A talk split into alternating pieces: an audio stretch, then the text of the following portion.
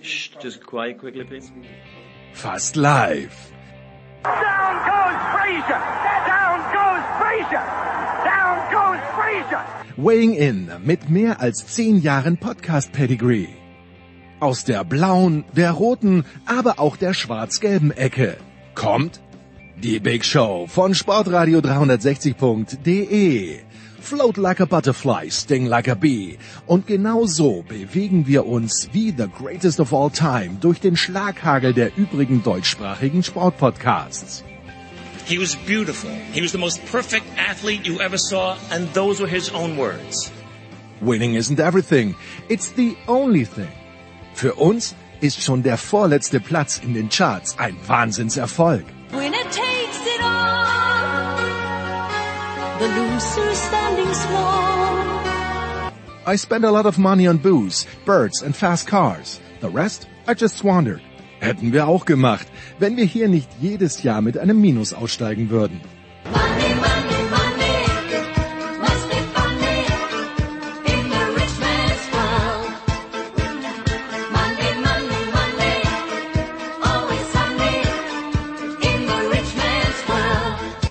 Die Big Show von Sportradio 360. Fast live aus dem Münchner Hasenbergel und der Welt. Jetzt.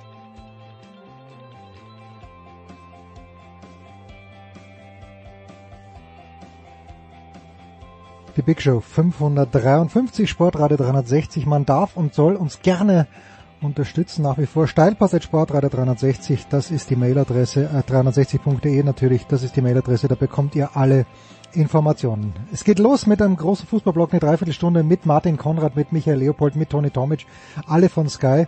Äh, ziemlich österreichlastig, aber sehr unterhaltsam. Wahrscheinlich. Hoffe ich. Dann äh, geht's weiter mit Götze in einer Dreiviertelstunde eben und Uwe Semra zum Handball. In einer Stunde drei Minuten der große Motorsport. Block zunächst mit Stefan de Vois Heinrich und Eddie Milke und dann zu Formel 1 mit Stefan Ehlen und Christian Nimmervoll nach 1.22. Wer ist soweit? Nach 1.40 die Power Rankings mit Producer Junior. Robin nach 1.52. Ein letztes Mal in dieser Saison noch Skispringer mit Volker Kreisler von der SZ nach 2.11. Baseball, Tom Heberlein und die Legende Günther Zapf, hauptsächlich über die National League. Nach äh, 2.32 melden wir uns dann bei Heiko Olderb in Boston. Auch da geht's wieder um Fußball, über die Kanadier und über die US-Amerikaner. Nach 251 dann die NBA mit André Vogt, aber auch ein kleines bisschen was Feingeistiges. Hört da mal rein. Nach 3.8 das Rollenspiel mit dem Anchorman und nach 3.13 noch Tennis mit Sebastian Kaiser und mit Paul Häuser. Auf geht's. Los geht's in der Big Show 553 mit einem Triumvirat, äh, das äh, zur Gänze bei Sky in Lohn und Brot steht. Ich freue mich sehr, dass nach längerer Zeit mal wieder Michael Leopold ein paar Minuten Zeit für uns hat. Guten Morgen, lieber Leo. Schönen guten Morgen. Höre ich da im Unterton, äh, dass du meine Ja, meine Teilnahme Ja. äh, Zahl hier, ja, quasi so ein bisschen kritisieren möchtest? Ähm, das hängt auch mit den Anfragen zusammen, ne? das ist korrekt. Ja. Äh, viel öfter, aber das jetzt ohne Unterton, viel öfter als Michael Leopold bei uns zu Gast sind. Zum einen, ich glaube, ich erreiche ihn in Graz, Martin Konrad von Sky Sport Austria. Guten Morgen, lieber Martin. Ja, guten Morgen. Für mich gilt nicht, willst du etwas gelten, mach dich selten. Aber trotzdem bin ich dabei. Ja, natürlich. Und Toni Tomic äh, in München ebenfalls von Sky. Guten Morgen, lieber Toni. Einen wunderschönen guten Morgen.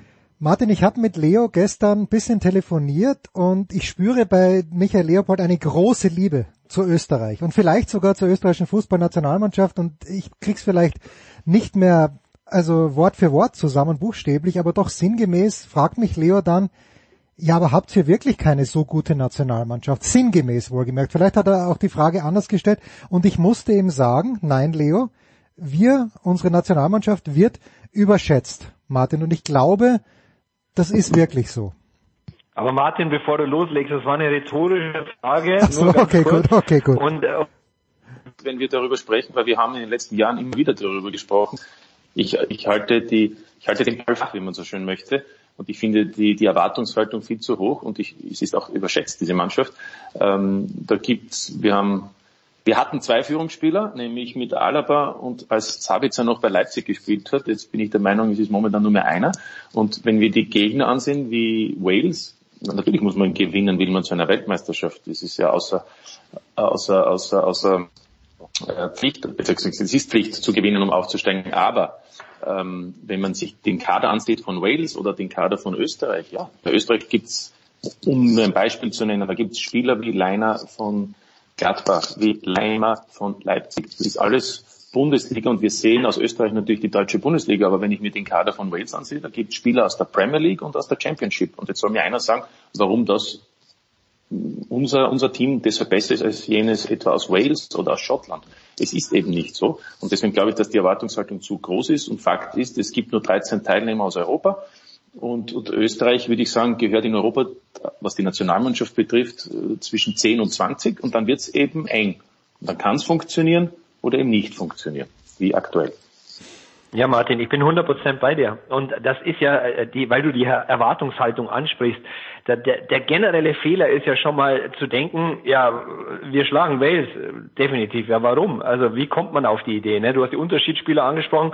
Wenn du dir, wenn du dir eure, eure Startelf aus dem Wales-Spiel nochmal anguckst, dann würde ich so formulieren, Jens, und das zahlt auf die Frage ein, die wir, die wir gestern auch andiskutiert mhm. haben im Vorgespräch.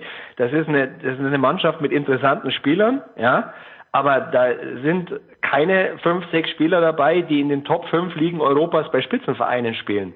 Dann kommt noch hinzu, dass du Xaver Schlager, der vielleicht äh, mit Sicherheit einer eurer Führungsspieler sein könnte, aus einer langen Verletzung kommt, dass Sabitzer bei den Bayern wenig Spielpraxis hat, dass, dass Seiwald ist ein, ist ein Shootingstar, aber spielt, machen wir uns nichts vor, im Endeffekt auch seine erste wirklich in Anführungszeichen große Saison. Leiner kam aus einer langen Verletzung. Dragovic wissen wir auch inzwischen, wo er spielt. Ähm, das hat ja alles Gründe. Und, und da bin ich bei dir, Martin. Und daraus eine Erwartungshaltung zu kreieren, um zu sagen, na ja, ähm, Wales ist für uns kein Thema, die schlagen wir oder die müssen wir schlagen. Äh, der Erwartungshaltung kann ich tatsächlich äh, wenig abgewinnen und ich kann sie auch nicht verstehen. Und in dieser Erwartungshaltung, aber Toni, du warst auch immer jemand, der den Coach der österreichischen Fußballnationalmannschaft, Franco Foda, der jetzt ja nicht mehr Coach ist. Wir werden vielleicht gleich darüber spekulieren, wer es werden könnte. Aber äh, Toni, du hast ja auch gleich immer gesagt, naja, also mit Foda wird das nichts. Also ich sehe da jetzt den Trainer nicht so sehr in der Pflicht, auch nicht. Ich weiß nicht, ob du es gesehen hast, Toni, aber Marco Arnautovic hat ihn ja eigentlich dann noch in höchsten Tönen gelobt am Dienstag vor dem Schottlandspiel.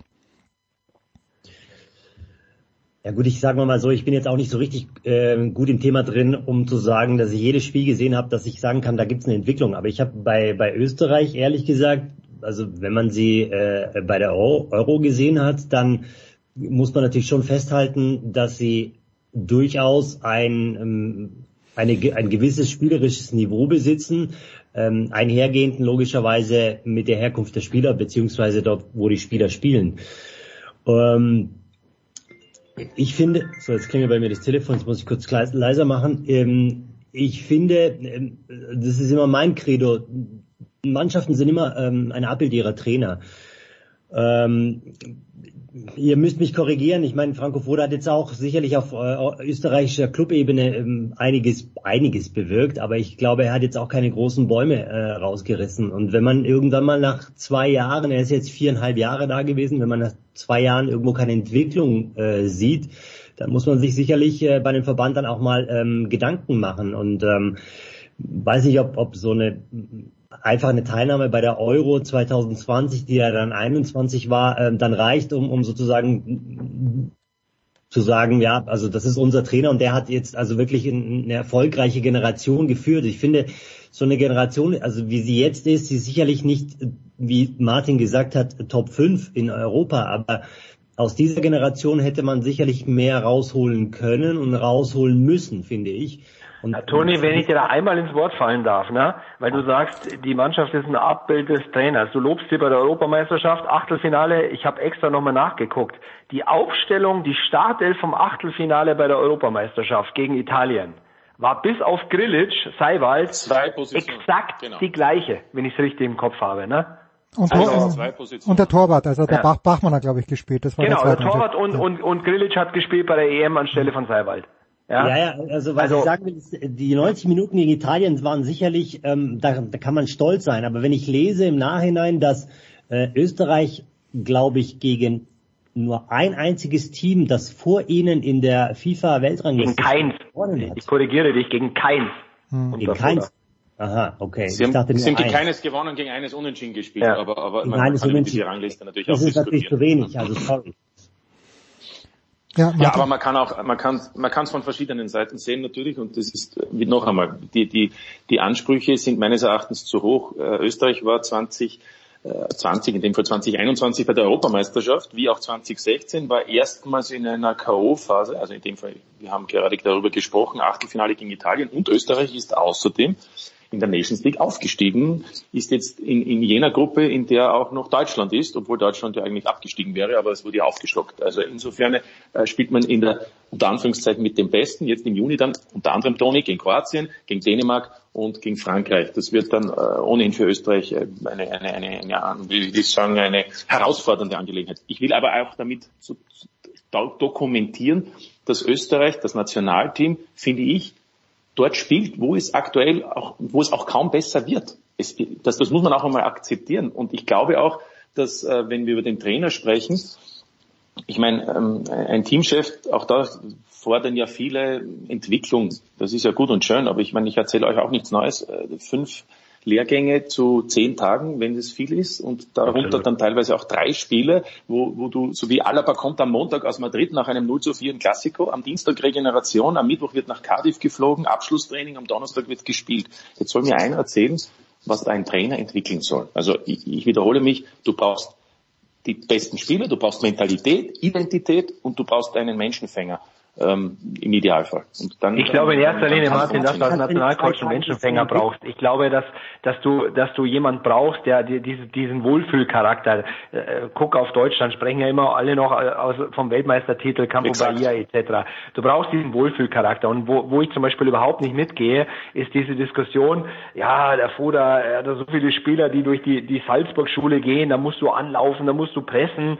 Ähm, naja, also du hast es ja gerade gesagt, ähm, du, du, du brauchst die besten Spieler und wenn du alle, wenn du die besten zusammenholst, dann hast du auch in Österreich übrigens nicht nur welche, die übers Pressing und übers Gegenpressing kommen, ja. Also die Diskussion ist mir zum Beispiel viel zu einfach ähm, und, und glaube ich wird auch dem Trainer nicht gerecht. Also ich finde, das muss man auch an der Stelle nochmal noch mal sagen. Und ähm, ja, ich bin da, ich bin total bei dir, dass, dass das ist es am Ende steht und fällt natürlich auch mit der Qualität der Spieler. Und da wieder würde ich mich wiederholen. Das sind gute Spieler. Das sind auch, wenn ich auf Baumgartner blicke beispielsweise, auf Seiwald, auf Schlager, das sind sehr, sehr interessante Spieler. Aber aus Gründen, die ich heute auch schon genannt habe, eingangs äh, der, der Show, ähm, ja, das ist aber trotzdem einfach im Moment, wie du sagst, nicht oberstes Top 5 oder Top 10 Regal Europa in der Breite. Ja, und, und, und insofern bin ich 100% bei dem, was du sagst. Toni, du hattest angesetzt. Ich wollte eigentlich nur bei Martin sagen, dass, dass man in, in zwei Tagen da nichts mehr entwickeln kann. Er hatte ja die Zeit davor schon. Also wenn er sagt, äh, dass das Alaba am, am Montag dann aus Madrid kommt und am, am Mittwoch dann nach äh, Cardiff fliegt, äh, ich glaube, in den zwei Tagen, äh, machen wir uns nichts vor, äh, kann man gar nichts mehr entwickeln. Also wenn man bis jetzt dann nichts mehr entwickelt hat, sozusagen bis dato, dann, dann schafft man auch in zwei Tagen nichts mehr. Das ist ja ein Prozess und in viereinhalb Jahren finde ich schon, dass man etwas entwickeln hätte können. Ja, ist auch, Aber ist auch, könnte ich jetzt sagen. Es ist ja auch etwas entwickelt worden. Denn, denn, wie gesagt, wir reden ja jetzt über Ergebnisse. Es ist der dritterfolgreichste Trainer in der gesamten über 100-jährigen äh, Geschichte des österreichischen Fußballbundes. Wenn ich jetzt nur auf die Ergebnisse blicke, man kann natürlich wieder inhaltlich dann debattieren. Ist es so? Fakt ist, Baumgartner, übrigens äh, finde ich ja einer der spannendsten Spieler in dieser Nationalmannschaft, läuft in der dritten Minute allein aufs Tor, trifft nicht. Alaba, Alaba sage ich, Anautovic, äh, dessen Zeit ja ohnehin vorbei ist, Absolut. läuft auch alleine aufs Tor, legt sich den Ball zu weit nach vorne. Ich will nur damit nur zum Ausdruck bringen. Ja, und Auf diesem hinten hat Baumgartner übrigens auch Aktien drin, ne? Genau. Ja, Und- hinten und- hat auch Aktien und- drin, musst du auch mal ganz klar sagen, ne? Das ist halt ein, noch Ja, ein junger genau. Spieler, ja? Genau, aber da steht 1-0, dann reden wir vielleicht heute über etwas anderes. Ich will damit nur sagen, Bale haut dann diesen Freistoß rein, Weltklasse, aber auf diesem Niveau geht es eben um ein, zwei Möglichkeiten. Das ist ja nichts Neues, das sehen wir in der Champions League, das sehen wir doch auch dort. Äh, Es geht dann darum, dass du aus diesen zwei, drei Möglichkeiten das Führungstor erzielst und dann hätte müssen Wales aktiv sein. Und dann kritisieren alle Österreich, da gibt's keine Lösungen. Naja, weil das das Schwierigste ist, das sehen wir auch überall, gegen, gegen eine Fünfer- und Viererreihe äh, zu agieren, die dann im Konter, und das muss man den Walisern ja lassen, äh, wirklich gefährlich auch war. Ja, also da, da, war ja auch Speed drinnen und so weiter. Also ich will nur sagen, es ist Entwicklung einerseits ja, aber auf der anderen Seite Entwicklung äh, ist ja auch eben Mentalität. und das will ich gleich zum Ausdruck bringen, in diesen wenigen Trainingseinheiten kannst du nicht spielerisch äh, Faszinierendes entwickeln. Und, und zu guter Letzt noch, weil das auch der, äh, Michael angesprochen hat, äh, mit dieser Red Bull-Geschichte, die da in Österreich auch entstanden ist. Ich meine, das wisst ihr in Deutschland am besten. Was ist die Red Bull-Philosophie? Allein wenn ich hernehme Nagelsmann, dann Marsch und jetzt Tedesco bei Leipzig, dann soll mir einer sagen, das ist eine stringente Philosophie. Ja, der eine hat Ballbesitz gehabt, ich brauche euch alles nicht erzählen, ihr wisst das ohnehin. Also es ist, Ja. ist absurd. Ja, das, Das, das wird ja im Endeffekt wird ja immer auf die Situationen gegen den Ball runtergebrochen. Pressing, Gegenpressing, ne? Aber es gibt halt auch noch ein Spiel mit Ball. Naja, und da so scheitern ja, so ist Und, und wo, wo eroberst du die Bälle? Wie weit ist der, der Weg zum gegnerischen Tor? Das ist ja quasi die Diskussion, die in, im Zuge dieser, dieser Debatte immer geführt wird. Aber wo, wo ich ja hin will, Martin oder Toni auch, äh, wir haben jetzt im Endeffekt so ein bisschen über das große Ganze gesprochen, es sind ein paar Namen gef- gefallen. Aber guck dir doch die Mannschaft mal genau an. Fangen wir mal vorne an. Anautovic hast du gerade schon gesagt, man- über den Zenit ist wahrscheinlich einfach vorbei äh, auf, auf, auf obersten Regal. Ja, Wer kommt nach? Kalajdzic. Kalajdzic spielt im Moment gegen den Abstieg in der Fußball-Bundesliga und kommt aus einer ganz langen Verletzung. Ja, also gucken wir mal. Dann gehe ich ganz hinter. Torwart, glaube ich, ist ein, ist ein, ist ein Thema, das euch seit Jahren beschäftigt. Ne? Ähm, ist, ist Penz, weil er vielleicht auch der beste Fußballer ist, äh, ist, ist er die Lösung auf Jahre? Ich kann es nicht einschätzen, sage ich ganz offen. Dazu sehe ich ihn viel zu selten. Und dann gehst du durch. Achse. Dragovic. Ist das, ist das oberstes Regal? nie Ja. gewesen, nie gewesen, Leo.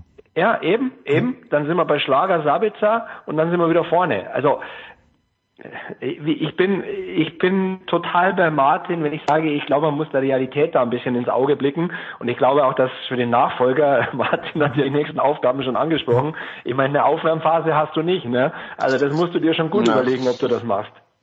Ja, und ich überlege mir halt, wenn ich habe So ich habe den Deutschen am wann haben sie gespielt? Am Dienstagabend in den Niederlanden zugeschaut. Ich frage mich halt auch, wer von den Österreichern würde realistischerweise im deutschen Team ein Leiberl haben und natürlich äh, wür- würde Alaba auf irgendeiner Position, für den würde man eine finden und vielleicht Baumgarten, aber dann sind wir auch schon fertig. Und Deutschland ist halt ist halt oberstes Regal, auch wenn wenn viele Leute glauben, dass sie nicht um den WM-Titel mitspielen. Ich glaube das übrigens schon am Ende des Jahres. Aber, aber trotzdem möchte ich es übrigens nicht komplett negativ sehen. Nochmal, das, das sind interessante Spieler mit dabei und ich glaube auch beim ÖFB tut sich einiges und man hat viel verändert. Ich glaube, Martin, das kannst du besser äh, ausführen als ich. Ich glaube, ihr habt immer noch im obersten, ähm, in der obersten Etage im Präsidium dieses Problem, dass die Landesfürsten, ähm, die jetzt klassisch nicht aus dem Fußball kommen, äh, sehr, sehr viel Macht haben und Entscheidungen treffen, ähm, ohne wahrscheinlich das ganz große Fußball Fachwissen zu haben, so formuliere ich es mal vor, vorsichtig. Trotzdem tut sich ja auch beim ÖFB viel und es wurde ja auch viel angeschoben, ja. Und und wie du schon gesagt hast, Martin, also ein Stück weit Entwicklung ist ja da schon auch zu sehen, ja. Und äh, ja, ich, ich finde es ganz spannend, wie wie wie, da, wie wie die Nachfolge geregelt wird und und dann sind wir wieder bei der Erwartungshaltung, ne? Ja, nur ein Satz. Äh, Natürlich ist etwas passiert, weil sonst äh, wäre ja Österreich nicht 2016 und 2021 bei der Europameisterschaft gewesen. Da ist eben in den Nullerjahren wurden Akademien gegründet und jetzt erntet man eben, und dann kam noch mit Salzburg dieser, dieser Rangnick-Weg seit 2012. Also da, da, da, auch, da sind ja trotzdem auch Spieler dabei, wie wir, wie wir wissen, auch wenn es sehr viele Legionäre sind und junge, interessante Spieler aus dem Ausland. Aber natürlich ist da etwas entwickelt worden. Also das, das kann man überhaupt nicht. Und der ÖFB ist eben mehr als nur die Nationalmannschaft, auch wenn natürlich alles, wie auch beim DFB, auf die Nationalmannschaft blickt. Und, und zu guter Letzt, ja, die Verbandspräsidenten, äh, die auch für den Breitensport zuständig sind, bestimmen mit den Teamchef, aber nicht nur. Da ist auch die österreichische Fußball-Bundesliga, die ja immerhin äh, in Europa in der Fünfjahreswertung auf Platz 8 liegt, ähm, mit drei Vertretern drinnen. Das heißt, ohne die drei geht's kaum. Äh, Das, das war auch bisher so. Äh, Und dann gibt es eine Sportkommission, die auch bei der Trainersuche, in der Suche involviert ist. Die besteht aus acht, jetzt zehn Mitgliedern, wovon die Hälfte aus der Bundesliga ist. Auch unter anderem Christoph Freund, der Sportdirektor von Salzburg. Also ich will damit nur sagen, äh, da ist schon auch Expertise da und nicht nur der Grüß August Präsident, der dann sagt, äh, der, der jetzt sagt, du wirst jetzt neuer Teamchef. So, Die Frage ist ja, wie ich, was denkst du denn, Martin? Jetzt, ich stelle mal eine Frage. Geht es beim ÖFB, weil du ja, glaube ich, auch gerade durch Corona jetzt auch nochmal ähm, schon auch finanziell, glaube ich, in engen, in engen Leitplanken arbeiten musst, ähm, sind sie mutig genug für eine komplett innovative Lösung Und äh, oder oder werden jetzt die die Klassikernamen Glasner, Hütter, Hasenhüttel, Stöger, Herzog, weil er schon mal eine Nationalmannschaft hat, äh, diskutiert. Bei Stöger denke ich übrigens, dass er Fußball vom vom Fußballdenken sehr nahe an dem ist, wie Foda spielen lässt. Ja, bei Hasenhüttel weiß ich nicht, ob man den bekommen kann. Bei Hütter könnte ich es mir vielleicht sogar vorstellen. Bei Glasner wieder eher nicht. Ähm, das finde ich wird eine eine ganz spannende Frage sein. Ähm, in welche Richtung gehst du? Diskutierst du jetzt wirklich die genannten Namen oder sagst du, wir, wir, wir hauen mal eine komplett innovative und mutige Lösung raus? Die Frage ist, was ist mutig und innovativ? Ist Das wollte ich auch nicht auch diese fragen. eine der Ja, also ich sage es mal so, das das ist wahrscheinlich keine Diskussion, weil der ganz andere Ziele hat, aber wäre Jeißle zum Beispiel, das ist eine innovative, mutige Lösung, du weißt, was ich meine. Wenn ich sage, der macht einen guten Job, äh, der ist in Österreich, der kennt uns, ich glaube auch, dass er auf alle Fälle deutschsprachig und wahrscheinlich sogar, da würde Jeißle dann wieder ausscheiden, ein österreichischer Pass wäre, glaube ich, schon, schon hilfreich oder ist, glaube ich, das, was sie auch bevorzugen, ähm, aber wäre, ist auch so eine Lösung denkbar.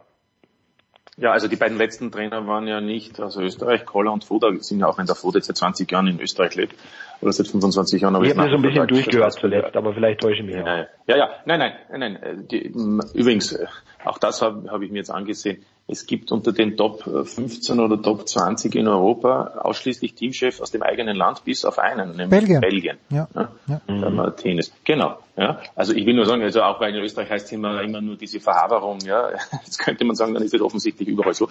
Ähm, das ist zum einen. Zum anderen, Jeißle, also da bin ich noch einmal dafür, ich glaube eben, du brauchst jemanden, der der diese, diese Funktion auch anders wahrnimmt als eine Funktion bei einem Club. Und Jeißle hat, glaube ich, ganz andere Ziele. Das Habe ich ja gesagt, dass ich habe nur, weil wir Genau. haben gefragt, Ja, ja, was ist eine innovative Lösung? Ich wollte ein Beispiel Ja, bringen. ja, ja. Ja. Ja, ja, aber ich glaube, das, das sehe ich also in dem Fall auch nicht. Und, und, und bei den anderen genannten muss ich sagen, ich meine, da scheiden ein paar schon einmal aus, weil die, glaube ich, jetzt ganz andere Aufgaben haben, in einem anderen Gehaltssegment sind, ähm, äh, bis auf Peter Stöger, sage ich mal, und, und, und Andi Herzog, äh, die, die natürlich jetzt auch, sage ich einmal, also der, der, der Stöger vor allem, äh, frei sind und, und der Herzog, der in der österreichischen Bundesliga bei, bei der Admira arbeitet. Aber, aber im Großen und Ganzen wäre das natürlich, sind es die logischen Kandidaten. Ähm, und, und auch da bin ich bei dir da wird natürlich es in erster Linie davon abhängen, wie sie die, die Ansprache haben und welche, welchen Zugang sie zu einer Truppe finden, ob sie Nuancen verändern, wie zum Beispiel, was ist mit Dragovic, was ist mit Arnautovic, ob sie da einfach einen Cut auch machen bei ein paar Spielern. Und es gibt schon wieder die nächsten, und das sieht man auch in der U21, da sind einige, die, die, die eigentlich darauf warten, auch in der A-Nationalmannschaft anzukommen. Also ich würde sagen, ähm, äh, die, diese von dir angesprochenen Herren, da, da dürfte eher jemand dabei sein als möglicherweise bei der sogenannten überraschenden anderen Lösung. Pass auf, Martin. Einen, eine Frage wollte ich dir stellen. Wir machen gleich eine kurze Pause. Aber eine Frage wollte ich dir noch stellen. Was ist mit unserem lieben Freund Markus Schopp? Ja, der kann natürlich, es gibt auch noch andere Namen, natürlich. Naja, aber der, der, der. Markus hat, hat bewiesen, dass er in der Bundesliga zumindest mit wenig, aus wenig viel machen kann. Ja. Gut, in, in England, England hat es nicht funktioniert. Äh, der ist frei. Aber, also ich, aber, aber da, ich finde es, ich finde es, ich finde es noch einmal. Ich habe hab ein Problem damit. In den letzten Tagen ein paar Mal durfte ich da auch meinen Senf dazu abgeben. Aber eben Nations League Juni. Ja, Ja, okay. sollen wir da spielerisch gegen Frankreich und Kroatien spielen? Ich glaube, die haben eine Freude mit uns, ja, weil dann wird's hinten Tick-Tack-Tock gehen. Ich weiß nicht, ich muss mich doch auch an den Gegner ein bisschen richten, an die eigenen Möglichkeiten, die ich habe. Also ich finde das so, so, so fantasievoll, das ist alles so träumerisch. Ja, wir möchten den schönsten Fußball spielen. Ja, Pep Guardiola, Manchester City, das kann auch schön sein. Manchmal ist es auch mühsam zuzusehen, wenn die da 400.000 Pässe spielen um den Strafraum herum. Aber der hat die weltbesten Spieler, trainiert sie jeden Tag. Das ist ja auch ein Unterschied. Also ich glaube, man muss, man muss da ein bisschen, ja, mit mehr Realität an die Geschichte herangehen und, und dann vielleicht auch ähm, ähm, zufriedener sein mit, mit Teilerfolgen. wir schauen gleich nach einer kurzen Pause weiter. Leo wird sich verabschieden, Leo, aber äh, natürlich nicht ohne mir, mir zu sagen, Austropop ist ja ist ja auch eine Forte von dir. Wir haben beide den Pass gesehen, die Kinetten, wo ich schlafe von Wolfgang Ambros. Bist du immer schon auf dem Ambros-Zug gewesen oder warst du so wie ich eher Fraktion Fendrich? Also du weißt ja, dass ich eine, ein großes Faible für Österreich habe. Meine Frau ist ja Hamburgerin und die lacht sich immer tot und sagt, die, die, die Münchner, die Bayern haben mehr mit Österreich zu tun Natürlich. als mit dem Norden Deutschlands. Wahrscheinlich stimmt sogar. Ja. Ähm, Fakt ist, dass ich ja mit Punkrock, das weißt du ja auch von unseren Music Specials, dass ich ja eigentlich aus der Punkrock-Ecke komme und das immer noch höre. Aber bei mir war tatsächlich in der Kindheit wurde ganz viel Armbros gehört, auch im Freundeskreis. Und insofern kannte ich die Kinetten natürlich äh, viele, viele Jahre vor dem Pass äh, schon und äh, hatte das Ambros Live-Album tatsächlich auch schon in den Anfang der 80er Jahre auf Vinyl. Unfassbar. Und Nikolaus Ovtcharek kannte es übrigens nicht. Ich glaube, der hat das erst kennengelernt, habe ich jetzt in einer Dokumentation gesehen, im Pass. Kurze Pause in der Big Show 553.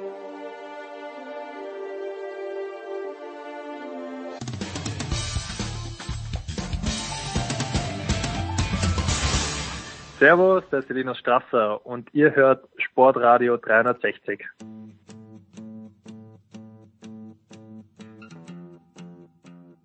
So, weiter geht's in der Big Show 553. Michael Leopold ist da geblieben, denn wir haben ihm äh, eine extra Portion Ambros versprochen irgendwann später. Italien. Nee, du hast dich ja vorher hast mich ja angezählt, dass ich so selten dabei bin und, Ja, und ich höre Martin und Toni jetzt bei der Expertise zu Italien gerne zu. Und falls mir noch was Schlaues einfällt, werfe ich es rein. Ah, die Expertise zu Italien, Toni. Äh, ich, ich habe mit dem Einkommen mit äh, Markus Gaub so ein bisschen die Theorie aufgestellt, dass die Europameisterschaft dann im Nachhinein betrachtet vielleicht ein kleines bisschen zu gut bewertet worden ist von den Italienern. Okay, die haben gewonnen, aber sie haben gegen Österreich nicht prächtig gespielt. Sie hätten gegen Spanien ausscheiden müssen und ähm, haben dann gegen, gegen England auch Probleme gehabt. Äh, wie, wie gut ist Italien wirklich?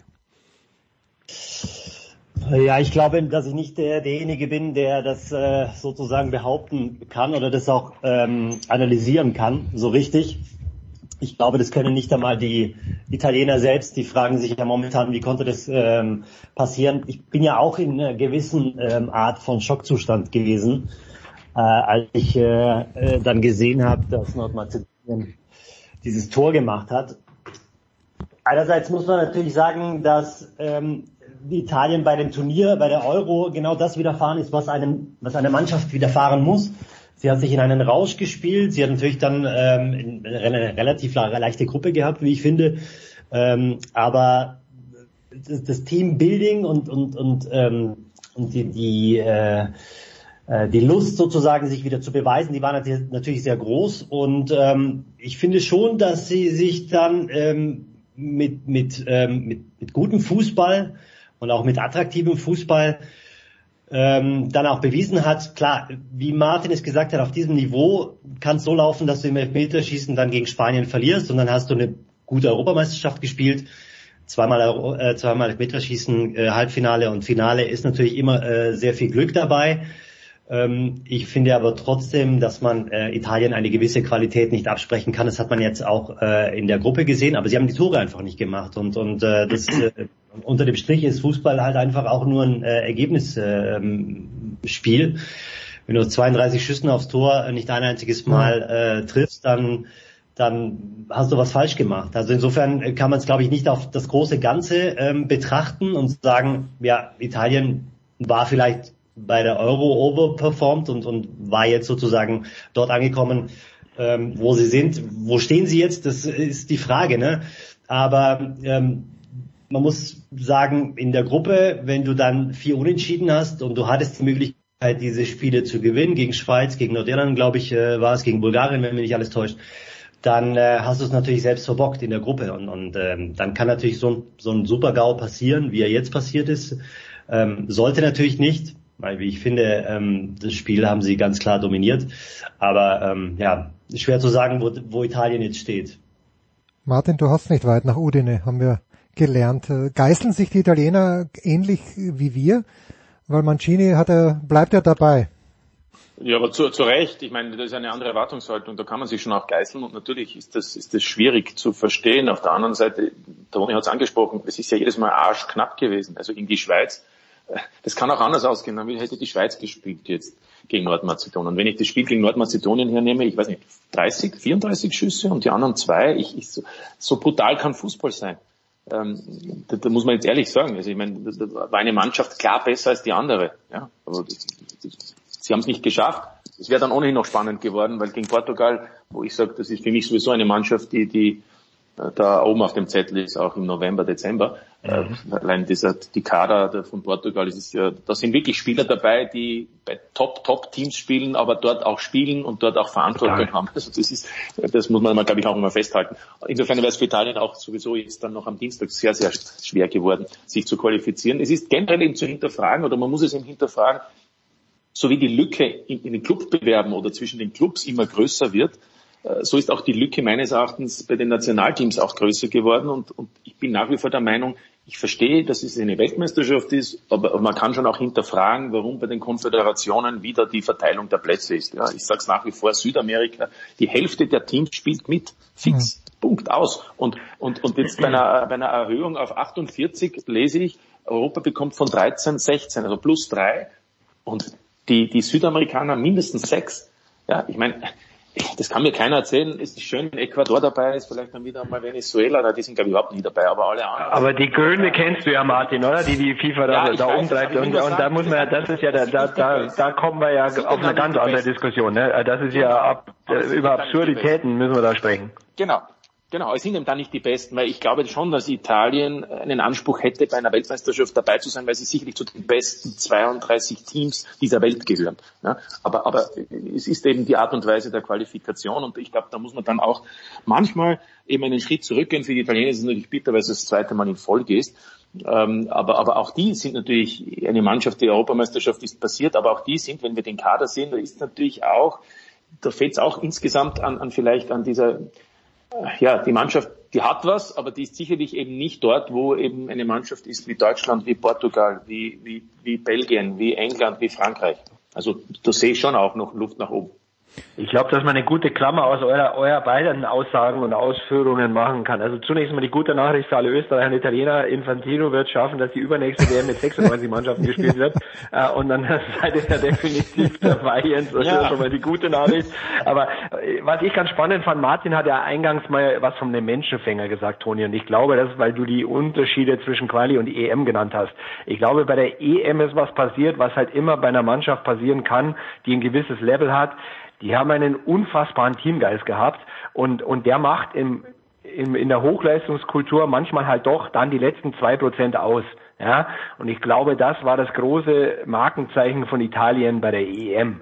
Und wenn du zurückdenkst, wie knapp die Spiele waren gegen Österreich, gegen Belgien etc., ne, ähm, ich glaube, das ist ein Riesenunterschied zum Alltagsgeschäft, zum Thema Quali und da bin ich und Thema Klammer und da bin ich eben bei dir, Martin, auch bei Italien, wenn du dir die Mannschaft mal genau anguckst, ist ja schon die berechtigte Frage in der Breite, wohlgemerkt in der Breite, wie viele absolute Granaten und Topspieler hast du? Hm. Ja, und ich, da ist eben, da bin ich auch bei Portugal übrigens bei dir, Martin, da ist natürlich schon auch ein gewisser Unterschied zu der einen oder anderen Nation. Ja. Und das macht dann wieder Thema Qualität und das macht dann vielleicht halt auch den in, an, an manchen Tagen in der in, in an Qualifikationsabenden halt auch den Unterschied, ob du 2-1 gewinnst oder vielleicht nur 1-1 spielst. Jetzt trägt sich also am Freitagabend die Auslosung zu für die Fußball-WM, von der alle sagen, sie werden sie nicht sehen. Also mit alle meine ich jetzt Markus Gaub, er wird dann trotzdem jede Minute sich anschauen. Ähm, Und Katar ist in Top 1, okay, als Gastgeber, was natürlich ein Witz ist. Deutschland mit Kroatien in Top 2. Die Österreicher spielen gegen Kroatien im Sommer. Toni, Deutschland fand ich darf verlieren in den Niederlanden. Ich verstehe ehrlicherweise nicht, warum dieser Elfmeter nicht gegeben wurde, aber ist ja wurscht. Ist Kroatien, siehst du Kroatien auf, auf, auf, auf, auf Deutschland, Toni? Puh, das ist jetzt natürlich eine ganz schwierige Frage. Ne? Also, Ja, deswegen bin ich ja da. Deswegen bin ich da. Und aber du kannst die schwierigen Fragen ja beantworten. Ich kenne dich doch. Ähm, ich glaube, wir hatten ja schon mal, ähm, saßen wir zusammen, ich weiß gar nicht in welcher Konstellation hier, ähm, und ich habe mal eine gewagte These aufgestellt, äh, dass ich durchaus ähm, meine, dass Kroatien wieder sehr weit kommen kann bei der nächsten Weltmeisterschaft. Also ähm, diese Mannschaft hat für mich immer noch das, äh, das weltbeste Mittelfeld. Ähm, sie hat aber trotzdem weiteren Probleme, ähm, den Sturm zu besetzen. Ich glaube, sie ist in der Abwehr auch ganz gut besetzt. Über Torwart lässt sich streiten. Ähm, das, was Leo vorhin gesagt hat über Italien, das ist zutreffend gewesen für Kroatien bei der Weltmeisterschaft 2018. Äh, Das war ein, ein herausragender Teamgeist, den der Trainer ähm, beschworen hat und vielleicht auch der Prozess dahin ähm, mit diesen Quali-Spielen in der U Ukraine und, und dann gegen, ähm, gegen Griechenland hat sich das dann so, so ein bisschen, war das ein Selbstläufer. Aber ich denke, dass das ist so ein bisschen wie, wie Liverpool äh, in der Champions League. Ich glaube, keiner möchte gerne gegen Kroatien spielen, falls das Los dann irgendwann mal äh, so sein sollte. Ich weiß selbst aus, aus vielen Gesprächen mit, mit ehemaligen deutschen Nationalspielern, die immer gesagt haben, also sprich Basti Schweinsteiger oder Philipp Lahm, die haben gesagt, wir haben immer, wir haben es immer gehasst, gegen Kroatien zu spielen. Ähm, ich glaube, es wird, ist immer noch so, ähm, und daher, um jetzt ein, abschließendes Urteil zu fällen, wer besser ist, das ist schwierig. Ne? Das müsste man dann äh, schauen, wer dann in sechs Monaten, wenn sie sich gegenüberstehen. Aber ich finde schon, dass, dass ähm, also wenn sie in Top 2, äh, also beide sind, dann, dann gehören sie da auch hin. Leo, werden wir uns mit dieser WM arrangieren? Du hast mir das Video geschickt von Gianni Infantino, dass man nicht glauben kann, wenn man es nicht selbst gesehen hat. Äh, aber offenbar agiert die FIFA auf diesem Niveau. Werden wir am Ende des Tages dann im November doch alle vorm Fernseher sitzen? Also über diese Weltmeisterschaft ist, ist, ist so viel gesprochen worden. Ähm, das Schlimme ist, ähm, dass gewisse Dinge, die jetzt diskutiert werden, ja eigentlich vor, vor vielen Jahren hätten diskutiert werden müssen. Ähm, und ich vermute am Ende des Tages, wenn Deutschland ein gutes Turnier spielt, und davon gehe ich schwer aus, ehrlich gesagt, Hm. dann werden auch wieder 25 Millionen Menschen das Viertelfinale gucken. Ja. Ja. Ich glaube, das ist die, das ist die Wahrheit. Ähm, aber über alles andere ist so viel gesprochen worden und so viel Wichtiges gesagt worden. Aber am Ende des Tages eine Diskussion, die meiner Meinung nach viel zu spät, viel, viel zu spät stattgefunden hat. Und äh, ja, ich, ich finde es auch sehr schwer, ähm, für die Sportler jetzt auch, ähm, sie werden da, äh, klar musst du eine Meinung haben, ähm, trotzdem sind die Sportler ja in Anführungszeichen in den politischen Dingen, auch in den sportpolitischen äh, Dingen ja nicht so tief im Thema, als dass man ihnen da vielleicht auch Unrecht tut, wenn sie sich einmal nicht zu 100 Prozent so ausdrücken, wie es die moralische Instanz erwartet. Ähm, ja, lange Rede, kurzer Sinn, am Ende werden alle gucken und über die Vergabeprozesse und so, äh, ich glaube, wenn wir da jetzt anfangen zu diskutieren, dann wird es keine Big Show, sondern eine Extra big, large. Big, big, big, big, big Show. Ja, also nur, nur ein Ja, Punkt. Ja, Kann ich nur Martin. zustimmen, dass ein Satz nur äh, oder ein Gedanke nur ähm, die Spieler oder die, die dann dort auftreten, haben diese Entscheidungen ja nicht veranlasst. Die, die nehmen sie auch nur zur Kenntnis, genauso wie sie zur Kenntnis nehmen, dass das Champions League Finale in Paris und nicht in St. Petersburg gespielt wird. Ähm, also wenn, dann muss man genau die damals, ich glaube damals war noch dieses Exco, das Exekutivkomitee, das äh, diese Veranstaltung ausgesucht hat. Und ich glaube, das war 2012 oder wann das war.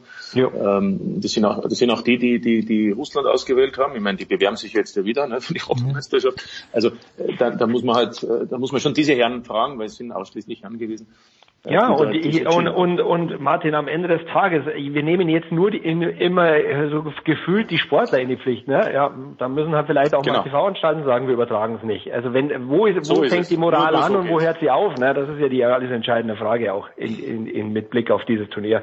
Aber nochmal, ähm, wir hatten auch Olympische Spiele in, in Beijing etc., ne? Also, wir haben viele Aber- aber Turniere zuletzt gespielt in autokratischen Ländern. Ja. Genau, die FIFA ist sicherlich anders zu bewerten als etwa die UEFA. Das, das muss ich jetzt noch erwähnen, nicht nur weil der UEFA-Präsident nur wenige Kilometer südlich von Graz aufgewachsen ist, nämlich in Slowenien. Ähm, und, und das weiß nicht, ob das jeder weiß, aber, aber der stammt ja seiner Familie, die im ehemaligen Jugoslawien ähm, die Oppositionellen unterstützt hat, im Sinne von äh, rechtsanwaltlich. Also seine Eltern waren Anwälte und seine, sein, sein Vater und seine Mutter hat, hat die wirklich gegen größten Widerstand und auch gegen Repressalien unterstützt. Also der kommt aus einem Haus, aus einem, äh, wo man, wo man, äh, wo man wirklich auch, sage ich einmal, kritisch gegenüber Mächtigen äh, gestanden ist oder gegen Systemen. Und ich glaube, ich weiß nicht, vielleicht korrigiert ihr mich, aber ich war doch positiv überrascht, wie innerhalb weniger Tage dieses Thema Champions League und Russland innerhalb des Verbandes der UEFA ähm, entschieden bzw. Dinge verändert wurden. Das war früher nie der Fall.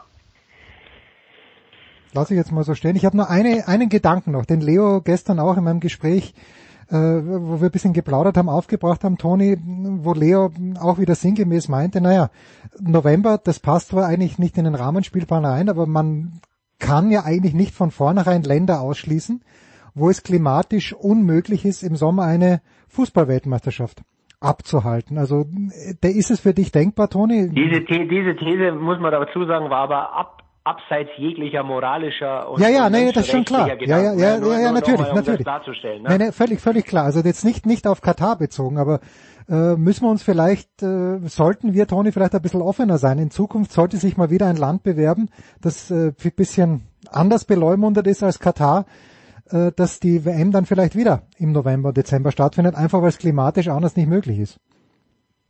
Ja, also ich muss ja sagen, ich bin ja schon auch durchaus offen zu sagen, also sich hinzugehen als FIFA und zu sagen, wir würden ganz gerne auch mal andere Konfederationen mit ins Boot nehmen und äh, als Austragungsorte oder als Austragungsländer ähm, sozusagen durchführen. Die, die, ähm, die Entscheidung mit Katar, wir wissen ja selbst, dass äh, das eine Entscheidung des Systems äh, war und, und ähm, das System damals äh, lief unter Blatter und, und Platini. Man wurde sozusagen hin und äh, also man hat sich sozusagen die Bälle hin und her gespielt und, und gegen ein System ähm, anzukämpfen ist immer schwierig. Ne? Also Leo hat ja gerade eben die Olympischen Spiele angesprochen. Wo fängt man an, wo hört man auf? Aber prinzipiell bin ich ähm, durchaus auch offen, dann Spiele da auch in, in dem Raum ähm, austragen zu lassen. Und na- natürlich muss man dann auch Rechnung tragen, dass es dann in, in, einem, in einem Sommer sicherlich nicht geht. Und dann muss man, und das haben sie jetzt auch gemacht, den Spielplan an, das ist für uns natürlich, weil es halt ein Präzedenzfall ist, etwas ungewöhnlich.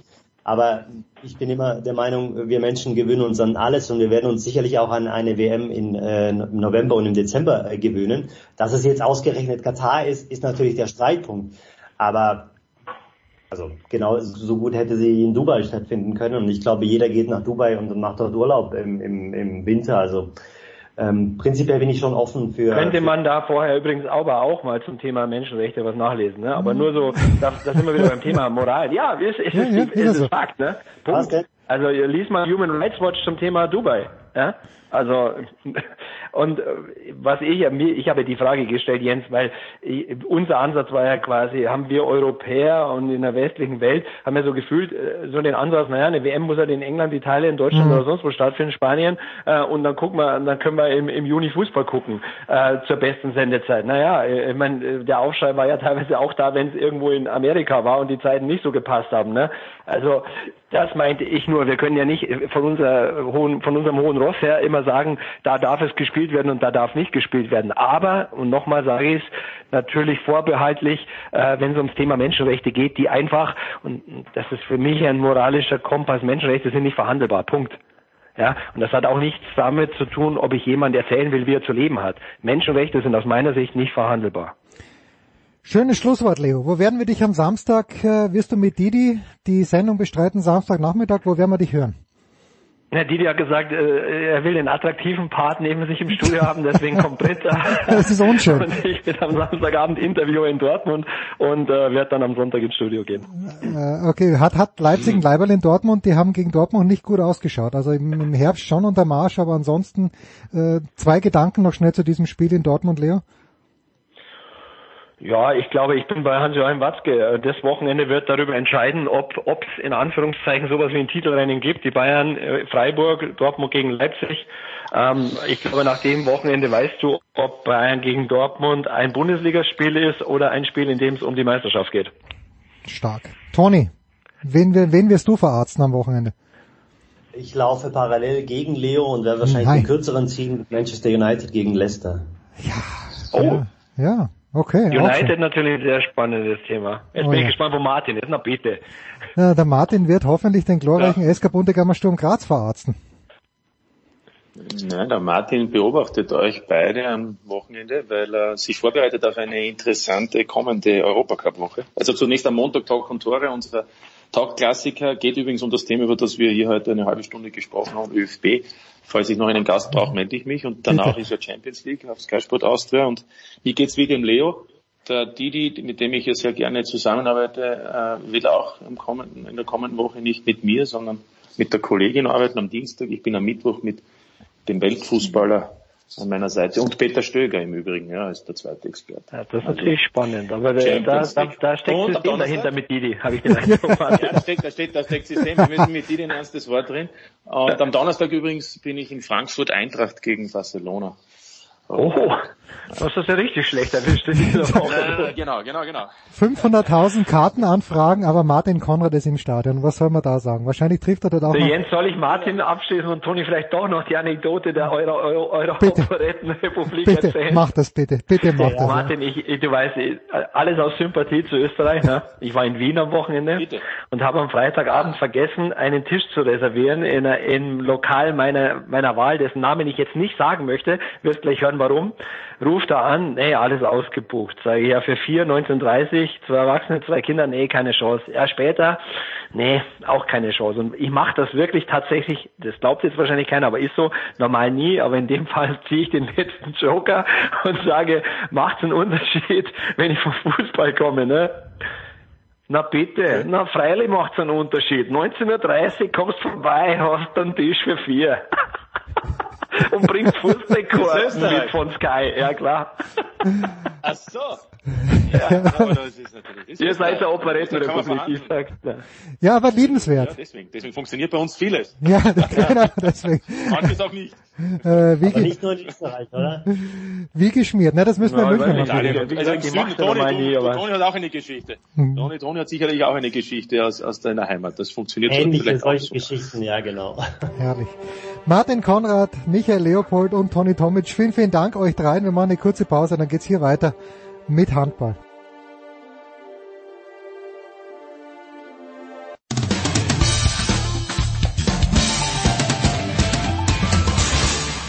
Hier ist Roger Kluge vom Radsportteam Total und ihr hört das Sportradio 360. Es geht weiter in der Big Show 553 mit Uwe Semrau von der Sohn. Guten Morgen, lieber Uwe. Guten Morgen. Und mit Götzi, Markus Götz von Sky. Servus Götzi. Grüße euch. Also ich glaube, Götzi hat ja gestern auch zugeschaut. Uwe, ich auf jeden Fall. Habt ihr auch ergriffen, gelauscht. Und ich bin mir nicht ganz sicher, was, was man jetzt mit diesem Sieg der Flensburger anfangen soll. Ist das gut genug oder hätte, wo sie in der ersten Halbzeit, 25, 21 ist ausgegangen, aber in der ersten Halbzeit waren sie schon mal mit sechs Toren vorne. Wie bewertest du denn den gestrigen Abend aus Sicht der Flensburger in der Champions League gegen Pick Shaggett? Das ist ein guter Kompromiss, klar. Sie haben mit sechs, sieben Toren mal vorne gelegen, aber äh, am Ende hätte es auch äh, durchaus einen Unentschieden geben können oder einen knappen Sieg von Szeged. Von daher glaube ich, dass die Flensburger damit gut äh, legen, leben können.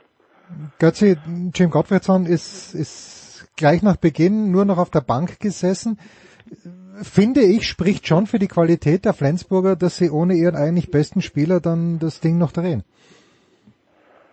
Ja, aber am Ende musste er doch wieder mithelfen, das Ganze irgendwie über die Zeit zu bringen. Das ist halt auch typisch Gottfriedson. Ich erinnere mich an echt viele Spiele, äh, wo er schon angeschlagen reingegangen ist in die Partie, wo nochmal was passiert ist, wo er draußen saß, wo er behandelt werden musste und sich dann nochmal reingequält hat im entscheidenden Moment. Die Mentalität äh, von Gottfriedson, die ist schon äh, alleroberstes Regal und seine Klasse natürlich auch. Ja, ja, aber ganz grundsätzlich, worauf du hinaus willst, ich meine, so musst du aber auch dann besetzt sein, wenn du diese Ansprüche hast wie Flensburg, dass du es auch mal ohne deinen Topstar äh, schaffst. Und grundsätzlich sind die Flensburger ja auch so besetzt. Aber man hat halt auch gestern wieder gesehen, ähm, dass es an ein paar Stellen ganz schön drückt. Ja. Also gerade hier äh, immer wieder im rechten Rückraum Rötter und Zemper die ganze Saison über im Grunde äh, verletzt oder angeschlagen mit dabei. Ähm, und die anderen sind schon ganz schön ermattet. Wir haben das ja an dieser Stelle auch schon mal thematisiert. Dafür ist es auch aus meiner Sicht ganz gut ausgegangen gestern. Ja, aber äh, ich finde, so wie Said gestern gespielt hat und die rote Karte gleich zu Beginn oder relativ zu Beginn, vielleicht Uwe, magst du die nochmal bewerten? Weil ich glaube, Patrick Rötzke meinte, naja, okay, muss man nicht zwingend geben, aber die rote Karte hat sicherlich geholfen. Aber ansonsten hat mir Saget, es ist auch nicht so, dass mir in Angst und, äh, dass die einen in Angst und Schrecken versetzt hätten. Ja, auch da war ja ein zentraler Spieler von Anfang an nicht dabei mit Benche Banhidi und da sieht man halt auch, äh, dass sie dann ein bisschen limitiert sind, äh, was so die, die Achse an den Kreis angeht. Und äh, die Schiedsrichter haben ganz seltsam gepfiffen. Die haben am Anfang überhaupt nichts zugelassen. Äh, Erstmal äh, in Anführungszeichen Flagge gezeigt, viele Zeitstrafen verteilt und am Ende sich eigentlich sehr, sehr zurückgezogen äh, gezogen und äh, gar nichts mehr sanktioniert.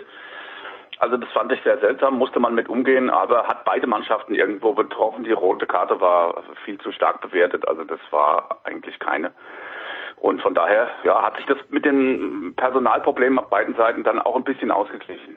Hm, ja, schön. Also vier, vier Tore Vorsprung für Flensburg. Äh, Ich habe nur gestern, als ich reingeschaut habe, Götzi, habe mir gedacht, okay, ich wusste nicht, äh, dass Mikkel Hansen für, für Szeged spielt, um dann draufzukommen, dass es äh, der kleine hässliche Bruder von Mikkel Hansen ist. Aber Bombac in der Mitte hat ein ordentliches Spiel gemacht. Wie hast du den gestern gesehen? Also ich habe jetzt nicht über 60 Minuten äh, so konzentriert gesehen. Götzi. Es, Äh, es als gab doch ich nichts anderes. Es, es gab doch nichts anderes. Du hast doch hoffentlich nicht fünf Doch. Spiele von, Moment, wer, wer ist dann äh, Cerundolo gegen Sinner? Und bei 4-1 sagt Sinner, apropos, ich habe Blasen am C, ich kann leider nicht mehr weiterspielen. Wahnsinn eigentlich. Diese, Ja, aber in meinem Leben gibt es tatsächlich noch was anderes Nein. als Sport TV. Ich habe zwischendrin mein Töchterchen ins Bett gebracht. ah, okay, also, gut, schön. Man, man möge es mir verzeihen. Ähm, deswegen kann ich echt nicht viel sagen über Bombac. Bombac äh, ist natürlich seit Jahren einer auf der europäischen Landkarte. Aber er hat natürlich schon auch immer wieder Schwankungen in seinem Spiel. Ich weiß nicht, wie, wie war er gestern? Uwe hat es äh, viel intensiver verfolgt. Äh, der kann dir das wesentlich besser beantworten als ich. Ja, äh, also mit seiner aufreizenden Langsamkeit hat er viele gute Dinge äh, bewirkt, äh, aber am Ende dann auch das Spiel ganz einfach langsam gemacht. Und die besten Momente hatte Szeged, als beide Spielmacher drin waren, also der Por- Portugiese Martins, äh, den ich auch sehr stark finde. Also da hatten sie dann genug an Varianten drauf, um die Flensburger Abwehr mal auszuhebeln. Aber 21 Tore ist für eine Mannschaft wie Szeged natürlich viel zu wenig für meine Begriffe. Äh, lag auch an beiden sehr starken Torhütern. Also Buric hat sich dann irgendwann zu einer Klasseleistung aufgeschwungen und hat natürlich viele Chancen äh, zunichte gemacht. Aber äh, dennoch war es keine gute Leistung im Angriff und das muss ich auch Bombac an die äh, an die Fahne heften. Äh, Weil Uwe gerade sagt, aufreizende Langsamkeit. Helf mir mal bitte, Götzi. Wie hieß nochmal der Spanier bei den Füchsen? Kanean, ja, genau, okay, gut. Okay. der Mann, der in real in Zeitlupe spielt. Ja, okay. Ja. Die reale Zeitlupe sozusagen. Wir kommen gleich zurück auf die europäische Bühne nochmal, weil Uwe ja auch am Dienstag extrem busy war mit den Füchsen, aber Götze am Wochenende. Ja, wozu war dieser Sieg gut, außer für einen Champions League Platz? Ist Kiel am Ende des Tages halt doch die stärkste Mannschaft in Deutschland, wenn die in voller Besetzung spielen?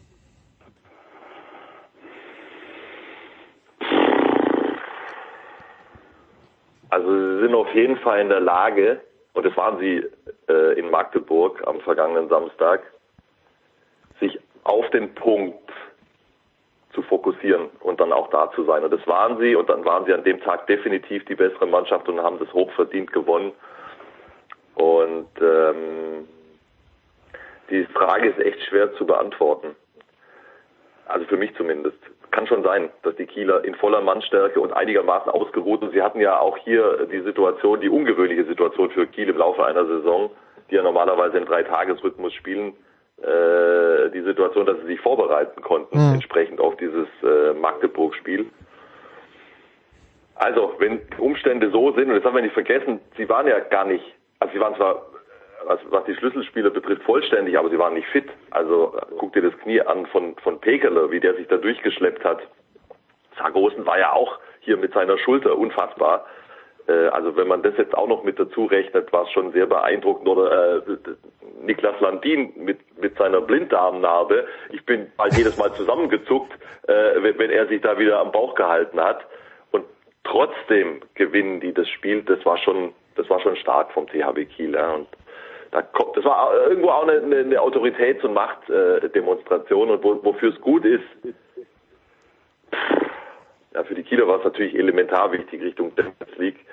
Lass uns die nächsten zwei, drei Spiele abwarten, das SC Magdeburg, dann, dann reden wir nochmal drüber. Normalerweise, also nochmal, sie müssten ja drei Spiele verlieren Ja, und entweder Kiel oder Berlin müssten alles gewinnen. Ich halte beides für unwahrscheinlich, deswegen setze ich nach wie vor ähm, eine Kiste Bier auf den SC Magdeburg. Na komm, komm, Götzi, das ist äh, A, A trinke ich kein Bier und B ging es ja zwischen uns dreien nur darum, wer Zweiter wird. Ich habe schon wieder vergessen, auf wen Ja, ich gesetzt habe. Ja, ich ich, glaube, ich habe Flensburg Genau, nehmen müssen, weil niemand mehr übrig war. der, der Tennisplatz ging ja schon hier über den zweiten raus, ja, in Ordnung. Ja, äh, nochmal, wofür war es gut? Magdeburg wird Meister und die Kieler haben sich äh, sicherlich jetzt im Champions League Race in eine gute Position gebracht, ja. Oder war ein wichtiger Sieg auf diesem Weg. Antizipierst du ein kleines, äh, ein kleines Down jetzt bei Magdeburg, Uwe, oder munter putzen, weil es eben der THW Kiel war? Ja, also ich möchte äh, Götzi noch ergänzen. Ich finde, man hat schon gesehen, dass die Kieler, äh, genau wie er es gesagt hat, Zeit hatten, sich darauf vorzubereiten und haben dem SCM-Angriff gerade in der zweiten Halbzeit einfach die Zähne gezogen. Also Mhm. dieses äh, dieses schnelle Eins gegen Eins äh, war zur Wirkungslosigkeit fast verurteilt worden. Und dann äh, war Damgard auch nicht der, der Joker, den sie aus dem Hut ziehen konnten.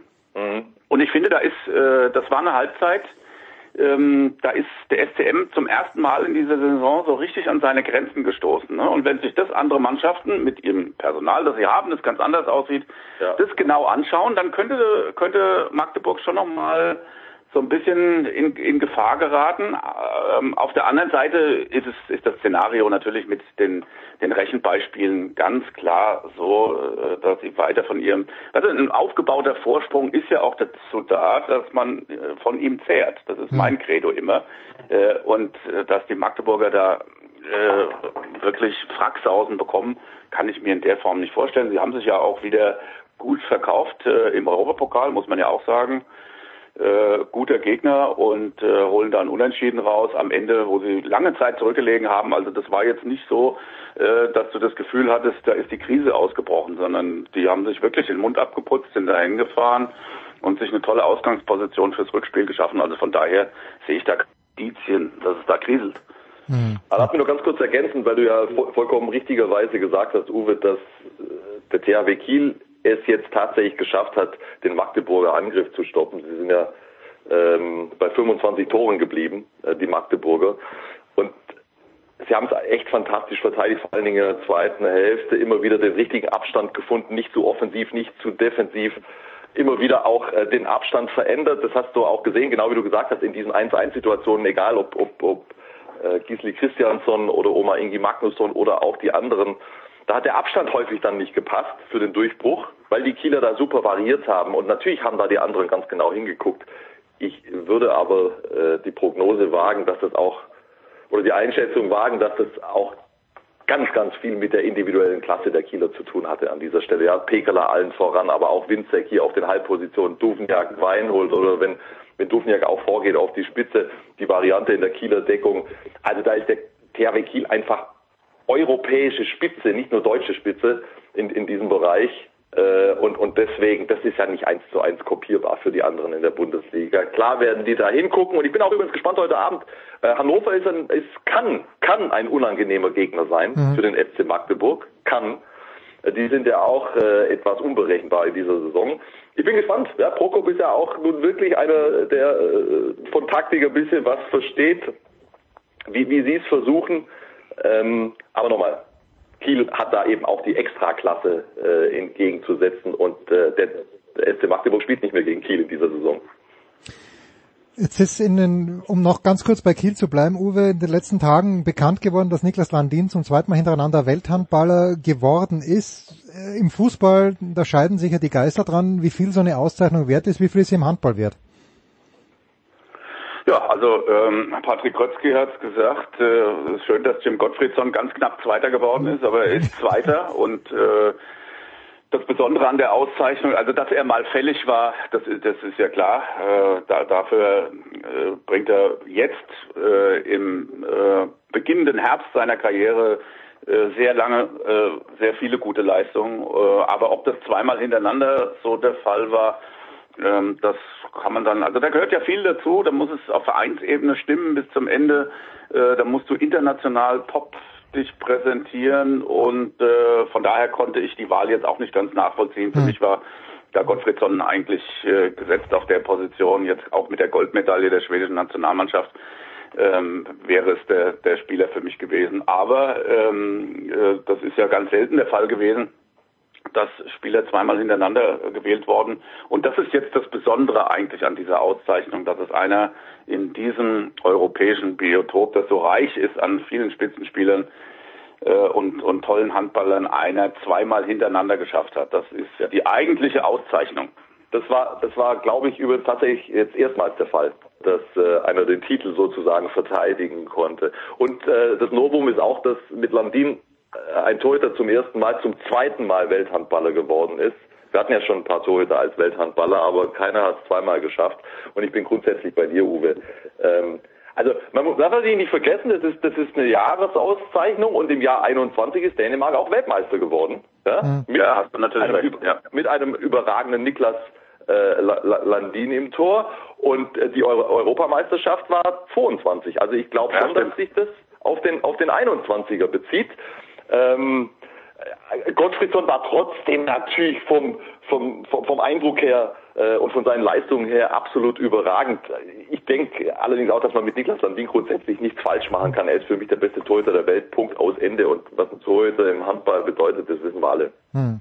Ja, hat man auch gesehen, wo er gegen die Füchse nicht dabei war. Und damit sind wir eh schon bei unserem letzten Thema. Die Füchse, Uwe, du hast sie am Dienstag kommentiert in Nantes mit einem Tor verloren. Äh, Wie ist die Perspektive da? Also ich habe gestern den Eindruck gehabt, Patrick Krötzky war ein kleines bisschen optimistischer als du. Also Nord äh, ist äh, natürlich getragen worden von einer echt tollen Atmosphäre äh, in dieser Halle. Und äh, das hat ein paar Prozentpunkte ausgemacht, gerade als äh, die Füchse eigentlich noch lange Zeit geführt haben in der zweiten Hälfte. Ich weiß nicht, ob sie das so abrufen können, wenn sie äh, in der Max-Schmeling-Halle spielen. Und äh, bei den Füchsen ist äh, noch viel Luft äh, nach oben. Also in der zweiten Hälfte war das im Angriff nicht gut, was sie da fabriziert haben. Und äh, da können sie mehr, aber sie unterliegen auch diesem wahnsinnigen Stress. Ne? Also die sind jetzt äh, von Mannheim nach Nord geflogen, von Nord nach Dortmund, dann spielen sie beim BHC und dann äh, geht's wieder weiter. Das ist einfach ein Wahnsinnsrhythmus im Moment und der ist dann am stressigsten, wenn du eben reisen musst. Ja? Also wenn du von diesen fünf Spielen drei zu Hause hast oder vier, dann ist das alles äh, okay, dann gehst du nach Hause, kannst dich ausruhen. Aber so sitzt du halt im Flieger oder im Bus und äh, kannst dich nicht so richtig regenerieren. Also da bin ich sehr gespannt. Das wird auf jeden Fall ein Faktor sein. Und äh, da hat Nantes jetzt äh, in dieser Woche deutlich weniger zu tun. Das mag sich vielleicht auswirken in äh, der kommenden Woche äh, für das Rückspiel. Aber die Chancen sind intakt und ähm, ich glaube, dass die dass die Füchse das knapp schaffen werden. Du wirst wieder, äh, Uwe, ja bitte, Götze, bitte. Ganz kurz noch, vollkommen wichtig, was du skizziert hast, da dieser, dieser Reisewahnsinn bei den Füchsen, diese Ochsentour, die die jetzt gerade hier machen, die haben heute Abend ein ganz, ganz schwieriges Spiel beim BHC aus dieser Situation heraus und der BHC, der sich sehr äh, abwehrstark präsentiert hat zuletzt. Ich habe die am Samstag in Wetzlar gesehen. Hammer, wie die da verteidigt haben. Ähm, Wetzlar hatte überhaupt keine Chance. Und ähm, Bauchgefühl, die Berliner lassen heute Abend was liegen beim BHC. Wir werden dich daran messen, Götzi. Und zwar, und zwar vielleicht schon nächste Woche. tun. Ja, Uwe, kann ich davon ausgehen oder dürfen wir davon ausgehen, dass du kommende Woche dann äh, sowohl die Berliner als auch die Flensburger wieder bei der Zone übertragen wirst, Dienstag, Mittwoch?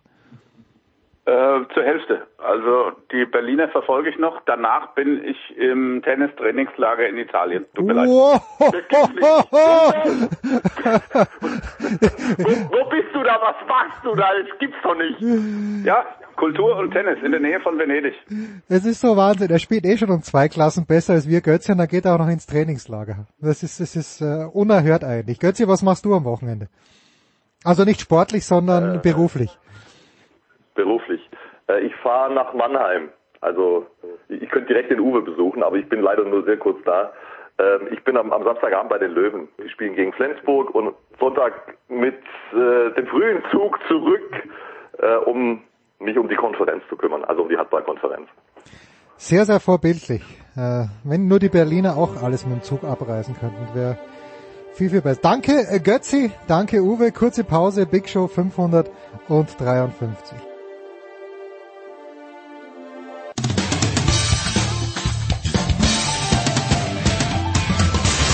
Hallo, hier ist die Angie Kerber und ihr hört Sportradio 360.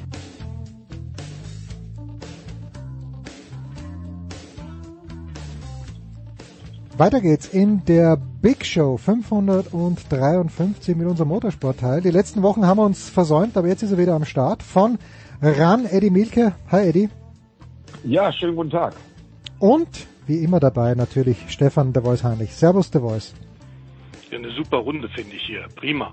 Wäre Prima. Es gibt wieder einen deutschen Einschlag, Eddie, am kommenden Wochenende bei der MotoGP äh, mit Stefan Bradl in Argentinien. Ich weiß nur nicht, ja, ist das, ist das ein gutes Zeichen, wenn Marc Marquez äh, schon wieder nicht fahren darf für die MotoGP als Gesamtes? Also die deutschen Motorsportfans, die freuen sich natürlich. Ja, die deutschen Motorsportfans freuen sich natürlich, aber äh, ich bin erstmal immer noch erleichtert, dass Marc Marquez, mittlerweile ist er ja schon nach äh, zwei Rennen bei fünf Stürzen in dieser Saison angekommen. Vier alleine beim letzten Mal und dann eben dieser kapitale Abflug im Warm-up in Indonesien. Also ich bin da auch einer von denen, der der Meinung ist, manchmal wäre es besser, wenn man den einen oder anderen Rennfahrer vor sich selber schützt. Und Marc Marquez mit seiner Erfahrung, der müsste das eigentlich besser wissen. Ich meine, der Wetterbericht war ähm, eigentlich nicht gut. Also er hätte sich denken können, dass er da in dem Warm-up sowieso nichts mehr reißen kann und dann so viel Risiko zu gehen und so abzufliegen, nachdem er es geschafft hat, da sich schon das Qualifying zu ruinieren mit zwei Stürzen im Qualifying. Äh, klar gab es da Diskussionen über die Reifen, die Michelin gebracht hat. Äh, insbesondere die Honda-Fahrer waren da überhaupt nicht mit zufrieden, weil es ein völlig anderes Material war als das, was man vorher beim Testen in Indonesien hatte. Aber trotzdem, da muss dann die Vernunft liegen, das wird sonst zu gefährlich und das ist ja jetzt nicht das erste Mal, dass er ausfällt. Äh, also ein bisschen äh, Vorsicht sollte man da im Team von Marc Marquez mal an den Tag legen. Auf der anderen Seite freut es mich natürlich für Stefan Bradl, der meiner Meinung nach immer noch in die MotoGP gehört. Und äh, Argentinien ist ein gutes Pflaster, da ist er schon Fünfter geworden. Ich bin mal ganz gespannt. Tja, aber mit dieser Honda, The Voice, wir haben ja oft genug drüber gesprochen, es scheint also, als ob nur Marc Marquez mit dieser Honda tatsächlich gut fahren könnte. Na, beim ersten Grand Prix haben wir schon gesehen, dass Paul Espargaro das inzwischen auch gut hinbekommen haben. Die haben die natürlich versucht, fahrbarer zu machen und nicht mehr ganz so spitz nur und allein auf Marc Marquez abgestimmt. Äh, das ist schon klar, dass HRC da reagiert hat. Dazu war die Abhängigkeit zu groß und die letzten zwei Jahre für Honda, den größten Motorradhersteller der Welt, aufgrund der Dauerverletzungen von Marc Marquez zu desaströs von den Ergebnissen her. Aber Marc Marquez einzubremsen ist sehr, sehr schwer. Alberto Puig äh, hätte es, wäre einer von denen, der als Teammanager bei Honda das vielleicht könnte, zumal er ein sehr, sehr enges Verhältnis zu Marquez hat, aber es ist wahnsinnig schwer. Er ist sehr rational, wenn er neben dem Motorrad ist, sobald er drauf ist, und das weiß der Eddie genauso gut wie viele andere, der Insider, ist der Marc Marx extrem heißblütig und er versucht immer wieder das Unmögliche, hat ja sehr oft tatsächlich es auch, auch geschafft, die Grenzen der Physik zu sprengen, aber äh, das ging in, in Indonesien wirklich dramatisch äh, schief und so ein Highsider habe ich seit vielen Jahren nicht gesehen, ein Horrorsturz. Er hat wahnsinnig Glück gehabt, dass es am Ende nur bei Prellungen geblieben ist und bei der Doppelsichtigkeit. Aber das ist in der Tat ein Problem. Man muss ihn vor sich selbst schützen. Bloß wer soll das machen? Ja gut, aber diese Doppelsichtigkeit. Das ist richtig, ja. nur ja, da muss man mal dazu sagen, das ist jetzt schon das dritte Mal in seiner Karriere, äh, lieber Stefan, dass er diese Doppelsichtigkeit hat. Ähm, da muss er einfach wirklich aufpassen, dass das äh, nicht zum äh, schlimmsten Fall zum Karriereende irgendwann führt, weil äh, mit der Doppelsichtigkeit kann man die 350 Kilometer schnellen MotoGP-Raketen nicht bewegen.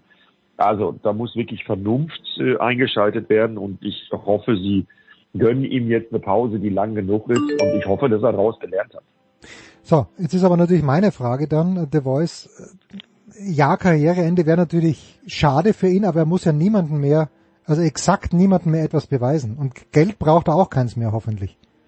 Nee, das glaube ich auch nicht. Wir müssen keine Kollekte rumgehen lassen, sollte er aufhören. Aber es wäre für die MotoGP wirklich ärgerlich, denn, denn äh, nach dem Rücktritt jetzt von Valentino Rossi und ein paar andere der großen Stars fehlt wirklich eine Referenz. Das muss man einfach sagen. Und der Marc Marquez ist natürlich momentan die Messlatte, an der sich in den letzten Jahren immer wieder alle versucht haben. Manchmal ist es gelungen, äh, manchmal weniger, aber klar ist, äh, das wäre ein Rückschlag. Sollte der tatsächlich, äh, was keiner von uns wirklich wünscht, tatsächlich zurücktreten müssen. Ähm, und Eddie hat es ja gerade gesagt, die Gefahr ist da, denn diese Sache der Doppelsichtigkeit ist völlig klar.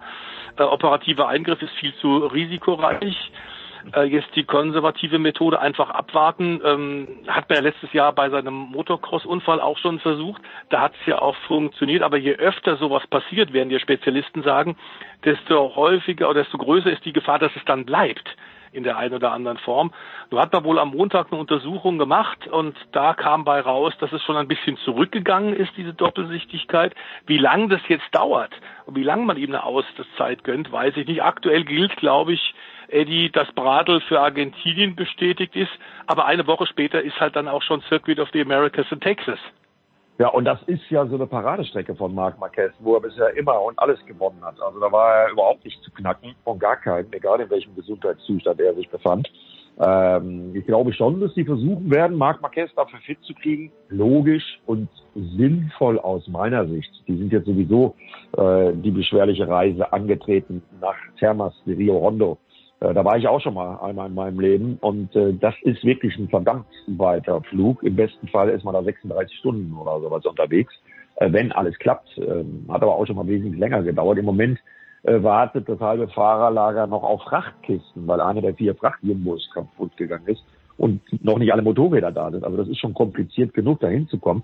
Ja, und dann ist man eben halt auf der anderen Seite der Welt, ähm, Texas, Austin. Also ich würde Stefan Bradl, wenn ich bei Honda was zu sagen hätte, ich hätte das auch jetzt schon entschieden, äh, ich würde Stefan Bradl auch in Austin fahren lassen. Aber das müssen die Honda-Manager selber wissen. Nur um da nochmal drauf einzugehen, das wäre natürlich ein herber Verlust für die MotoGP. Falls es zum schlimmsten Fall, was wir alle nicht hoffen wollen, kommen sollte, äh, nach Valentino Rossis ähm, äh, Abschied, dann auch noch Marc Marquez äh, zu verlieren, das wäre wirklich ein herber Schlag. Apropos Valentino Rossi, der fährt übrigens sein erstes professionelles Autorennen am kommenden Wochenende in Imola zusammen mit Frederik Verwisch und Nico Müller.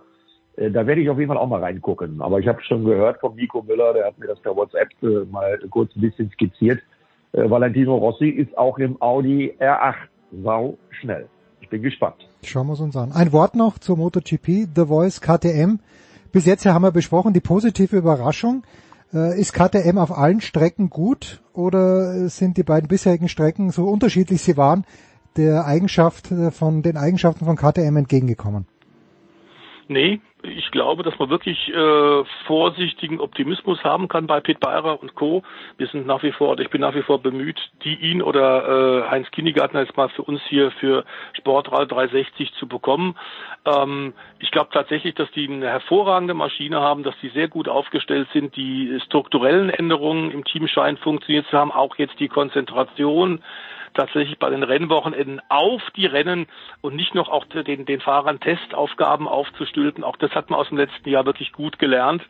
Ähm, und äh, ich, da gibt's Grund für schönen Optimismus, dass wir die Österreicher regelmäßig vorne sehen werden.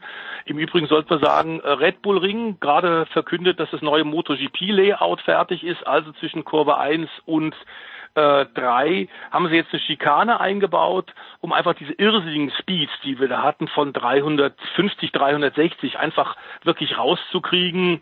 Es ist eine ähm, links-rechts Schikane, die von der Formel 1 nicht gefahren wird, aber eben von der Königsklasse, von der Moto 2 und der Moto 3 in der Motorrad-WM. Hermann Thielke hat den Umbau vorgenommen und diese neue Schikane soll die, die Motorrad-Grand Prix-Bikes einbremsen, äh, dass wir nicht wieder solche irren Unfälle sehen wie von Franki, Franco Morbidelli 2020 und von Johann Sarko. Das brauchen wir nicht wieder. Ach so, Da okay. gebe ich dir recht, Stefan. Und ergänzend noch dazu zur Performance von KTM. Ähm, die sind mit ordentlich äh, Nervenflattern nach Doha, Katar gefahren. Das war immer eine Strecke, wo KTM überhaupt nicht klarkam. Ja, und was haben sie gemacht? Sind sehr gut klargekommen, wie wir gesehen haben. Also das äh, unterstreicht nochmal ein bisschen das, was du gesagt hast. Ich glaube, da hat man die richtigen Schritte äh, eingeleitet und äh, ja, Termas Rio Hondo und auch Texas, Austin werden es zeigen. Aber ich bin da auch genau Stefans Meinung, dass KTM, glaube ich, äh, die Performance balanciert hat und dass man jetzt wirklich überall konkurrenzfähig sein kann. Ganz kurzer Blick zur DTM, The Voice, da haben wir noch ein paar Wochen Zeit. Es geht erst los am 29. April, beziehungsweise dann im Rennen in Portimao am 1. Mai. Aber äh, es gibt eine Kampfansage, oder? Durch das äh, AF-Corps Ferrari-Team, wenn ich es richtig gesehen habe. Na klar. Ja, das kann man ja auch verstehen. Ich meine, wir haben alles noch in Erinnerung, äh, viel Diskussion um das äh, Norris-Ring-Finale im letzten Jahr. Ähm, und da hatte Liam Lawson tatsächlich ja die Chance, Meister zu werden. Ähm, klar ist auch die Stallorder, das Stallorderverbot, was man jetzt an dem man gerade arbeitet, das wird schwierig umzusetzen sein.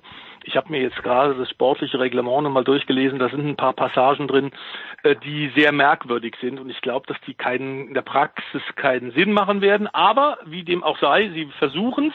Es ist äh, sicherlich sehr, sehr schwer. Ähm, und die Insider, die ganzen professionellen Ingenieure und Strategen, mit denen ich in den letzten Tagen gesprochen habe, die haben da nur einen Kopfschüttel übrig über das, was die ITR da versucht. Zumindest so, wie es momentan drin steht. Das wollen wir uns aber dann in der Praxis einfach mal anschauen, wenn es wirklich losgeht. Und es werden bald die offiziellen Testfahrten in Hockenheim sein. Ähm, es ist ein Riesenstarterfeld und vor allem tatsächlich nach dem Übergangsjahr 2021 mit, mit 19 Stammautos äh, von elf Teams ist es jetzt ein Riesenschritt, dass wir 29 Fahrzeuge haben von sechs Marken mit 14 Teams. Und man muss auch sagen, bei den Fahrern haben wir äh, wirklich Creme de la Creme dabei. Der, der René Rast kommt zurück. Ähm, wir haben äh, sechs oder sieben Mercedes dabei. Wir haben den neuen BMW M4, der mit Sicherheit sehr viel besser sein wird als der äh, M6, der ja wirklich in der Ende seiner Entwicklungsphase im letzten Jahr war und bei dem Marco Wittmann trotzdem ein paar Siege noch geholt hat. Ähm, wir haben tatsächlich die Ferrari dabei und da ist klar, dass AF Corse, das offizielle Ferrari GT-Team, natürlich jetzt auf die Meisterschaft aus ist. Sie haben auch beide Fahrzeuge voll besetzt, soll heißen, als den zweiten Ferrari, den teilen sich nicht zwei, so wie es im letzten Jahr mit Alabron war, sondern diesmal ist also neben Nick Cassidy, der uns ja am Norrisring schon beeindruckt hat, einfach nur kam, reingesprungen ist und sehr schnell war haben wir jetzt mit Felipe Frage auch einen Fahrer, den man in Europa nicht so auf dem Schirm hat, aber der in Südamerika und in den USA wahnsinnig viel schon gewonnen hat. Das ist auch ein richtiger Glüher. Und ich glaube, dass da tatsächlich Red Bull, äh, Ferrari, AFK sehr gut aufgestellt ist. Aber ähm, bei dieser Besetzung momentan ist es keine gemähte Wiese, auch nicht für Ferrari. Ähm, und klar ist, äh, das wird ein unglaublicher Kampf, äh, bei dem das wird der Eddie vielleicht jetzt auch nochmal äh, sagen können, ich durchaus mir vorstellen kann, in der Schlussphase dann auch wieder äh, ordentlich Diskussionen neben der Kulissen zu haben. Denn wenn es so besetzt ist, so viel top vorbereitete Autos, so viel top vorbereitete Fahrer, dann kann es da durchaus auch wieder zu Querelen kommen. Ja, da gebe ich dir völlig recht. Ich habe äh, zufälligerweise gestern gerade angefangen, meine Kommentatorenmappe für die DTM äh, fertigzustellen. Ich mache das immer gerne früh. Ja, und ich gebe dir da recht, Stefan. Also wenn ich das mal so durchschaue, die 29 Fahrer und Fahrerinnen, wir haben da mit Essen Yorkie im T3 Motorsport Lambo auch wieder eine Lady mit dabei an der Seite von Niki Team. Niki Team auch so eine Last-Minute-Verpflichtung. Da sieht man mal, wie das geht. Eigentlich ja Aston Martin äh, Werksfahrer.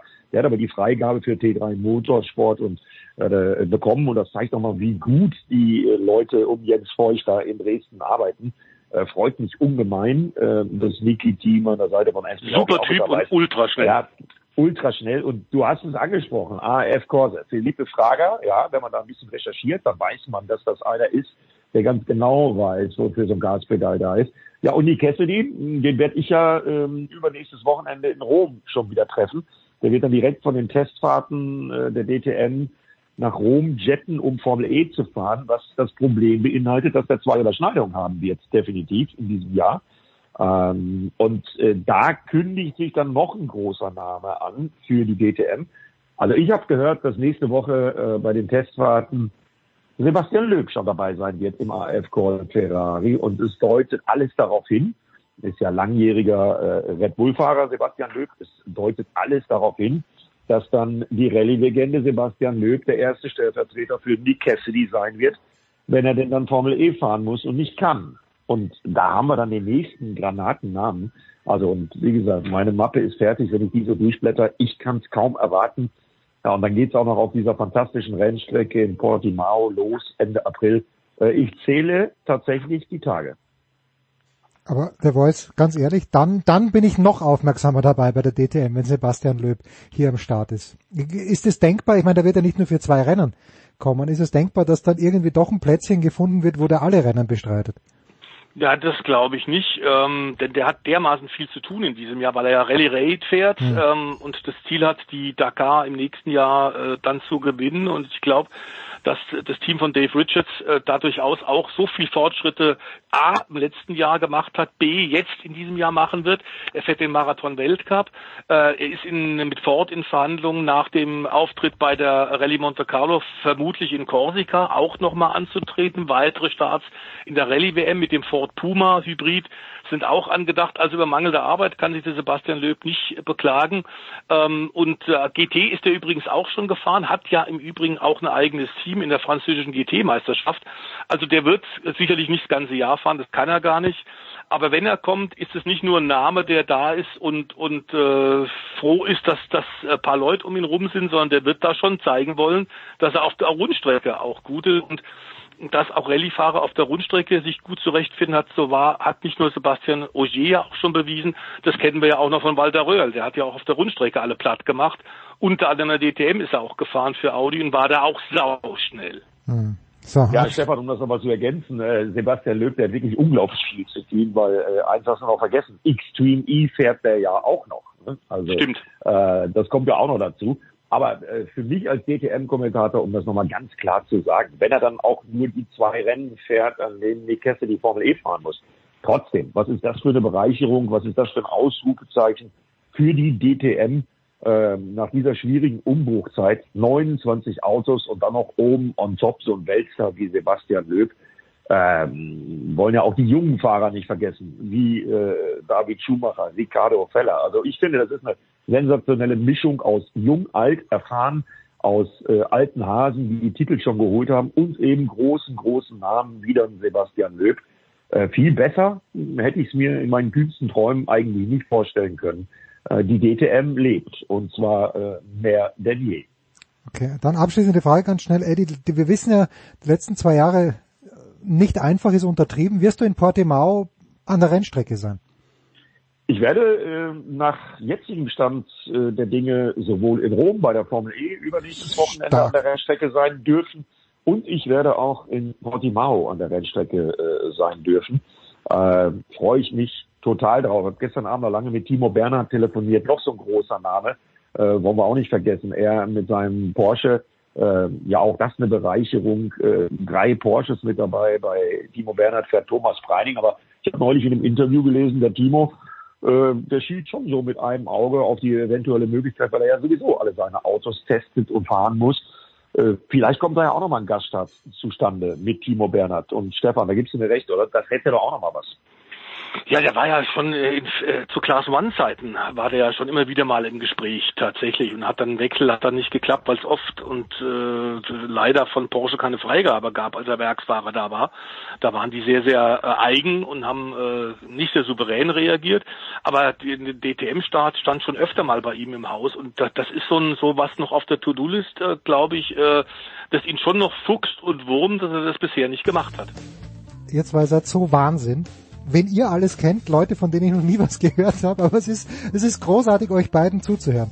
Danke, Eddie. The Voice bleibt für den Formel 1 Teil auch noch dabei. Wir machen eine kurze Pause. Big Show 553.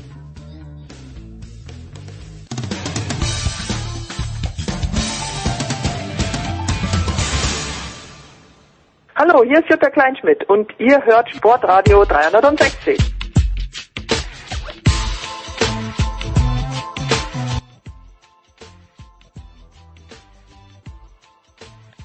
Weiter geht's in der Big Show 553 mit dem Motorsport. Große Runde in der Formel 1. Äh, Der Voice ist da geblieben. Dann der Chef von Formel 1.de ist mit am Start. Das ist Christian Immervoll. Servus Christian. Servus Jens. Und Stefan Edel, natürlich auch mit dabei. Motorsport.com. Servus Stefan. Servus. Wir müssen mit Stefan Ehlen beginnen, den wir alle als sehr, sehr zurückhaltenden, vornehmen Menschen kennen. Aber wenn ich deinen Facebook-Post richtig deute, Stefan Ehlen, vor ein paar Tagen, dann äh, wirst du nicht spontan einen Franz Toast Fanclub aufmachen. Liege ich da richtig? ja, also der Franz Toast hat ja in der Vergangenheit schon hier und da mal so ein bisschen äh, ein paar Worte fallen lassen. Vielleicht darf man die auch alle nicht auf die Goldwaage legen, aber so in die Richtung, wer halt nicht so viele Rennen machen will in der Formel 1, ähm, der muss halt zu Hause bleiben und sich eine andere Arbeit suchen. Und da gab es jetzt dann auch wieder so ein paar Aussagen nach Saudi-Arabien, die waren vielleicht nicht 100% ernst gemeint von ihm, aber fallen natürlich auf einen interessanten Boden, wenn er dann sagt, na, war doch alles zu und hat auch alles prima gepasst am Wochenende. Und der Meinung bin ich halt eben nicht. Und auch Stefano Dominicani als Formel 1 hat sich da in einem Interview mit Sky geäußert, als ob nichts gewesen wäre, als ob sicherheitstechnisch alles völlig in Ordnung gewesen wäre im Wochenende in Jeddah und das war es halt nicht. Und davon ungeachtet immer noch die, die schwierige Menschenrechtssituation in Saudi-Arabien insgesamt und dass da wenige Wochen vorm Rennen 81 Leute hingerichtet werden, die Formel 1 aber nicht irgendwie in irgendeiner Form mal zuckt oder das in Frage stellt, das ist halt schon hart, muss man dann sagen. Ja, also ich habe ja auch eine regelmäßige Kolumne bei motorsport.com, da habe ich den Herrn Dominicali auch etwas äh, angeprangert, dass er sich halt gar so gehen lässt und überhaupt nicht auf die Themen eingeht, die halt wirklich auch im Raum stehen hier und die auch heftige Kritik äh, an der Formel 1 zur Folge haben. Aber er stellt sich irgendwo hin und sagt quasi, so alles kein Problem, passt doch alles. Und wir haben natürlich einen moralischen Kompass. Und da wird mir der Christian beipflichten, diesen moralischen Kompass, ähm, den sehen wir jetzt so nicht unbedingt. Ne? Und der Vorwurf, dass die Formel 1 halt dorthin geht, wo das viele Geld ist und sich um alles andere herzlich wenig schert, der wird halt so auch nicht entkräftet. Also ich finde Dominicali extrem macht hier überhaupt gar keine gute Figur und damit die Formel 1 auch nicht. Und das stört mich, muss ich sagen, dass man dann nicht den Schneid hat und sich hinstellt und sagt, ja, okay, natürlich nehmen wir das Geld und alles andere ist uns wurscht. Ähm, Ne, das das finde ich halt dann zum Beispiel auch ein bisschen schwierig. Und äh, da macht auch der Weltverband FIA kein gutes Bild.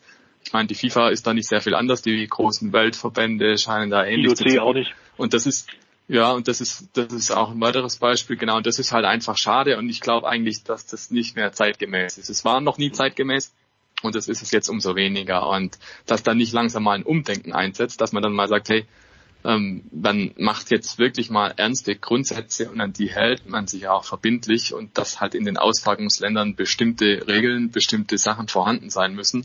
Ansonsten wird da kein Vertrag abgeschlossen. Da verstehe ich nicht, warum das nicht längst mal passiert. Auch der öffentliche Druck wächst, ja, aber das scheint den Herrschaften schnurzpiep egal zu sein, solange die Kohle stimmt. Ne? Das finde ich bedauerlich. Christian. Ist das eine Frage? Naja, wenn, wenn, wenn, wenn, Ähm. wenn sagt Stefan, wenn Stefan eben sagt, Christian wird, mit, über, Christian wird mit übereinstimmen, dann stimme mit ihm überein. Oder füge noch an. Das stimmt. Ja, ich, nee, es stimmt. Also ich stimme mit Stefan hundertprozentig überein. Was ich, ähm, ich habe einen konkreten Vorschlag für die Formel 1, weil ich finde, ich habe ja ein gewisses Verständnis dafür, wenn jetzt der König von Saudi-Arabien anruft in London und sagt, liebe Leute, stellt mich mal zum Herrn Dominicali durch, wir würden da gerne Formel 1 Rennen machen bei uns. Ja, so läuft es natürlich nicht, aber ich, ich überzeichne das jetzt ganz bewusst. Ähm, dann ist es natürlich brutal schwierig, wenn der Herr Dominicali dann mit dem König telefoniert, dass man sagt, ah, ganz schwierig, ihr bringt da 81 Leute um. Ja. So direkt, glaube ich, ist die Kommunikation sehr, sehr schwierig tatsächlich. Ähm, Deswegen habe ich am Wochenende in einer Kolumne von mir, um da auch ein bisschen Eigenwerbung zu machen, einen, einen Vorschlag gebracht, der da lautet, liebe Formel 1, lasst euch doch einen Wertekodex einfallen. Ja? Den veröffentlicht ihr.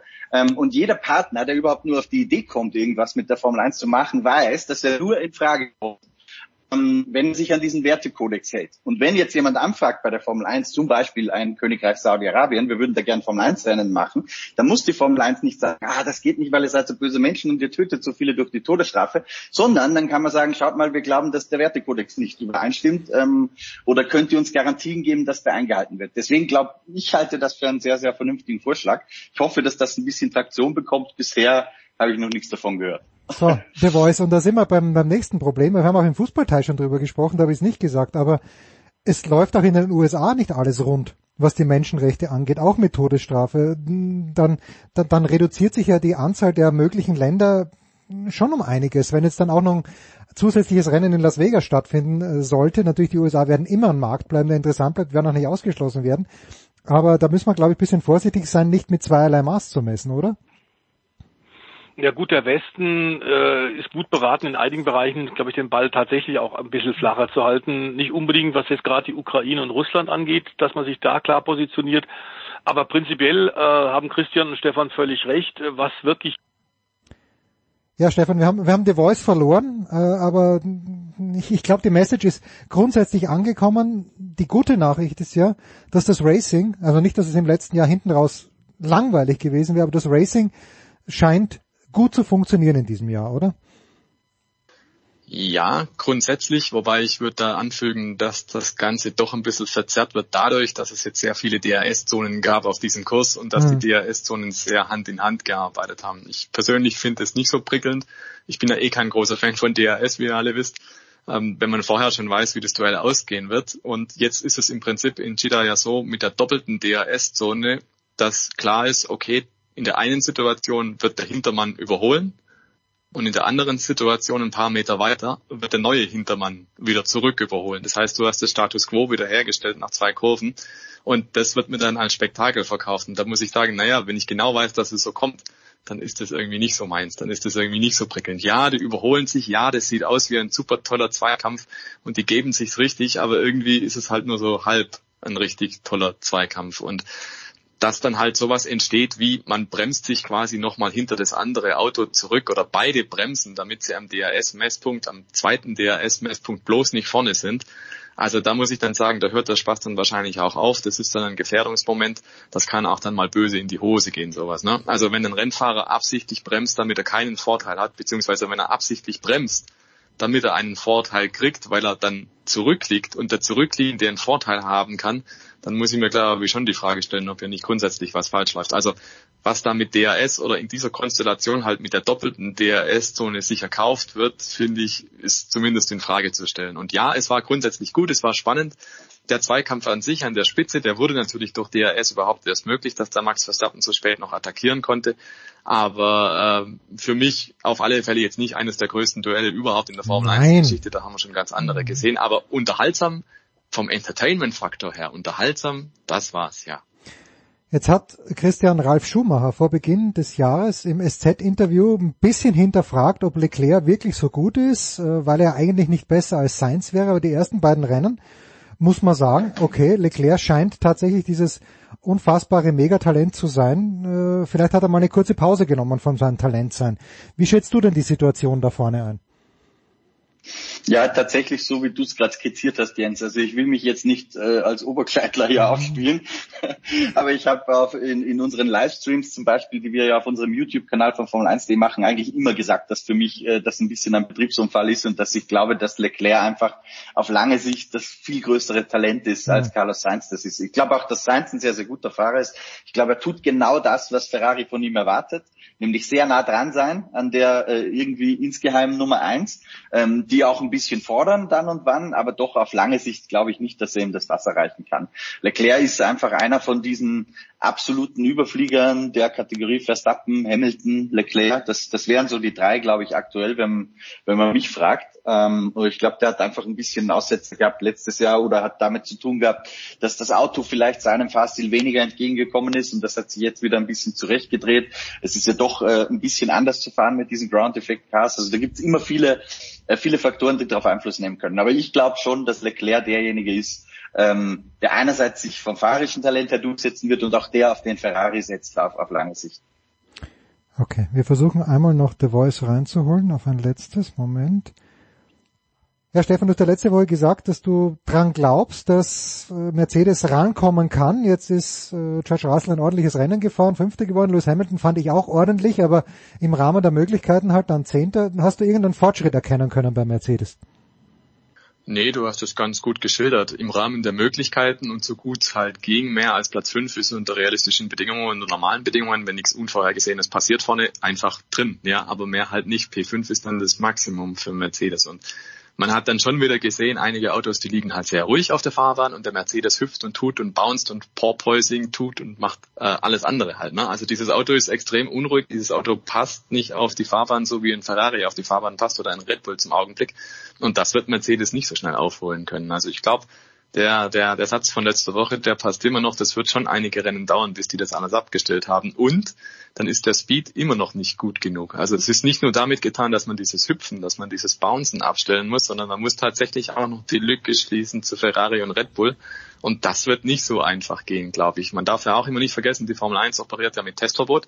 Da wird Mhm. jetzt nicht groß irgendwie ein Auto mal auf die Teststrecke gefahren, sondern das muss man alles virtuell erledigen und im Rahmen der Budgetobergrenze. Also das sind schon so zwei Handicaps. Ansonsten würde ein Mercedes-Werksteam sicherlich schneller aufholen können. Aber unter der Situation sehe ich nicht, wie sich da wirklich vor dem Sommer wirklich großartig was ändern sollte. Also auch die anderen Teams stehen ja nicht still. Ferrari, Red Bull, die werden ja alle entwickeln, die werden ja alle neue Teile bringen und dann muss Mercedes im Prinzip zwei Schritte auf einmal aufholen.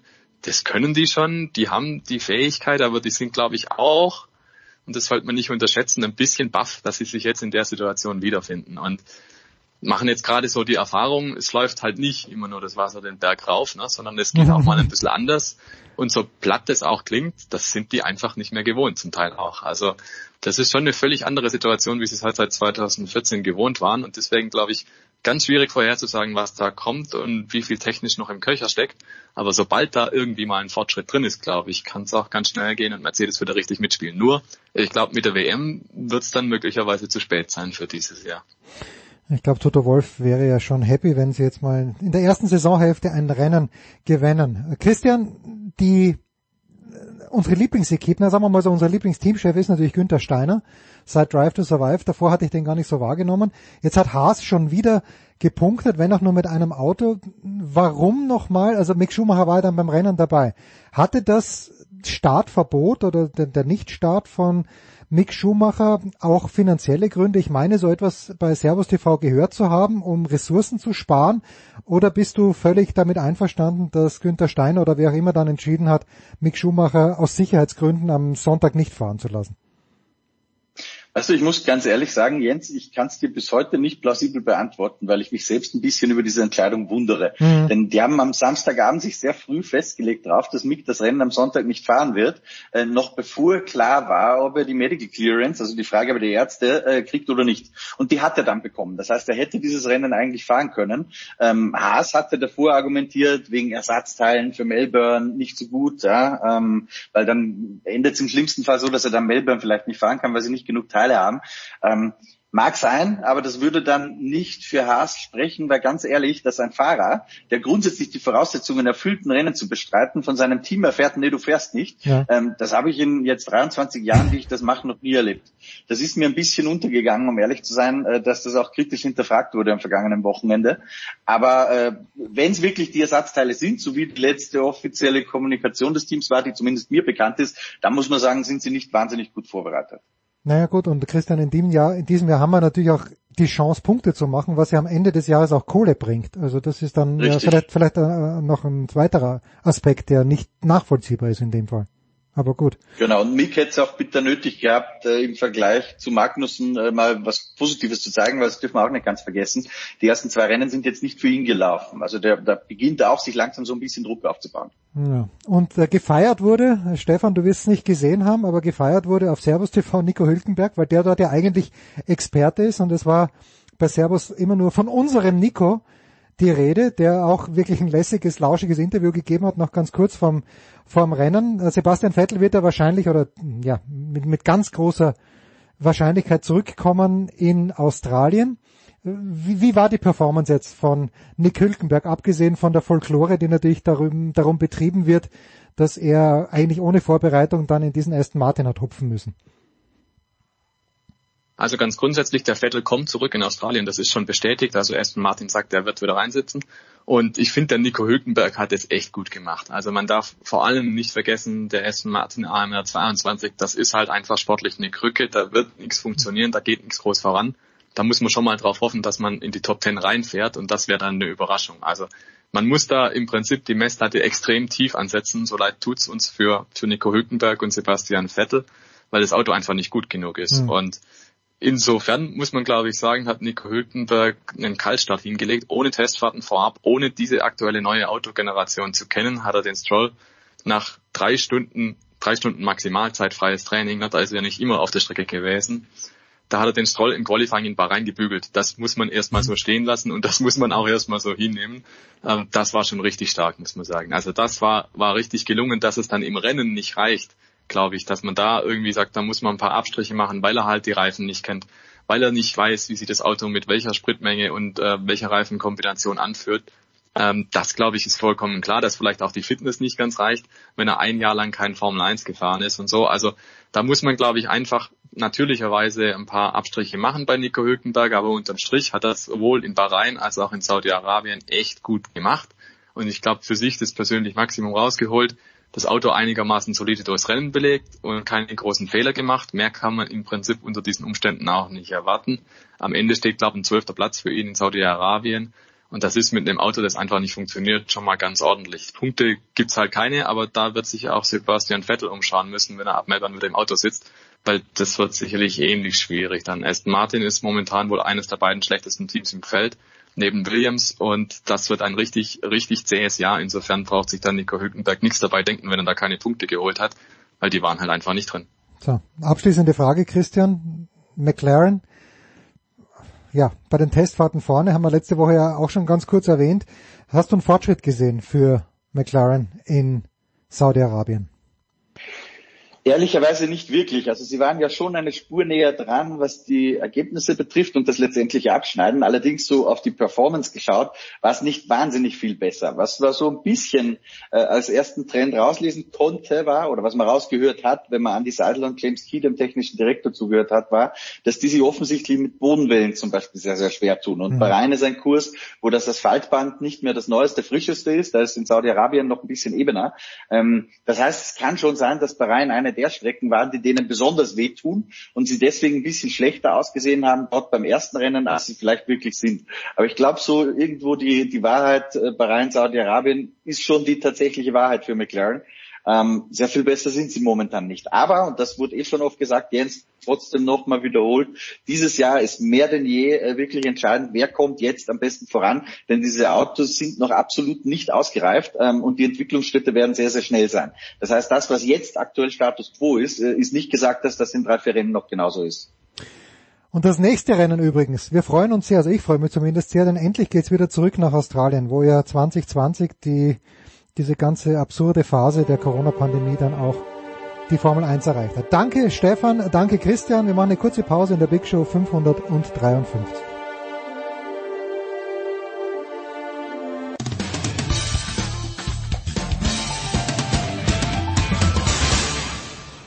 Hallo, hier spricht Thorsten Leidenhardt, Headcoach von Ratio Farm Ulm und Sie hören Sportradio 360. Und jetzt ist es Zeit für die German Power Rankings, die wöchentliche völlig subjektive Rangliste aller deutschen Sportler, Teams, Trainer, Spielerfrauen. Exklusiv produziert, verantwortet und dem gesamten Internet zur kritischen Würdigung hingeworfen von sportradio360.de.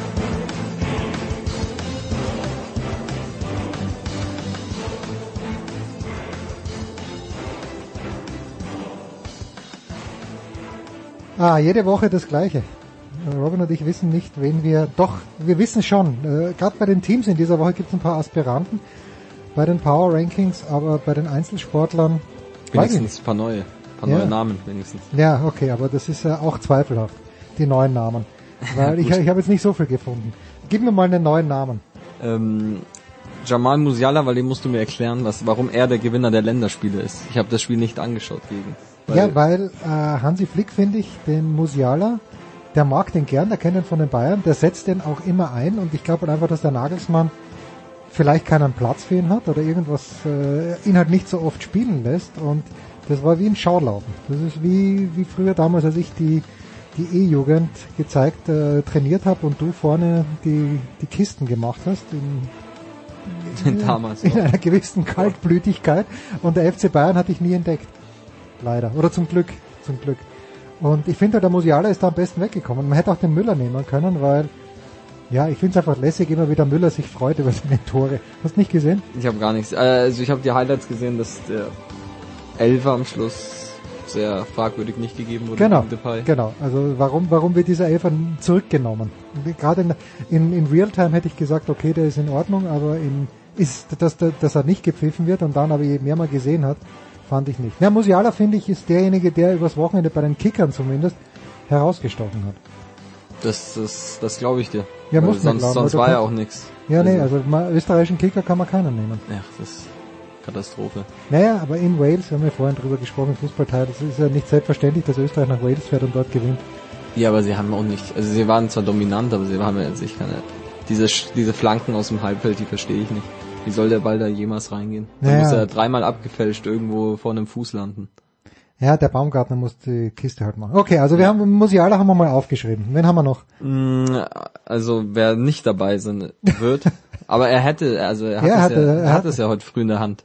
Äh, Alexander Zverev.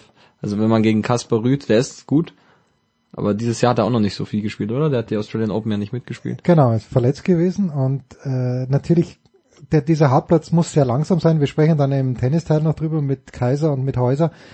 Aber gegen Rüd auf Hartplatz darf Zverev, kann er eigentlich nicht verlieren. Hat er vorher auch noch keinen Satz verloren und ich glaube letztes Jahr irgendwann mal 6-1, 6-4. Also er war ja relativ souverän immer. Naja, also Rüd. es war in Cincinnati hat er glatt gewonnen und er hat dann in Paris-Bercy, da ist es ein bisschen enger gewesen, aber auch keinen Satz abgegeben und jetzt, ja, hat er einfach im dritten Satz deppert seinen Aufschlag abgegeben. Also Zverev in dieser Woche leider nicht, das war alles vorbereitet, weil er äh, hätte im Halbfinale gegen Cerundolo gespielt, geschenkt und er hätte das Turnier gewonnen. Hätte die Ware. Ja, stimmt. Ja. Du hast dann- einen anderen Vorschlag. Ich habe aber einen anderen Tennisvorschlag. Ah. Juri Rodionov, neuer Name bei uns. Oder vielleicht mal erwähnt, ähm, dass er Davis Cup gespielt hat oder irgendwas. Kann sein, Aber ja. Ja, der Juri. Er hat das Turnier gewonnen, hat gestern oder vorgestern seine Erstrundenpartie gewonnen. Das heißt jetzt, ich glaube, sechs Spiele am Stück ungeschlagen. Heute wird er wahrscheinlich, oder er geht zumindest als Favorit ins Spiel gegen den Suchita, Sugita, wie man den auch ausspricht. Und dann hat er sich mit dem Turniersieg in dem Challenger, wie viel gab es? War das ein 800? 80. 80? War 80er, ja. Ja, dann immerhin 80 ATP-Punkte hat er sich erarbeitet und den Platz in den Power Rankings. Ja, das schon, weil wir haben ja vor zwei Wochen was, glaube ich, Daniel Altmaier gelobt, Ja. als der bei diesem super besetzten Challenger in Phoenix gewonnen hat, obwohl, ah, ins Finale gekommen ist. Aber das war ja auch 100, oder? Das waren ja Das war 100 125, 125, ja, also genau. das war schon gut. Und Juri, ja, okay, mit Juri, man muss ihn einfach zwangsweise mögen, weil er eben für Österreich Davis Cup spielt. Egal, ob man ihn nun wirklich mag oder nicht, aber er hat ein lässiges Spiel und äh, schon gut. Er hat jetzt auch bei diesem, also den Lugano hat er gewonnen und jetzt, nein, in Biel hat er gewonnen, jetzt spielt er in Lugano, hat erste Runde gegen den Stricker gewonnen. Stricker war gesetzt, Juri nicht. Und Stricker ist ein guter, bisschen jünger als Juri, nicht ganz austrainiert und das ist stark. Also ich finde, Juri können wir ohne weiteres ins, natürlich nicht ganz vorne, aber wir können ihn in Erwägung ziehen. Top 3, Top 3 ist er heute dabei, weil wir auch nur 5 zur Auswahl haben. Ja, Deswegen okay, gut. schafft er die Top 3. Ja, wir haben ja nicht mal fünf, weil Zverev ja nicht zur Auswahl steht. Ja, ah, gut, und wir dürfen ja nur einen, einen, einen Ja. Basketballer nehmen. Aber Ja. die Basketballer, die wir zur Auswahl haben, Franz Wagner und Jakob Pöltl, sowie eigentlich das sind ja immer die zwei, die zur Auswahl stehen. Schon, Weil ja, weil ich, ich habe nochmal nachgeschaut, Dennis hat nix nix Ja, und der gewesen. Kleber ist halt offensiv. So, er hat irgendwie sein, sein, sein, sein Mojo verloren offensiv. Also zumindest Ja, die Spieler, ja. die ich sehe, da denkt man sich schon viele offene Dreier, die er eigentlich getroffen hat am Anfang der Saison. Aber der Doncic über, also überragt halt auch alles. Da ist man halt auch geflasht von der Show. Ja, das ja, aber ich habe ja mit Dre vor zwei Wochen oder vor drei schon gesprochen, Doncic äh, wird nicht MVP werden, weil er halt in Beginn des, des Jahres nicht gut genug war. Ganz ja, einfach. weil er kann ja trotzdem vielleicht die, die Mavs bis in die zweite, also in die zweite Runde sollten die ja, sind ja jetzt dritter Platz heute. Aktuell haben sie die Warriors überholt. Mit gleichem Rekord, aber das habt ihr ja sicher gerade besprochen im NBA-Teil. Naja, der kommt natürlich erst später, aber ich, ich sehe gerade, sie wären im Moment, wären sie äh, Nummer drei und würden gegen Utah spielen. Ja, die auch heute aktuell abgerutscht sind auf sechs. Die waren ja eigentlich immer auf fünf. Ja. Dann war es 4-5 Dallas Utah und jetzt ist es 3-6 Dallas Utah. Aber ich weiß gar nicht, was. Ich will ja, dass die Warriors und die die Mavs weiterkommen. Ja, geht ja. Ich weiß aber gar nicht, gegen wen ich, welches Matchup ich lieber hätte.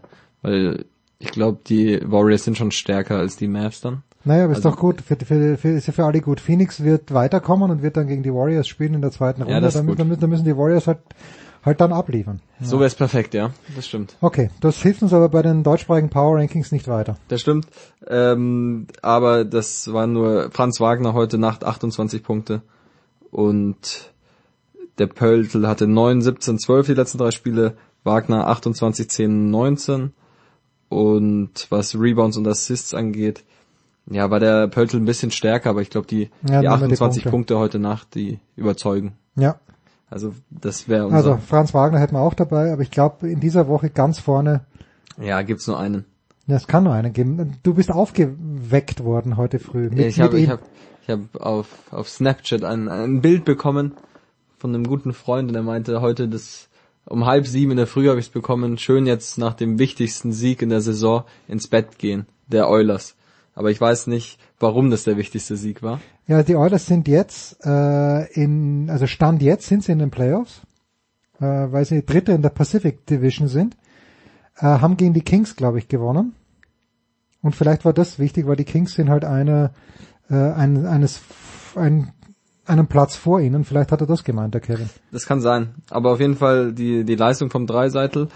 Ähm, wir fangen an mit dem 24.3., oder? Das ist Ja. noch in, Für, in unserer ja, Woche. ja, ist noch in der Range drinnen, gerade noch. ähm, zwei Tore, am 26.3. drei Tore, ein Assist, 28.3. ein Tor, ein Assist und dann 30.3. heute, also das war ja gegen die Kings dann, das Ja. Spiel, ähm, auch ein Tor und insgesamt, wenn ich das richtig sehe, 49 Tore, 48 Assists. Ja, und das ist, äh, Conor McDavid hat jetzt 100 Punkte nach dem Spiel heute Nacht und äh, Leon wird wird bald die 100 Punkte knacken. Also ich glaube, was die Einzelsportler angeht, führt in dieser Woche kein Weg an Leon Dreiseitel vorbei. führt auf jeden Fall kein Weg dran vorbei. Ist der Kandidat für den MVP in der NHL oder Ja, ist halt schwierig, ist halt schwierig, wenn man den McDavid, der eben ein paar Punkte noch mehr hat, äh, an seiner Seite hat.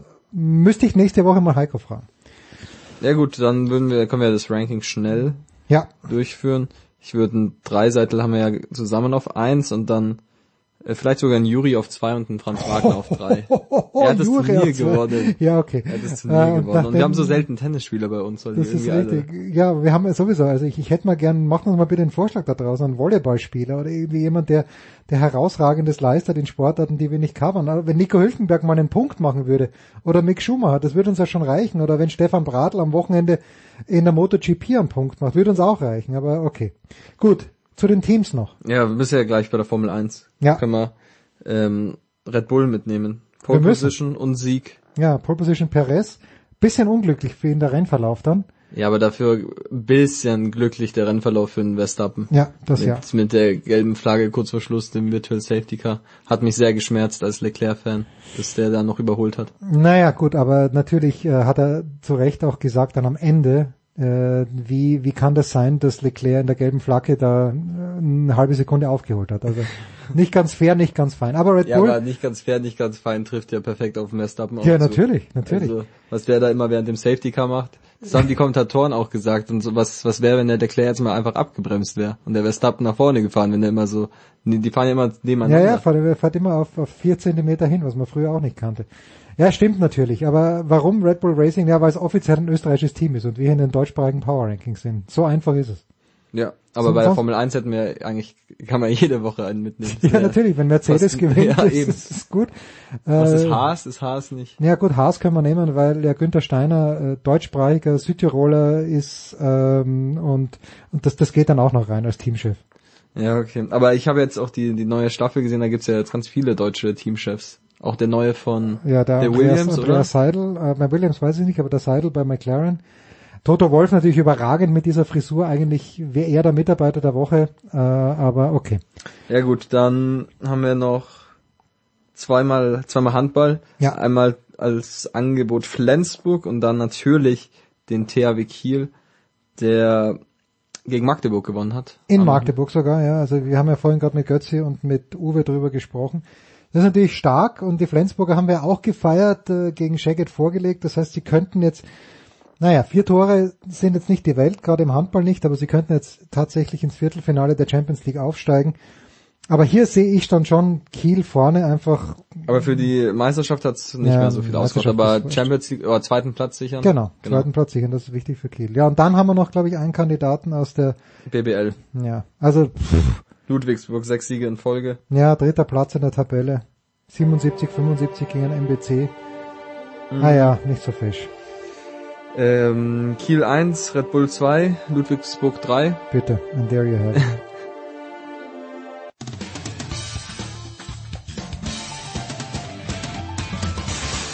Grüß euch, hier spricht Hans Kranke und ihr hört mir auf Sport Radio 360, dem Sportsender.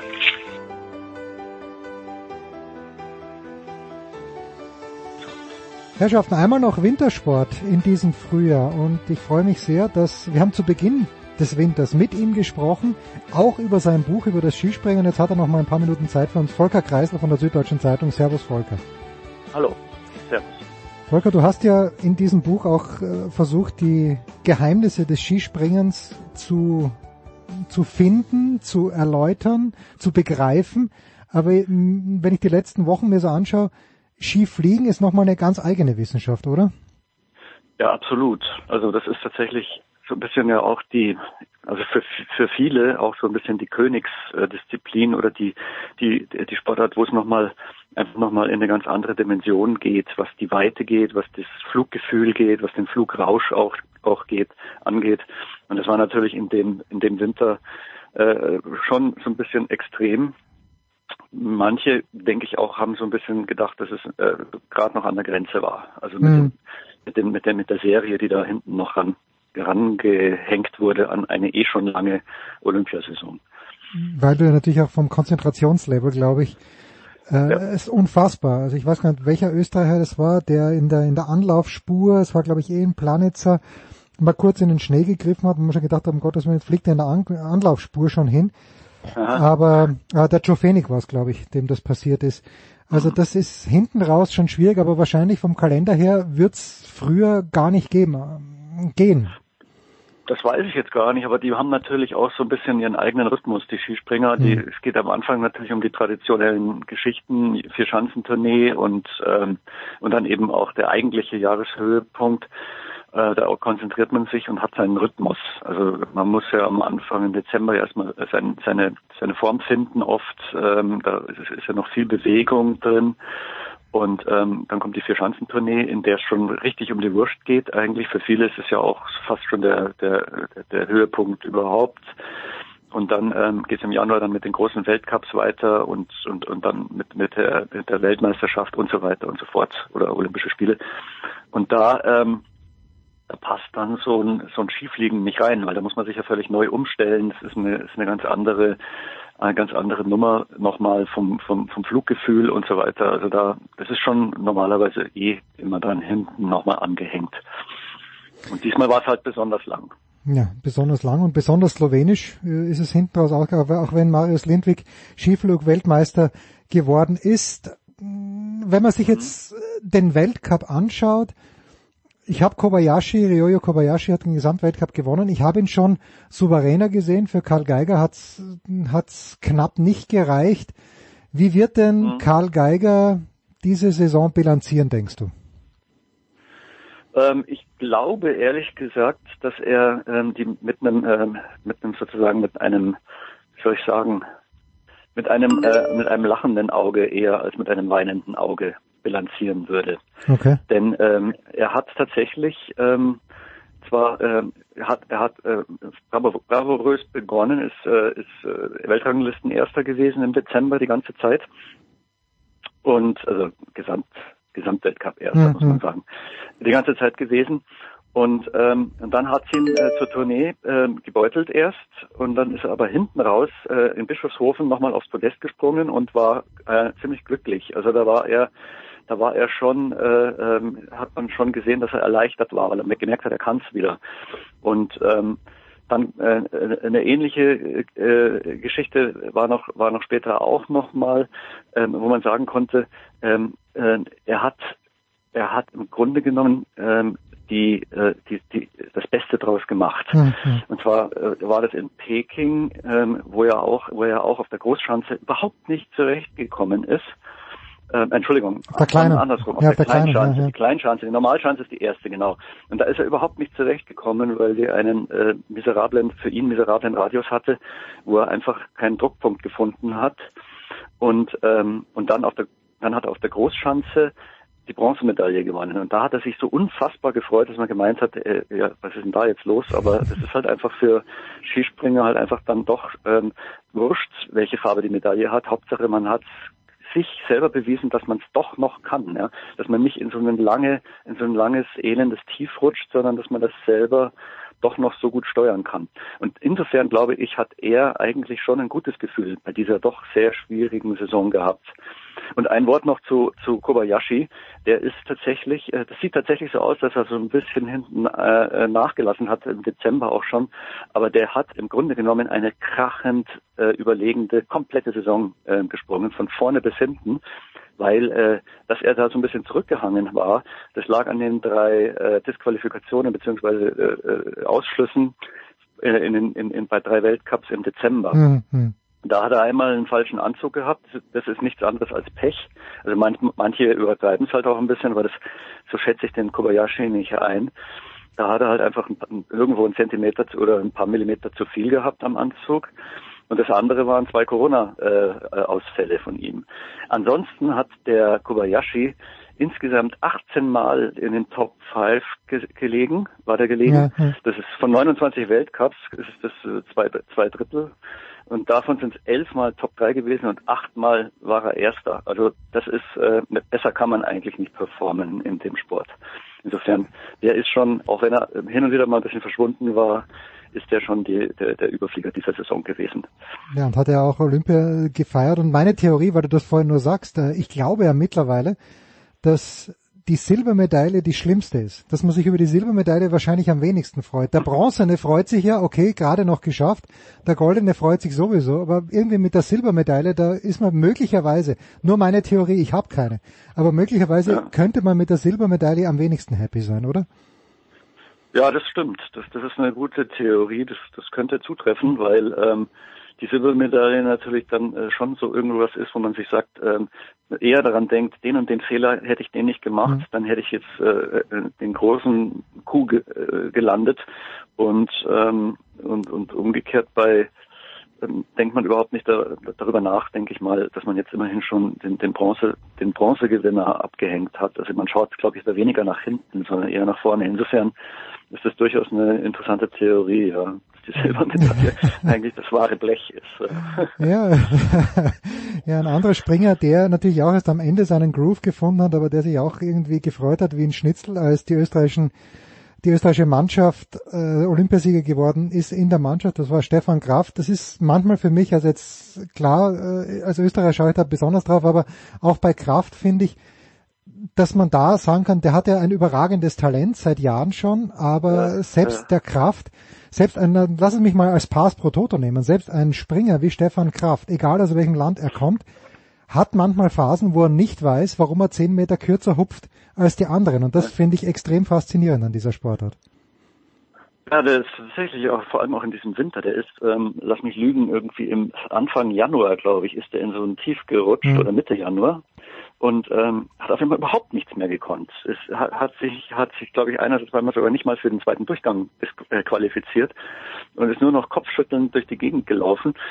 Und dann ist es aber auch wieder äh, genau das, was die, die Großen ausmacht, dass die eben mit diesen Tiefs auch zurechtkommen können, dass sie dabei nicht irgendwie hektisch werden und irgendwelche verrückten Sachen probieren, sondern dass sie einfach nur an ihren eigenen Sprung, und ihr eigenes Fluggefühl und vor allem ihren eigenen Absprung einfach weiterhin glauben und den auch dann irgendwann mal wieder äh, äh, hinkriegen, weil sie genau auch in dem Moment, in dem äh, es ihnen wieder gelingt, dass sie da dann en entsprechend gut festhalten können dran und sich dann wieder das alles wieder memorisieren und äh, und ähm, umsetzen können. Und das ist beim beim beim Krass natürlich exzellent gelungen jetzt auch wieder. Ja, ja wobei er bei der Skiflug, Außerdem, außerdem ist er eh ein super, super Skispringer schon seit Jahren. Also einer der konstantesten überhaupt, Hm. finde ich. Also ja, und ein großer Flieger. Äh, nach, nach dem Training bei der Skiflug Auch WM das. hätte man natürlich gedacht, dass er das gewinnen wird. Dann hat es doch der Lindwig gewonnen, was äh, nach dieser Saison auch absolut verdient war. Also Marius Lindwig natürlich auch eine unfassbare Saison gehabt mit dem Olympiasieg auf der Großschanze und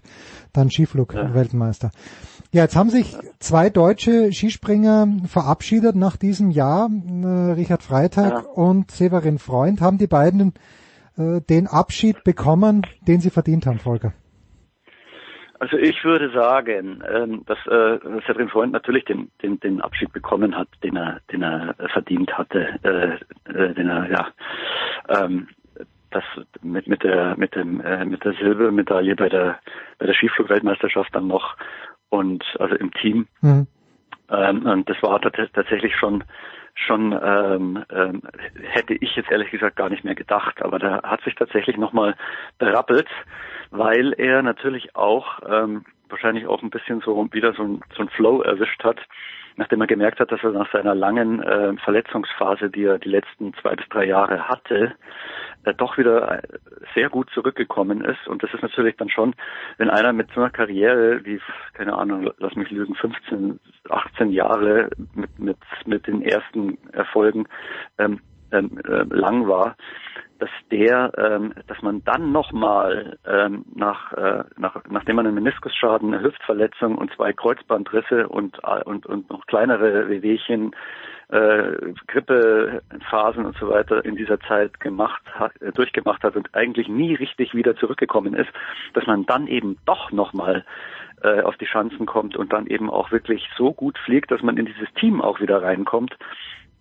wenn er auch bei Olympia nicht dabei war, aber dann hinter, hinten raus eben gerade, weil er ein guter Flieger ist, auch bei dieser, bei diesen äh, äh, sechs äh, Flugwelt, Flugveranstaltungen, wenn er da Mhm. wieder dabei war, das ist natürlich schon äh, eine Riesensache und insofern hat der natürlich einen großen, äh, einen sehr großen äh, Abgang, also einen sehr, sehr Würdigen sehr, Abgang, kann man sagen. würdigen und ähm, und und ein Abgang, der ihm sozusagen mit allem wieder ein bisschen versöhnt hat, hingelegt. Das äh, Richard, äh, der Richard Freitag, ähm, ich weiß es nicht, inwiefern er, der wird bestimmt in seinem Milieu in, in ähm, im Erzgebirge entsprechend auch wieder äh, gefeiert worden sein, was er, was er, was er auch absolut verdient hat. Aber er hatte insgesamt natürlich jetzt äh, eine Zeit hinter sich, wo ich mir vorstellen kann, da wünscht sich ein äh, Skispringer schon was, was anderes zum, zum Karriereende. Und da ist er natürlich auch noch nie so derjenige gewesen, der jetzt so, so riesig im, sich äh, im Feier, feiern hat lassen, äh, auch bei seinen großen, äh, bei seinen größeren Erfolgen, sagen wir mal so. Ähm, äh, er war halt einfach ein, ein großes Talent und viele sagen halt, er hätte vielleicht ein bisschen mehr draus machen können. Und ähm, das, was er aber dort dann doch daraus gemacht hat, das hat ihn schon irgendwie ähm, ähm, tatsächlich äh, in, in, den, in, den, Vordergrund gerückt zu der entsprechenden Zeit. Deswegen ist er natürlich auch ein großer Skispringer gewesen für meine Begriffe mit seinem Talent.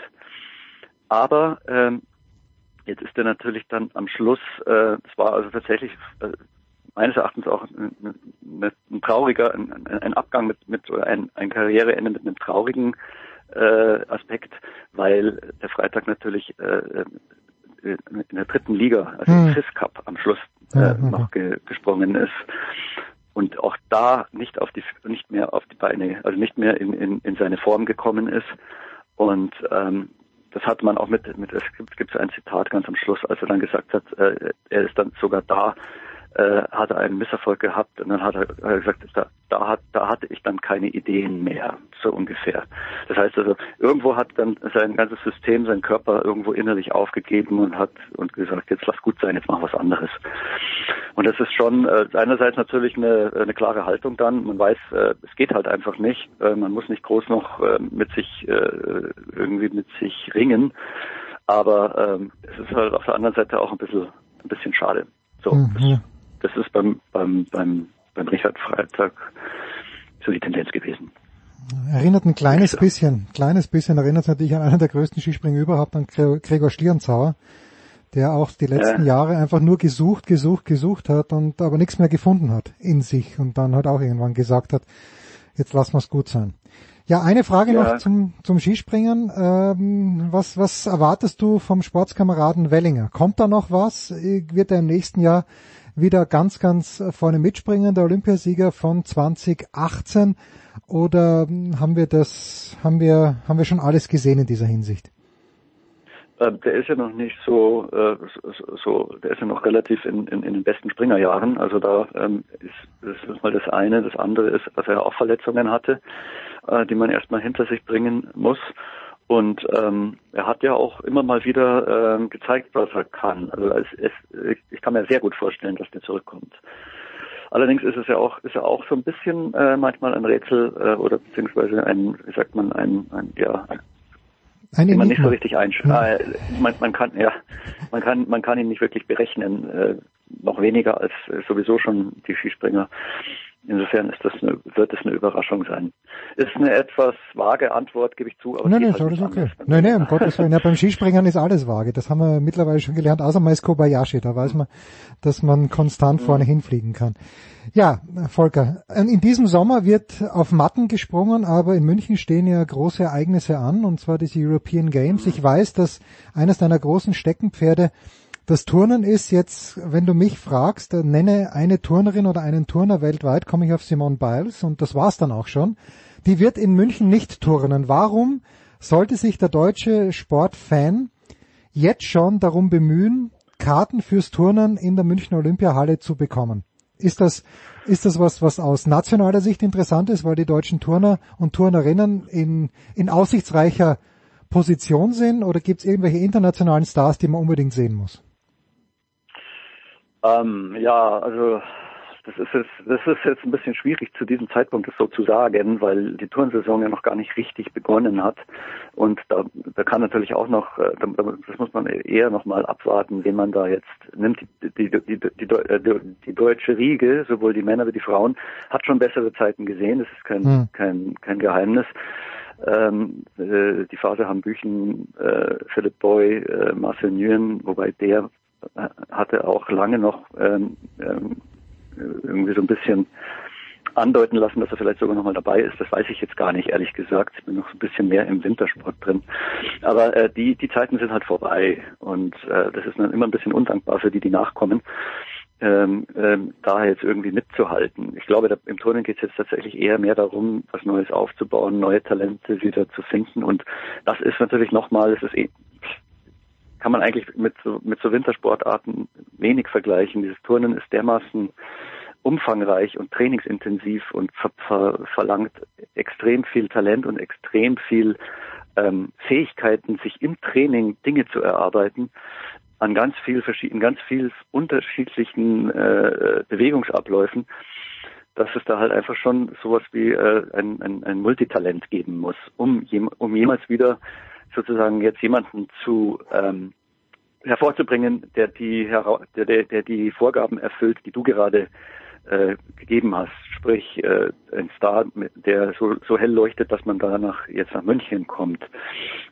Ich könnte mir vorstellen, äh, dass das, also wenn jetzt nicht noch im, im Sommer irgendwie jemand plötzlich irgendeinen Weltcup gewinnt und so ein bisschen was auf, äh, aufflackert, dann könnte ich mir vorstellen, dass das eigentlich jetzt ein mehr eine Veranstaltung ist, um überhaupt mal so ein bisschen die, sich das Turnen anzuschauen und, äh, und, und, und, und so ein bisschen vielleicht da Feuer zu fangen. Ähm, mit Sarah Voss und mit, mit, mit einigen anderen haben die Deutschen natürlich schon auch äh, äh, Turner dabei, die, die in den Top Ten oder in den, in den, in den, auf den vorderen Plätzen landen können. So ist es nicht. Aber das, das, die Erwartung, dass da jetzt ein neuer äh, Fabian Hambüchen irgendwie ums Eck springt, das äh, sollte man, das sollte man vorsichtig sein. Und äh, umso, wenn, wenn jemand sich dann anbietet, der zumindest die, die Aussicht vielleicht hat, wo man sagt, okay, da ist das Talent da, dann umso besser. Aber ich glaube, ehrlich gesagt, da müsste man jetzt ein bisschen vorsichtig sein. Es gibt auch äh, übrigens bei den European Championships auch Leichtathletik und Rudern und alles Mögliche. Also es ist nicht das einzige, die einzige Disziplin. Na klar, die da aber, stattfindet. aber für Turnen gilt natürlich was für die meisten Sportler. Man muss es live sehen, wie du gerade gesagt hast. Einfach um, um Ja. mal zu verstehen, mit welcher Dynamik, äh, welche Höhen da bei den Sprüngen teilweise, auch wenn am Reck geturnt wird. Also wir hatten früher mal in diesem traurigen Dorf, wo ich herkomme, oder diesem gro- großartigen Dorf, wo ich herkomme, waren die chinesischen Turner mit Li Ning hieß der, glaube ich, damals, auf Tournee. Und das ist natürlich Wahnsinn, wenn du das erste Mal jemanden siehst, der im Kreuzhang an den Ringen da hängt und dann gerade auch die Reckübungen, die natürlich mittlerweile, also für, für die Übungen, die Li Ning damals gemacht hat, wird Fabian Hambüchen, wäre er gar nicht mehr aufgestanden, weil das macht er im Schlaf.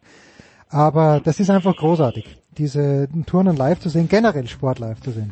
Volker, ich danke dir ganz, ganz herzlich. Das war's äh, mit dem Skispringen für diesen Winter. Wir melden uns garantiert im nächsten wieder. Kurze Pause, Sehr Big Show gerne. 553.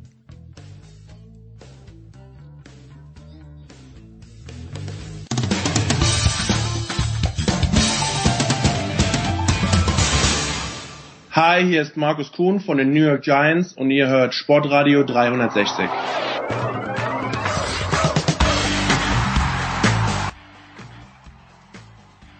Big Show 553, weiter geht's mit US-Sport mit dem Baseball. Und äh, wie letzte Woche schon, da musste er durch schwere Stunden in der American League. Heute sprechen wir vielleicht ein bisschen mehr über die National League. Wieder dabei ist Tom Heberlein vom Sportinformationsdienst. Servus Tom. Servus. Und die Legende, Günther Zapf. Wenn es um die National League geht, dann sind wir bei der Legende, weil er war selbst ein Pitcher, der, nein, wenn er Pitcher gewesen wäre, so rum ist richtig. Günther, ich glaube, du hättest dich verweigert, Günther Zapf, selbstverständlich, du hättest äh, dich verweigert, an deiner Stadt einen Designated Hitter äh, schlagen zu lassen, oder? Ja, selbstverständlich. Das äh, kommt ja überhaupt nicht in Frage.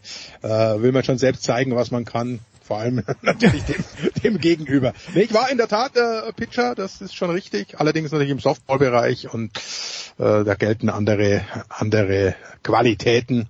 Ich war halt sehr sneaky.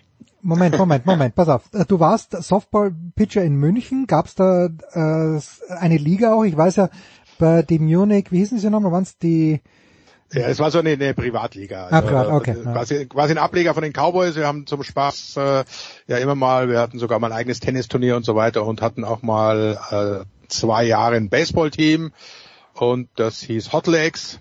Okay. Und äh, das war, wir haben aber tatsächlich in so einer so einer kleinen privaten Liga gespielt im englischen Garten. War sehr Großes Kino. lustig. Was, was anders soll es auch nicht sein. Also das war wirklich nur äh, just for fun. Wer jemals, ja, ja, wer jemals so wie ich im Hochsommer mit Günter Zapf in kurzen Hosen Golf gespielt hast, weiß, warum dieses Team Hotlegs hieß, ja. Das ist mal das eine.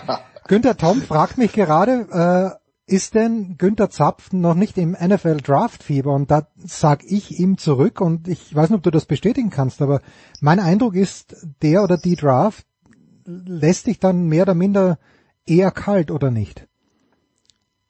Fast komplett. Also du Ja. liegst völlig richtig. Also nicht ganz kalt natürlich. Ich schaue dann schon, äh, wenn sich die Cowboys holen und so weiter. Aber dieses, dieser ganze Humbug vorher und diese Mock Draft, Hm. das ist, geht mir sowas am, du weißt wo vorbei, weil A kann ich es eh nicht beurteilen, äh, beeinflussen und muss mit dem leben, was kommt. Es tut sich dann noch so viel kurzfristig und das ist äh, bei ein paar Teams natürlich weiß man und sieht, äh, was bräuchten die und dann kommt es doch wieder ganz anders. Also ich, ich bin der, ich warte es ab und selbst dann äh, wirklich bewerten, sage ich auch immer, wenn ich gefragt werde, frag mich in drei Jahren wieder, dann kann ich die Draft, äh, dann kann ich sie wirklich bewerten. Ungefähr gleich schlimm, Tom, sind ja die Vorhersagen der Baseball-Experten in den USA, wer denn die World Series gewinnt. Und wenn diese Ansage ungefähr um den 21. oder 22. März herum getroffen wird, dann ist sie besonders unverfroren. Aber es war, glaube ich, war es einer von den richtig guten, John Heyman oder jemand, der wirklich eigentlich sich tag tagtäglich damit beschäftigt, hat gesagt, Braves gegen Blue Jays. World Series. Warum, Tom, äh, werden die Baseball-Fans so eine World Series nicht erleben? Oh, da muss ich jetzt ganz ehrlich sagen, ähm, ich würde das nicht ausschließen. Also die Blue Jays haben auf alle Fälle, ähm, ja gut, eingekauft kann man ja immer nicht sagen bei äh, amerikanischen oder nordamerikanischen Sportteams, aber die sind schon relativ gut aufgestellt. Also die wollen es, glaube ich, wissen. Die haben eine sehr gute Rotation in dem Jahr, muss man dazu sagen. Also sie haben zwar den Kollegen Ray verloren an, äh, an, an die Mariners, aber wenn du dir anschaust, wer da sonst noch rumläuft, die haben den Gau Kevin Gossman geholt von den Giants, die haben Ryu, das ein Workhorse ist, die haben Jose Barrios geholt, oder der ist noch da, die haben Alec Manoa noch, die haben den Yusei Kikuchi geholt, also das ist schon eine gute Rotation, also die ist jetzt nicht, die ist jetzt nicht die schlechteste und ähm, gut, die Mets, äh, die, Entschuldigung, die Braves, gut, die Mets haben natürlich die beste Rotation, ist ja völlig Das klar. ist klar. Ja. Stimmt Ja, aber aber- auch. Ja, Also, ohne, die- ohne, also- ohne Schmarrn würde ich, das würde ich unterschreiben. Naja, also Ja, das, das hängt, hängt schon davon Blue, ab, Blue wie, Jays wie bin ich auch, auch, auch durchaus dabei, dass die, dass die World Series Kaliber sind. Ja, die sind total World Series Kaliber. Ich meine, du musst ja auch schauen, wenn die, wenn die das sonst noch geholt haben. Also das ist schon, das ist schon allererste Sahne, was die da am Start haben. Da kann man, das kann man gar nicht anders sagen. Und die Braves, Mai, du, du, du, du, du, du, der letzten Saison kann man gar nichts mehr ausschließen. Und schlechter sind sie mit Sicherheit nicht geworden. Und wenn wir schon bei Rotations sind, das ist mit Sicherheit auch eine, die sich durchaus sehen lassen kann. Also, die haben immerhin noch Max Fried, die haben noch Charlie Morton, die haben Ian Anderson, Kyle Wright, Huasca Yanoa. Also das ist jetzt nicht, das ist jetzt nicht das Schlechteste am Start, was die da haben. Also ausschließen will ich es nicht. Ja, Also da ist schon noch was da, ja.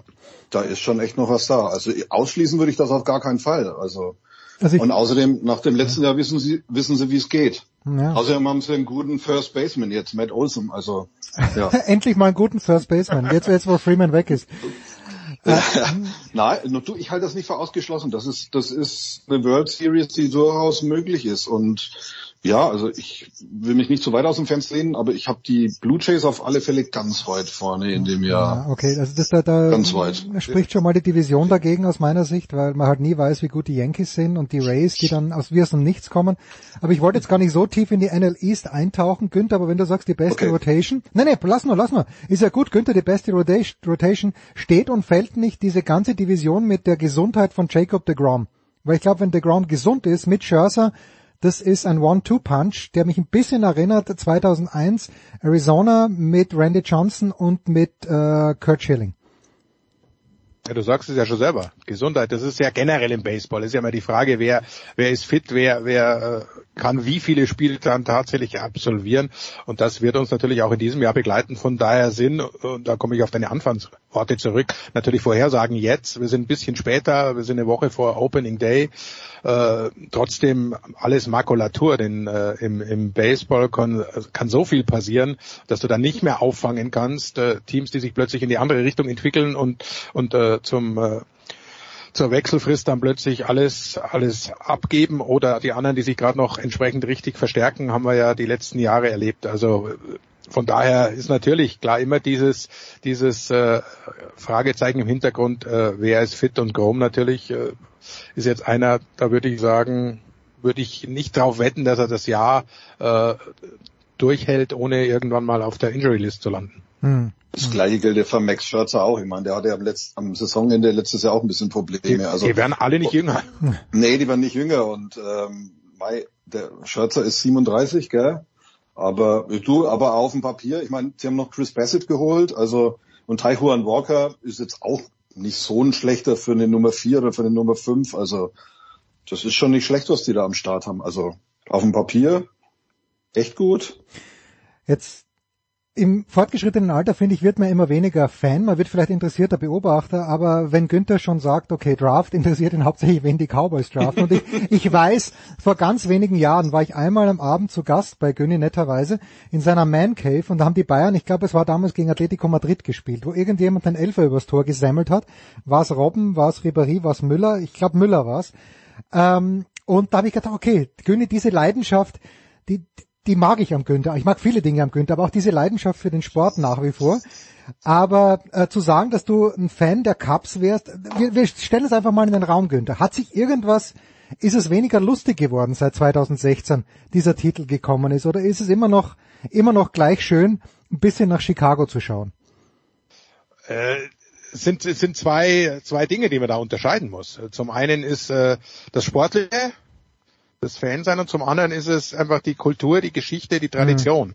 Und die hat natürlich, also die Tradition und das alles hat natürlich gelitten. Ja. Äh, haben wir uns lang genug unterhalten, dass, dass dieser tolle, äh, dieser äh, Pitch weg ist, dass du eben 108 Jahre auf den Titel wartest und, und so weiter und so weiter. Mit dem schlechten Jahrhundert, das jeder mal haben kann, wissen wir.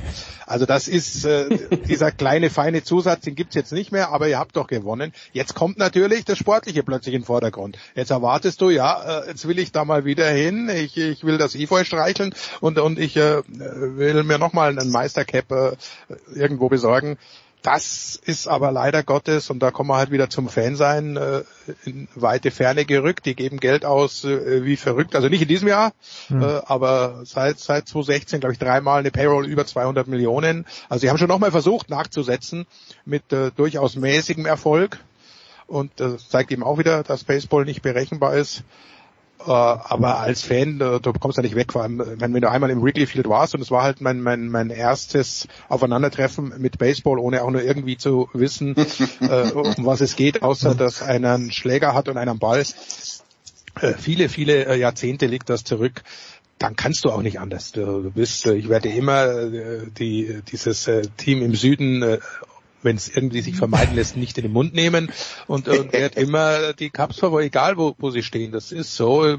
Und auch wenn ich weiß, dass in diesem Jahr, Tom wird mir, befürchte ich, recht geben, äh, nicht viel geht, äh, ich freue mich drauf. Du, das sind Jungs, die kennt man noch nie so, da kommt ein bisschen was hoch und, und wenn, wenn das Gefüge stimmt, haben wir oft an dieser Stelle ja auch schon besprochen, dass im Baseball mehr auf das äh, Mannschaftsgefüge mhm. ankommt, auf die, die Stimmung im Clubhaus, Verletzungen müssen wir nicht nochmal ansprechen. Äh, alles ist möglich. Also ich, ich, ich freue mich auf die Saison. Ich unterstreiche alles, was Günther gesagt hat. ja, okay, aber wenn Nein, Günther sagt, alles ist möglich, wie viel ist alles? Ist alles alles oder ist alles eben nicht ganz alles? Für, naja, für die Cups. Also das heißt, naja, also wenn man mal ehrlich ist, wenn sie in ihrer Division Dritter werden, dann ist es schon mal ganz gut. Und wenn sie über 500 sind, ist es auch ganz gut. Grundsätzlich hast du halt in der, in der Division hast du halt die Brewers, die, und jetzt kommen wir wieder zum Pitching, die halt wirklich eine, eine Wahnsinns-Rotation haben und die Cubs Mai, also die haben ein paar junge und ein paar lustige Kerle, die man sich gerne anschaut. Also ich bin mal gespannt, was die, was die äh, diese Jungs da machen, die da letztes Jahr irgendwie aufgepoppt sind. Der Frank Swindle da, der First Baseman, oder auch Patrick Wisdom da, der Third Baseman. Ja, und dann haben sie ja auch ein gutes junges Infield mit dem äh, mit dem Madrigal und mit dem Hörner. Gut, der Hörner ist natürlich auch ständig verletzt. Also und sie haben ja immerhin äh, den teuersten Japaner in der Geschichte äh, der. Major League Baseball eingekauft. also ein bisschen Geld war offensichtlich noch vorhanden, wobei das meiste Geld wird jetzt ja nach Chelsea gehen, nachdem ja die Familie Ricketts offensichtlich den Zuschlag bekommt, äh, Chelsea zu kaufen. Ja, die haben ja auch noch ein bisschen was übrig. Also die haben ihre Payroll ist glaube ich bei 160 ja, oder 100, knapp, ja, ja. ja bei knapp, knapp 170 Millionen oder so. Also ich muss ganz ehrlich sagen, ich war ein bisschen überrascht, dass sie das nicht irgendwie ausgenutzt haben und ich war auch, ich bin auch ein bisschen irritiert, weil sie ja, sie haben ja relativ viele Leute geholt, aber auch relativ viele nur mit Einjahresverträgen ausgestattet. Also jetzt, wenn man mal den ja, Suzuki und auch, wenn man jetzt mal ja. Suzuki ausnimmt und Strawman ausnimmt, Wade Miley hat einen Einjahresvertrag, Smiley hat einen Einjahresvertrag, also das ist irgendwie, ich habe ein bisschen so den Eindruck, die wissen nicht so richtig, wo sie hinwollen. Ja, genau, ja, ab, absolut. Genau, das ist, äh, wollen Sie neu aufbauen oder wollen Sie doch nochmal einen, einen draufsetzen und vielleicht, äh, äh, mir geht's ähnlich. Also die ja. Hoffnung ist natürlich da als Fan, dass du sagst, äh, mit dieser äh, jungen Truppe, dann hast du Robertson ja noch geholt, wo immer der dann auch pitchen wird, ob er nicht vielleicht doch Closer wird, hm. weiß man ja, ja, auch nicht. Äh, Sie haben keine klare Starting Rotation. Also Hendricks wird wohl beginnen, äh, denke ich mal. Dass, da wird sich nichts dran ändern. Oder Strawman vielleicht doch. Aber dann, ja, eben, dann ja. wird's, aber, aber hinter, den, hinter, den, beiden weiß er schon nicht mehr. Also ja. äh, da kann man sich momentan auf nichts verlassen. Von daher äh, Wundertyp.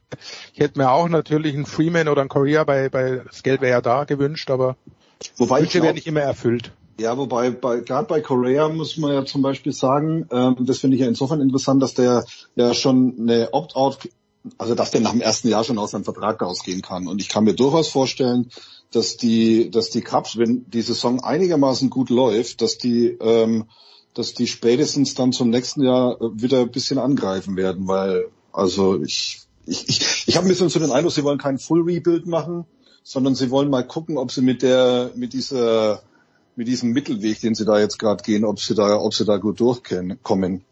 Ja, also Korea wäre natürlich schon nicht schlecht gewesen, aber der hat natürlich einen Agenten, der mit den Cups jetzt nicht so besonders gut kann, gell? äh, Scott Boras ist jetzt ja nicht so der Freund von äh, den Cups, muss man ja mal deutlich sagen. Zähl mir drei Teams auf, mit denen Scott Boras gut kann. One, two, three, go. Naja, also mit den Twins kann er jetzt bestimmt Naja, okay, mit den gut. Twins kann Okay, meinetwegen, ja. Okay. Ist, ist, ist, ist ja schön für Max Kepler. Ja, ja, es ist ja gut. Da, da, gut kann, also. Ja, ja, das ist, ja, das ist doch, die, haben sich, also die haben sich deutlich verbessert. Das ist ja, aus deutscher Sicht wollen wir, wollen wir nichts verhehlen und, und wir sind ja Gott sei Dank in der Lage, jetzt auch ein bisschen über Sport 1 das ja. dem breiten Publikum nahe zu bringen. Äh, da sind wir doch froh, wenn, wenn das Team von äh, Max Kepler zumindest mal auf dem Papier eine Playoff-Chance hat. Keine Frage. Ja, und die sind ja auch so gut aufgestellt. Ich meine, die haben auch Byron Buxton irgendwie den Vertrag verlängert, wobei man jetzt nicht weiß, gut, auch da wieder Verletzungsprobleme. Aber der war natürlich letztes Jahr schon äh, bis zu dem Zeitpunkt, wo er dann ausgefallen ist, ich will jetzt nicht sagen, vielleicht der beste Spieler in der MLB, aber er war schon ganz weit vorne. Ganz weit vorne. Hat meinem Fantasy-Team damals viele Punkte gebracht. ich sinniere jetzt seit drei, vier Minuten und ich weiß, es ist eine peinliche Frage, Günther, aber wir haben jetzt also dann diese, diese Verbindung zwischen Liverpool und zwischen den Red Sox über John Henry oder über die Fenway Sports Group heißt, glaube ich. Dann haben wir offenbar bald eine Verbindung Chelsea und äh, den Chicago Cubs.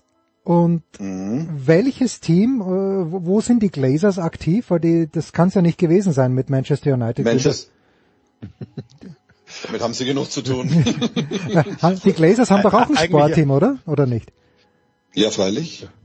Du, du vielleicht äh, ist jetzt mal die Zeit gekommen, dass man sich äh, von von den internationalen Sportteams äh, wieder ein bisschen bisschen löst. Ich weiß es nicht. Also das was da ja in England gerade abgeht, so mit mit äh, mit Premier League. Ja, ich Ich weiß fand. nicht, wie lange das noch gut gehen kann. Ja, aber haben die Glazers, haben die ein US-amerikanisches Team in irgendeiner Liga? Oder sind, Buccaneers zufällig. ach, die Buccaneers können Glazers. Ach was. Ja. Ja. Ja, schon, schon relativ lange. Ah, relativ lange, ja. Okay. Ja, das, das ist mir, ist mir durchgeronnen. Ich fand es ja lustig und fast possierlich, dass bei Chelsea so die Idee war, ja, jetzt könnten doch die Fans den Verein übernehmen als Besitzer, so quasi nach dem Green Bay Vorbild, aber da, da war mir schon klar, das wird nicht funktionieren. Naja. Nee. Ja. Ja. Allerletzte Frage noch. Ähm, gerne an beide. Ich fange mit dir mal an, Günther. Äh, wir, wir haben auch letzte Woche darüber gesprochen. Klar, das Bestreben ist natürlich, die Spiele so kurz als möglich zu machen und ähm, vielleicht auch eine Idee, dass man wirklich nur mal über sieben Innings spielt. Bei den Doubleheaders ist ja schon. Aber spricht da nicht dagegen. Und ich kann es nur aufs Tennis umlegen. Wenn es jetzt plötzlich heißt, bei Grand Slam Turnieren wird bei den Männern nicht mehr Best of Five gespielt, dann ist für mich das weniger wert. Und in Baseball geht es ja so viel um Statistiken. Spräche dann nicht dagegen, dass eben die Hitter dann weniger Chancen bekommen, zum Beispiel Home Runs zu schlagen. Wenn man die Spielzeit jetzt radikal verkürzen würde, immer nur sieben Innings spielen würde, ist das der Hauptgrund? Oder muss man diese Krot fressen, wie der Österreicher sagt? Äh, das sind eben zwei, zwei Geschichten, die da gegeneinander spielen. Zum einen natürlich, du musst äh, kürzer, du musst schneller werden, weil die, die, die neue Fangeneration, die nachwächst, die ist es nicht mehr gewohnt, drei, vier Stunden äh, sich irgendwas äh, anzuschauen. Selbst wenn sie einen Second Screen noch haben und nebenbei was anderes läuft und am Handy noch äh, twittern und instan und so weiter, äh, das, das, äh, das ist ganz schwer zu vermitteln. Das muss zack, zack, zack gehen, es muss sich permanent irgendwas tun und, und die Spiele dauern einfach zu lang. Hm. Das, äh, das haben sie, versuchen sie mit äh, mehr oder weniger Erfolg ein bisschen hinzukriegen. So richtig geklappt sind wir uns, glaube ich, einig hat es bisher noch nicht. Äh, auf der anderen Seite hast du die Tradition, was ja ein ganz, ganz gewichtiges Pfund ist im Baseball.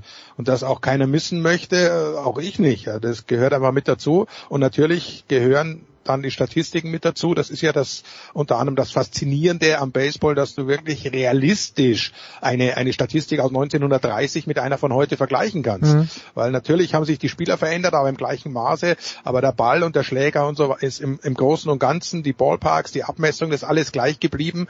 Und äh, von daher kannst du wirklich, also realistisch nicht, äh, mit 100 Meter Lauf, was ja 1920 auf einer Aschenbahn gelaufen ist, brauchst du nicht mit, mit äh, mit der heutigen Zeit vergleichen, aber im Baseball geht das eben. Und da würde, da gebe ich dir schon recht, das würde ein bisschen, ein bisschen verlieren. Der Durchschnitt natürlich, den kannst du immer noch heranziehen, aber wenn ich immer nur sieben Innings spielen würde, bin ich ja auch fitter und, und äh, für die, für die Pitcher ändert sich, wenn du vielleicht nicht jedem dann zum dritten Mal gegenüberstehst und so weiter. Also es würde schon äh, elementar was verändern, so dass eben diese, diese schöne äh, Seitennote fehlen würde, dass ich wirklich über die Jahrhunderte hinweg alles vergleichen kann auf äh, nahezu einem Limit. Und, und da ist die Tradition, das wird noch dauern, glaube ich. Ja. Aber, aber was ich, was ich, was ich gut finde, ist, äh, also aus meiner Sicht, weiß nicht, wie es Tom geht oder dir, äh, also so dem, die, die extra Innings mit, mit Ja, ja. auf der zweiten Base zu beginnen, das finde ich eine gute Idee. Tom? Ja, das ist auch eine gute Idee. Das ist, ich finde es eine sehr gute Idee. Also ich find, bin auch froh, dass sie es beibehalten. Ähm, und Doubleheader spielen sie aber doch jetzt wieder mit neun Innings. Also ich Ah, doch, wüsste jetzt okay. nicht, dass Ah, es okay, okay. Ja, ja, Die wollten, die Spieler wollten das, glaube ich. Ja, die Spieler wollten es. Also das, also die Dou- Doubleheader werden mit neun Innings gespielt und ähm, und äh, Runner und Second Base, wenn es in extra Innings geht, mit Ausnahme der Playoffs. Da ist es dann wieder aufgehoben, soweit ich weiß. Aber grundsätzlich gebe ich dem Günther schon recht. Gut, unabhängig davon, da hat natürlich auch ein Football spielt drei Stunden. Insofern, insofern Aber es sind ja viel, viel Re- schnellere, kleinere äh, Häppchen, ja, ja, Häppchen das Ja, ich glaube, ich glaube, ich glaube, das Wichtigste, um das Ganze zu beschleunigen, wird, glaube ich, sein, dass sie jetzt irgendwann mal eine Pitch Clock einführen, weil dieses ewig lange Gedöns da immer zwischen, dann reibt er den Ball nochmal in die Hose, dann wuschelt er noch ein bisschen mit seinem mit seinem Hand mit seinem Handschuh rum, dann geht der andere noch 15 Mal aus der Battersbox raus oder so. Ich glaube, das ist das eigentlich langweilige am Baseball, weil das verzögert die ganze Angelegenheit viel zu viel zu lange und auch ja, das ist, glaube ich, die tote Zeit, die du irgendwie ein bisschen wegbringen musst. Also die, Sie haben ja nach wie vor, glaube ich, in diesem äh, Collective Bargaining Agreement haben Sie ja irgendwie festgelegt, dass die MLB das wohl einführen darf. Ich weiß nicht, ob es schon in diesem Jahr ist oder im nächsten Jahr. Aber das wird auf jeden Fall kommen, diese Pitch Clock. Und wenn es dann du nur noch 20 Sekunden Zeit hast, dann wird sich, glaube ich, die Spielzeit schon deutlich reduzieren. Also das ist, glaube ich, das ist, glaube ich, eine Sache, die sollten sie auf jeden Fall einführen. Und das ist, glaube ich, das, was am meisten bringt, um die Spielzeit zu verkürzen. Okay. Pitcherwechsel haben sie eh schon ganz gut hingekriegt. Ja. Soll der e- elektronische Umpire dann doch noch kommen irgendwann vielleicht?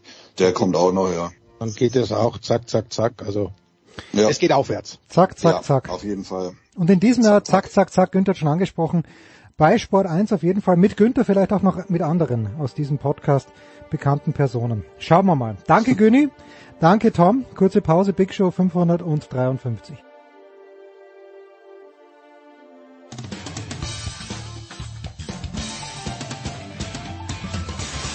Ja, grüß euch, servus, das ist Dominik Landerdinger und ihr hört Sportradio 360.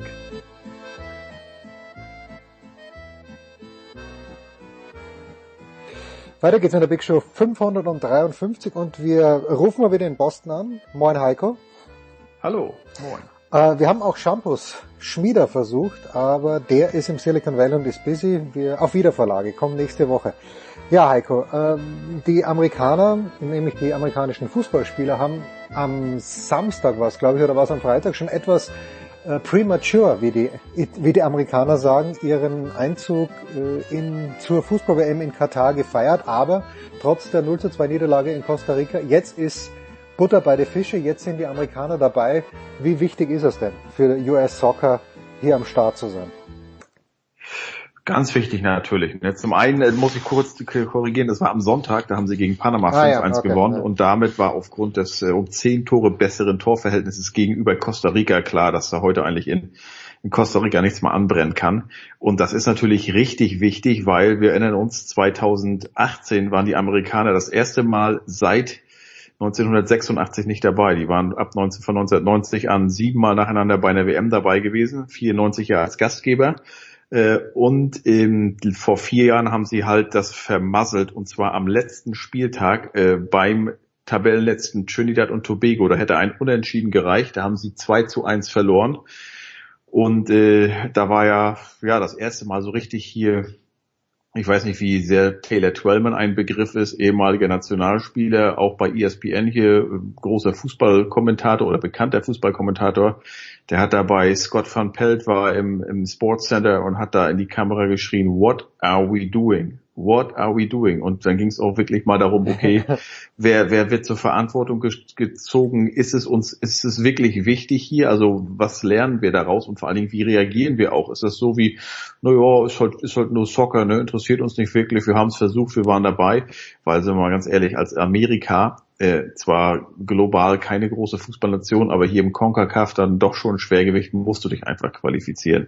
So, und wenn du dich jetzt, ähm, äh, jetzt wo du die vermeintlich beste Generation hast, mit einem jungen Christian Pulisic, der halt das Gesicht ist, mit einem jungen ähm, äh, ähm, Taylor, ähm, ähm, wie heißt er aus Leipzig, äh, Tay- Taylor Äh, Adams. Tyler Adams, ja. ja, ja. Oder, Entschuldigung, Entschuldigung, Ty, Tyler Adams, genau, mit einem Giovanni Reina. Das sind halt Leute, die spielen ähm, in Europa bei bekannten Vereinen, die spielen auch Champions League, die, die, die ist halt eine andere Klasse als damals auch in den 90ern ein Alexi Lalas. Ne, also ähm, äh, dann musst du dich einfach qualifizieren und du bist halt 2026 Gastgeber und dann soll diese Generation natürlich von der jetzigen WM-Erfahrung profitieren und ja schon, also nicht nur die Gruppenphase überstehen, sondern wenn es geht schon Richtung Viertelfinale gehen. Ähm, gut, das ist letztlich alles bisschen schwieriger geworden für Mexiko, aber auch ähm, dadurch, dass es äh, Kanada hatte sich ja vergangenes äh, vergangene, also am Sonntag Ja. schon qualifiziert als erstes Team. Und dass Mexiko und die USA diesmal wirklich bis zum letzten Spieltag warten mussten, liegt auch an Kanada. Und zwar hat Kanada äh, gegen Mexiko und die Amerikaner jeweils vier Punkte geholt oder andersrum, die Mexikaner und Amerikaner haben gegen Kanada jeweils nur einen Punkt geholt. Da waren sonst in der Vergangenheit immer vier bis sechs Zähler drin, die Okay. waren, die waren garantiert. Äh, ne? Und, und äh, diesmal, diesmal aber nicht. Äh, fa- falls Kanada überhaupt in diese letzte äh, Finalrunde im, äh, gekommen ist, Aber Kanada liest man hier auch in den Medien und hört man, ist äh, im CONCACAF the most exciting team right now. Und das liegt natürlich an, also ich sag mal, wenn man bei den Amerikanern von der jungen, von der, von, von der, äh, der besten Generation spricht mit jungen Spielern, die ich ja gerade genannt habe, äh, Kanada ist eigentlich noch cooler. Also, ja, aber, äh, aber Anthony hab, Davis hat nicht gespielt, oder? Davis hat nicht gespielt. Ich habe mir die Alfonso, Alfonso, Al, ja. Al, Al, Alfonso Davis, nee, der hat ja schon, aber im, im Januar und im Februar nicht hat er hm. schon gefehlt äh, wegen seiner Herzmuskelentzündung und trotzdem haben sie da alle drei Spiele gewonnen, unter anderem 2 zu 0 zu Hause gegen äh, gegen die Amis. Das war äh, ganz wichtig und ähm, jetzt hat er auch noch gefehlt, aber äh, das war jetzt, äh, sag ich mal, die haben zwar jetzt in diesem Qualifikationsfenster oder in diesem Qualifikations, wie sagt man, ja, Fenster jetzt, also in den letzten drei Spielen, da haben sie zwei verloren in Costa Rica und jetzt auch heute dieses belanglose Spiel in Panama, aber sie haben halt, brauchten nur noch einen Punkt äh, äh, holen am Sonntag gegen Jamaika. Den haben sie äh, geholt, äh, da haben sie 4-0 gewonnen äh, im kalten Toronto und das war einfach schön zu sehen, was da los war, was überall, überall im Land los war, wie, wie so Sportkommentatoren oder auch generell Kommentatoren von Sendungen, wie die so ihre Geschichte auch damit verbunden haben, weil viele sind halt Einwanderer hier und die sagten immer, ja, mein, ne, also mein Vater, der kam ja einst her mit wenig und hat hier was aufgebaut, aber der hat seine Liebe für Soccer mitgebracht und ich wollte eigentlich auch dann immer, ja, wollte auch hier so für Kanada sein, aber Kanada war halt nie dabei. ne? Und, und äh, meine Generation, sagen sie dann, wir haben, wir haben Trikots von Beckham getragen oder Messi und Ronaldo, weil es gab keinen Kanadier. Und dann sagte der eine, aber jetzt meine beiden äh, Neffen, die sind am Sonntag zum Spiel, sind die von Ottawa gekommen nach, nach Toronto, die sind beide haben, äh, haben das all, haben ein äh, Al Alfonso Davis Trikot getragen. Und das ist halt wirklich dieser, als Kanadier hast du jetzt wirklich einen internationalen Topstar. Jetzt mag man vielleicht in Deutschland ein bisschen schmunzeln, was Davis internationaler Topstar, aber für kanadische oder nordamerikanische Verhältnisse ist dieser 21-Jährige ein Topstar, weil ja, der spielt ja. beim FC Bayern München, der war damals im Champions League Finale gegen Paris, hat der die, äh, war nicht irgendwie am Ende drei Minuten eingewechselt. Der hat die komplette durch Spielzeit durchgespielt. Der ist mit Bayern schon dreimal Meister geworden. Der ist ein absoluter Leistungsträger da auf der linken Verteidigerposition. Und der ist wirklich das Gesicht nicht nur von des kanadischen Fußballs, sondern ich habe es schon mehrfach gesagt, des nordamerikanischen Fußballs. Und um den herum wird eine Truppe aufgebaut. Und dass auch du ohne den halt die Amerikaner besiegst und wichtige Punkte, ich weiß gar nicht, wann das Ende Januar, Anfang Februar auswärts noch holst, ähm, das zeigt natürlich auch, wie ausgeglichen dieser Kader ist. Und da sind Leute dabei, die spielen äh, äh beim FC Porto, die spielen beim französischen Meister OSC Lille, die spielen beim FC Brügge oder bei Besiktas Istanbul. Also das sind auch Leute, ähm, die, die äh, ja in Europa in Top-Ligen spielen, die dort wichtige internationale Erfahrung bringen. Und das war wirklich schön zu sehen, wie wie diese Kanadier, die 20 äh, Spiele seit vergangenen März gemacht haben, weil die in der ersten Qualifikationsphase noch einsteigen mussten gegen, ich glaube, die Cayman-Inseln und so, weil die waren 73. der Weltrangliste. Also sprich, die erste Runde haben die Amis und die Kanadier immer, äh, Entschuldigung, die Amis, Mexikaner, Costa Rica immer freilos. Aber Kanada musste da anfangen. Ja, die haben ja. seit vergangenen, seit 25. März vergangenes Jahres 20 Spiele gemacht, äh, halt wirklich hier durch die Karibik getingelt überall und äh, das war, wie, wie sich das so entwickelt hat, äh, äh, die, diese Mannschaft, äh, wie auch der Trainer, der John Hurtman, ganz interessanter Mann, ist Engländer, 2011 nach Kanada gekommen, er ist Trainer der Frauen gewesen, mit denen 2006, 2012 und 2016 jeweils Olympia Bronze geholt, 2018 zu den Männern gegangen, aber dass Kanada jetzt vergangenes Jahr noch bei den Frauen Olympiasiegerin geworden sind mhm. oder Olympiasieger geworden ist, ähm, äh, da das, das äh, da hat dieser Hurtman doch einen wichtigen Anteil dran, weil der das halt alles in die Gänge gesetzt hat. Und der hat sich dann früher halt nicht nur mit den Frauen für die WM qualifiziert, sondern jetzt auch mit den Männern. Und ist der erste Coach überhaupt in der Geschichte des Fußballs, der sich mit Männern und Frauen äh, für eine WM äh, qualifiziert hat. Und man merkt halt wirklich, also der ist ein Engländer, der sagt, ja, das ist wirklich ein Soccer, also it's a, it's a football country now, wenn du siehst wirklich die Begeisterung, was da bei der, bei der Anreise schon los ist. Also ein Axel Goldmann würde eine feuchte Hose bekommen, wenn er die Bengalos alles sieht, wenn die mit dem Bus da vorfahren, alles drum und dran. Also äh, ja, äh, merkst vielleicht schon, ich bin da echt begeistert und es ist eine mitreißende Truppe und natürlich am Freitag ist die Auslosung, die werden im Top 4 sein.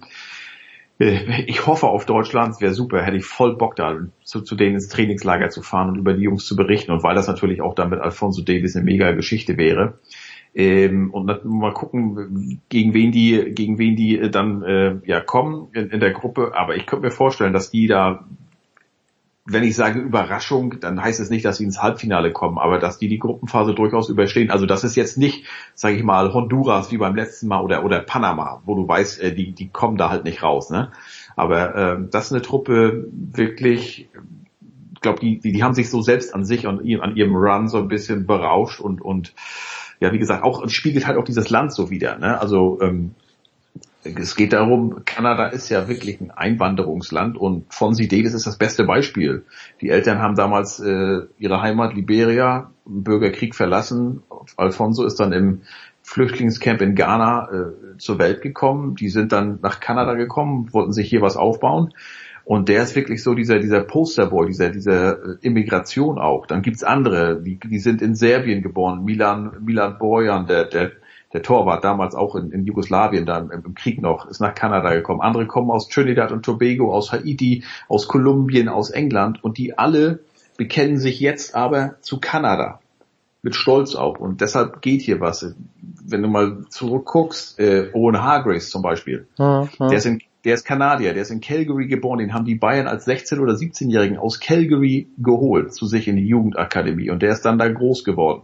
Der hat aber eine walisische Mutter und einen englischen Vater. Der hat sich da deshalb für England entschieden, obwohl der noch nie in England war, also da irgendwo gespielt hatte früher. Ne? Und äh, das ist jetzt nicht mehr. Also diese Jungs hier und die nächste Generation auch. Also ich glaube, die werden was aufbauen. Die werden ja auch, vor allem Kanada war ja auch zuvor erst 1906 und nur 1986 dabei. Da ist kein Effekt gewesen, weil diese haben, sind äh, mit drei Niederlagen ausgeschieden und haben sich danach jahrzehntelang nicht mehr qualifiziert. Aber jetzt bist du jetzt dabei und dann als Gastgeber 2026 auch. Und deshalb wirklich, da wird, da wird was kommen. Und du hast halt, wie gesagt, das Gesicht ist dann mit Alfonso Davis jetzt 21 bei der Heim-WM 25. Das ist doch perfekt. Also wirklich, Kanada musst du ab sofort im CONCACAF äh, immer mit, mit, äh, mit dabei äh, oben erwarten. Das heißt jetzt nicht auf Jahrzehnte, aber die nahe Zukunft auf jeden Fall.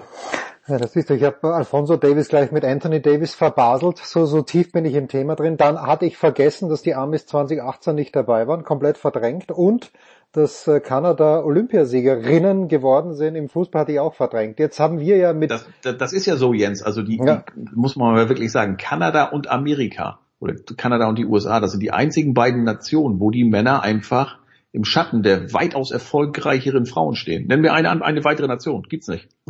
Schweden, nein, weil Schweden, gut, Schweden hat eine große Tradition auch, was die, also relativ große Tradition, was die Männer Ja. angeht. Und- Und, die Japanerinnen und die- vielleicht, die, ungefähr auf gleichem Level sind. Ja, aber die waren ja 2011 waren die Weltmeister, ne? Ja, In Deutschland. Ja, ja, ja, ist doch schon ein Genau. bisschen länger. Aber guck mal, die, die Amerikanerinnen seitdem haben die 2015 haben die und 2019 haben die, sind die Weltmeister geworden. Und die Kanadierinnen, wie gesagt, 2012, 2016 Olympia Bronze jeweils und dann ähm, äh, vergangenes Jahr in Tokio äh, Gold gewonnen. Im Halbfinale war es, glaube ich, dann der, der wichtigste Sieg dagegen gegen die Amerikanerin, gegen die wo sie oft gescheitert waren vorher. Und ja, also das war, das, das ist schon Fußball-Country gewesen, aber halt für Frauen, ne? Ja, und jetzt ist es wirklich auch für, für Männer und äh, ja, das ist schön zu sehen. Jetzt haben wir ja auch mit, äh, mit Jürgen öfter mal drüber gesprochen, dass auf Jürgen Klinsmann nicht viel Liebe eingeprasselt ist, vor allen Dingen von Grant Wall, nicht, dem Journalisten von Sports Illustrated. Im Moment ist Greg Burhalter der Nationalcoach bei, in den USA. Ist bei dem jetzt alles gut? Wird der geliebt? Nee. Okay, nee, bitte. Ja, also, okay. äh, nee, also weil, weil der natürlich ähm, auch, oder müssen wir nochmal zurückgehen, wenn du sagst, Klinsmann, der wurde ja damals äh, zu Beginn des WM-Zyklus für Russland äh, ent, äh, entlassen, nachdem die Amis mit zwei Niederlagen gestartet waren. Ich glaube 1 zu 2 zu Hause gegen Mexiko und dann 0 zu 4 in Costa Rica und das hat, da war dann genug und dann sollte, ich weiß gar nicht mehr, wer es war, irgendein so Übergangscoach, der sollte nur eigentlich der, der war, der war letztlich, glaube ich, ein Jahr da und dann hat äh, die Allzweckwaffe Bruce Arena übernommen. Der hat es aber auch nicht geschafft. Wie gesagt, am letzten Spieltag hätte in, in Trinidad und Tobago und Unentschieden gereicht, haben sie verloren 2-1. Und dann, also die haben viel zu lange gesucht. Oder vielleicht haben sie auch gedacht, na ja, wir sind ja der US-Verband und nach Klinsmann kommt dann jetzt, ich habe keine Ahnung, ob Pep Guardiola da mal im Gespräch war oder so. Also die suchen, glaube ich, wie einst Schalke immer diesen internationalen großen Namen. Und letztlich ist es dann Greg Burhalter geworden. Wie Österreich ähm, auch übrigens. Und, äh, in Österreich wird ja auch fabuliert, ah. wer da jetzt aller kommen würde aus England. Völlig, völlig sinnfrei. ja. Wer, wer, wer seinen laufenden Vertrag äh, Ja, aufgibt, um nach Österreich zu Ja, kommen. das ist absolut, absolut absurd. Ja, naja, und, und Greg Burhalter ist es letztlich geworden. Der hat das, das, das Minimalziel, das, das ist ja auch nicht ein Minimalziel, der hat das erreicht, was er erreichen musste, sich für die WM zu qualifizieren. Das war nicht immer schön, unter anderem, weil du halt in El Salvador nur 0 zu 0 gespielt hast, weil du in Panama, Panama ähm, äh, sogar verloren hast. Aber letztlich äh, hast es geschafft. Aber die Kritik ist jedes Mal, also man merkt halt, manchmal muss ich schmunzeln, wenn ich so an die, an die Klinsmann-Tage zurückdenke. Vielleicht ist Klinsmann natürlich auch ein anderer Name gewesen und anders aufgetreten als, als Börhalter, äh, weil er da auch erzählt hat, auch hier und ne, er will ja alles besser machen und, und jeden Spieler besser machen und so. Und Börhalter ist eher so, ja, das war der, der liebe, treue Vorstopper mehr oder weniger hinten, ne? Äh, bei Energie Cottbus jahrelang zum Beispiel. Ich meine, das sagt ja auch einiges aus.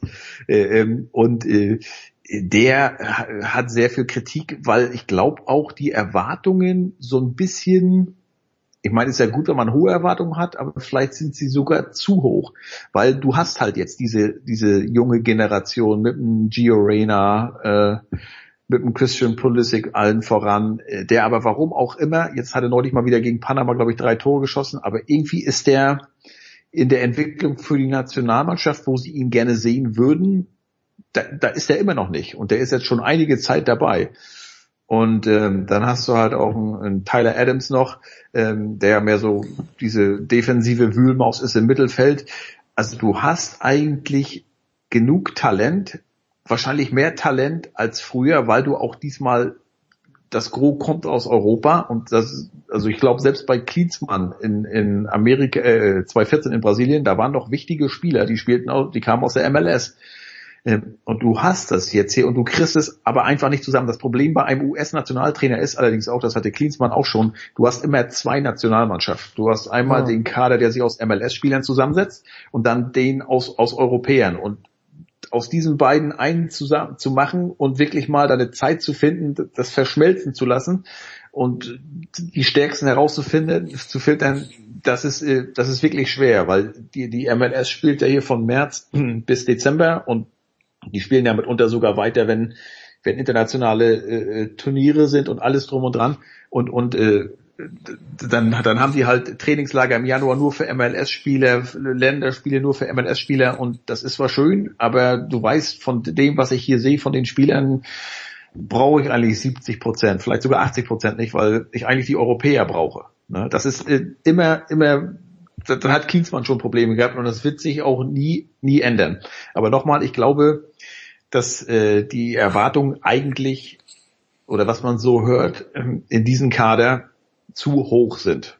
Ja. Und das sagt vielleicht einiges aus über die Arbeit von Greg Burhalter bislang, weil ähm, ich, ich denke, es, es, aber da kommen wir wieder auf Kanada zurück. Äh, Wenn Kanada nicht so stark spielt, qualifizierst du dich souveräner, dann sieht alles lockerer aus. Aber was man hier so hört in Nordamerika, sind eigentlich die Erwartungen für Kanada bei der WM weitaus größer. Und wie gesagt, die sind erst zum zweiten Mal überhaupt dabei, zum ersten Mal seit 86, als bei den Amerikanern, die seit 1990 bis auf Russland vor vier Jahren jedes Mal dabei gewesen sind, dabei waren, die ja unter anderem 2-2 auch äh, sogar mal im Viertelfinale waren. Und dann 2 äh, 10 und 2-14 im Achtelfinale jeweils. Wir sind ganz gespannt, was das die, was die Auslosung bringen wird, aber wenn du das so sagst, das erinnert mich natürlich an Österreich, wo natürlich auch äh, interessante Namen da sind, aber wenn du aufschließt, Pulisic ist kein Stammspieler bei Chelsea, Tyler Adams spielt sehr, Ja. sehr selten in Leipzig und Gio Reyna war, Mittlerweile unter dem neuen Trainer, ne? Also ja, so war- gut wie gar war nicht, ja. anders, ne? ja. Ja, so gut wie gar nicht. Und Gio Reyna war lang verletzt und ja, der Verletzt, spielt, genau. spielt, wenn er, aber das sind halt, ja, vielleicht kriegt man das in Österreich, ja, schon wieder der Vergleich, da, was haben wir für eine tolle Mannschaft, stimmt halt leider nicht, ja, weil Sabitzer bei Bayern nie spielt und äh, das ist, ist genau das gleiche in Grün. Ein Wort noch, ähm, ja bitte. Aber ganz kurz, Jens, du musst aber auch sagen, weil du fragtest, wie schwer oder wie, wie gut war diese Qualifikation oder alles. Nächstes Mal sind ja Kanada, Mexiko und USA als Gastgeber gesetzt. Ja. Und nächstes Mal, das betrifft die dann nicht, ähm, aber ab 2026 werden es ja dann 48 Mannschaften. Und danach wären dann äh, diese drei Nationen und Costa Rica, die werden nie wieder Probleme haben, sich zu qualifizieren, weil dann kriegt der CONCACAF nicht drei Direkttickets, sondern sechs, vielleicht sogar sieben, äh, was viel zu viel ist finde ja, ich. Ja. Äh, das verwässert das alles und und äh, äh, selbst neulich vergangenen Donnerstag da hat äh, haben die USA in Mexiko gespielt im Aztekenstadion und das war noch so dieses oh wenn sie da verlieren könnte es noch mal kritisch werden und selbst da haben die Berichterstatter hier im US-Fernsehen gesagt das ist das letzte Mal dass es in diesem Duell um was geht weil danach ist es egal, ob du da gewinnst oder verlierst. Du wirst einfach genug Punkte gegen die anderen holen. Und du wirst halt auch, wie gesagt, es werden dann sechs oder sogar sieben Tickets, sieben Mannschaften aus dem CONCACAF. Wenn ich jetzt, jetzt mal durchgehe, die, die Abschlusstabelle, das wären nach jetzigem Stand Kanada, Mexiko, USA, Costa Rica, alle schon mal gehört. Dann kommt aber Panama. Bei Panama erinnere ich an 0 zu 6 äh, in, gegen England letztes Mal. Dann kommt Jamaika und dann kommt El Salvador. Träumchen. Die wären alle dabei. El Salvador war, glaube ich, 1982 dabei. 82, haben, 10, haben, haben den 10-1, 10-1, genau, da erinnere ich mich auch noch dran. Wahnsinn. Ah, großer Sport mit Heiko Older. Danke dir, Heiko. Wir machen eine kurze Pause in der Big Show 553.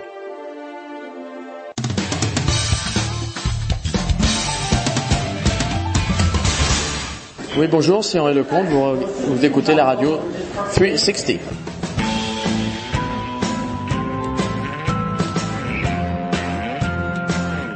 Weiter geht's in der Big Show 553. Er ist wieder da aus New York und er hat, er hat Leckerlis mitgebracht. Jetzt nicht wirklich, wir haben das ja zum Glück nicht in New York dabei gehabt, aber Ray, Gratulation. Was für ein wunderschönes Heft, das es geworden ist. Ich bin nur ein kleines bisschen irritiert, äh, nicht irritiert, sondern erfreut, dass es verschiedene Cover gibt für Gut Next, das Mag Nummer 1. Ja, danke, danke, danke. Ja, es sind einige irritiert, äh, ob des Covers, was sie stellenweise bekommen haben. Also da gibt es jetzt auch eine, glaube ich, recht rege Tauschbörse, äh, die ich da auf meinem Discord-Channel äh, eingerichtet habe. Ähm, ja welche, die auch warten, ähm, was für uns natürlich auch ein ziemliches Learning ist, dass wohl nicht alles ungefähr am gleichen Tag ankommt, was man am gleichen Tag in die Post gibt, äh, sondern mhm. dass es sich über ein paar Tage äh, erstreckt. Ähm, aber wir hoffen, dass jetzt heute, aller spätestens morgen, dann wirklich alle äh, Magazine bei den Leuten angekommen sind und hoffentlich auch unversehrt. Das ist so, das was mich momentan bei aller Freude darüber, wie es ankommt und, und den Lobeshymnen, die sich darüber einen ergießen, was mich echt nervt und, und was eigentlich diese ganze Woche verhagelt, dass wir bestimmt schon, weiß ich nicht, 100 Mails bekommen haben von Leuten, deren Heft halt nicht unbeschadet ankam, sondern da mhm. waren dann so Ecken abgekatscht, da waren dann ziemlich große Knicke am Rand drin. Und ich meine, wir haben ja über die letzten zehn, elf Jahre ja schon über so 7000 Bücher verschickt, die mache ich ja alle selber in so äh, in so, so Bubble Wrap, in so Luftpolstertaschen, da ist noch nie was ja. passiert. Und jetzt so viel und wir hatten ja extra noch eine Woche verschoben, weil der Dienstleister, der das alles verschickt, wir selber könnten das ja gar nicht leisten, äh, gesagt hat, naja, also wir haben glaube ich erst die falschen Versandtaschen bestellt, das passt da zwar rein, aber das kann gut sein, dass es dann verknickt. Und jetzt ist es halt trotzdem so verknickt und das ärgert mich aber brutal. Ähm, aber mal gucken. Ich hoffe, dass wir die Leute, die da wirklich einen, einen großen Schaden genommen haben, äh, ersetzen können. Aber das, das schlägt natürlich ein bisschen ins Kontor. Aber ansonsten, ja, es ist echt Wahnsinn, was für ein Feedback es gibt. Und es ist ja auch wunderschön geworden. Äh, obwohl wir ja. selber äh, ein bisschen kritisch sind, weil es vielleicht zu viel Text war, zu wenig äh, eigentlich grafisch, grafisch schöne Strecken, die wir uns auch mal so vorgestellt haben. Aber mein Gott, es war nicht die letzte Ausgabe. Man ja. muss ja auch besser werden können. Ich habe die bekommen mit äh, Magic und mit mhm. Bird auf dem Cover und hinten ist, glaube ich, MJ auf dem Backcover, aber ich habe okay. nur das Frontcover. Ich bin, bin total happy damit. Ähm, es gibt ja auch eins mit LeBron, glaube ich, und es geht eben in dieser ganzen ersten Ausgabe von God Next Magazine um Goats. Und äh, ich habe natürlich wieder ein kleiner Spoiler-Alert, obwohl ich schon mal was ähnliches, ich habe eine Dokumentation, glaube ich, gesehen, aber die Personalie Len Bias die lässt einem keine Ruhe, oder? Wenn man sich auch nur peripher für Basketball interessiert. Ja, wir hatten, ähm, nur zu sagen, das Oberthema ist ja GOAT, also Greatest of All Time. Und ähm, da hätte man es natürlich leicht machen können und sagen können, wir schreiben halt äh, diese GOAT-Diskussion von Jan. Mhm. Das längste, was ich, glaube ich, je in meinem Leben redigieren musste. Äh, äh, und, und wir hangeln uns dann wieder so schreiben Geschichten über die, über die besten Spieler aller Zeiten, aber das ist ja ein bisschen billig so und so wollen wir ja nicht sein.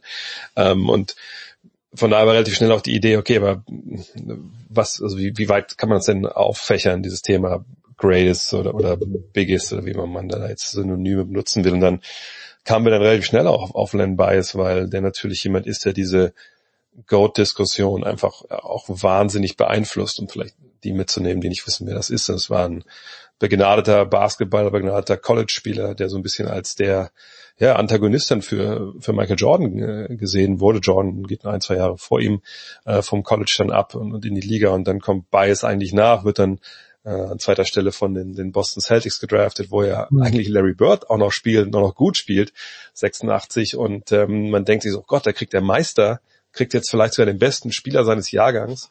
Ähm, und was, also was, wie läuft die Geschichte denn anders, wenn der wirklich da ankommt in Boston? Denn er kommt nicht an. Also er ist zwar da, unterschreibt seinen Vertrag und alles, aber stirbt dann äh, in der Nacht direkt danach äh, an einer Überdosis Kokain.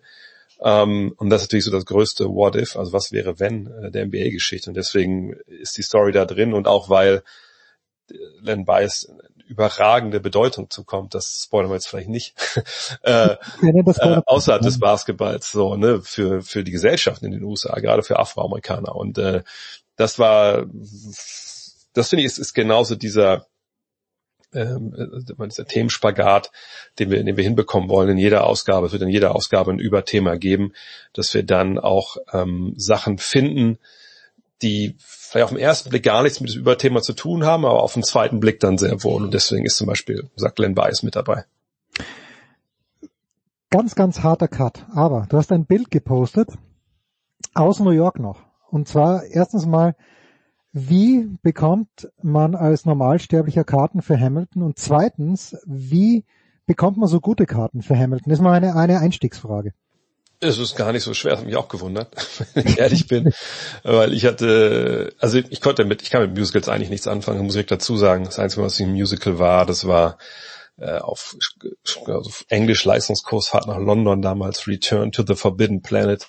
Oh my God. Äh, ganz kleines äh, Theater dann in, in London. Und das fand ich schon cool, aber es war im Endeffekt, ist das ja so ein B-Movie, der dann einfach mit äh, ja, so Songs, die meine Eltern gehört haben, sage ich mal, Oldies hätte man damals gesagt, ähm, äh, ja, versetzt wurde. Und das waren dann Songs, die man kannte, alles klar, cool, B-Movie Trash, hat alles gepasst so. Ähm, aber dann hatte äh, ich gesagt, also ich würde nie bei Ketzer so reinschauen, denke ich. Aber äh, meine Frau hat mich dann während des Lockdowns des erstens auf Hamilton gebracht und ich mir so, ja, also ich hatte schon noch mitbekommen, dass das voll der Banger war und voll der mhm. Knaller und das Hip-Hop ist und so, aber ich dachte mir auch, vor allem nach Michael Rappaport, der mal gesagt hat in dem Podcast, ja, okay, wir können alle darüber reden, dass das ein Hip-Hop-Musical ist, aber ich habe noch nie irgendwo äh, in der Bronx gehört, dass irgendwer sagt, ey, pumpst du gerade das aktuelle Hamilton-Album? Das sagt da halt keiner. Ne? naja, aber jetzt hat sie mir damals trotzdem hier, hier Comes the General mal an, wirklich, also mich da wirklich fast physisch gezwungen, das anzuhören.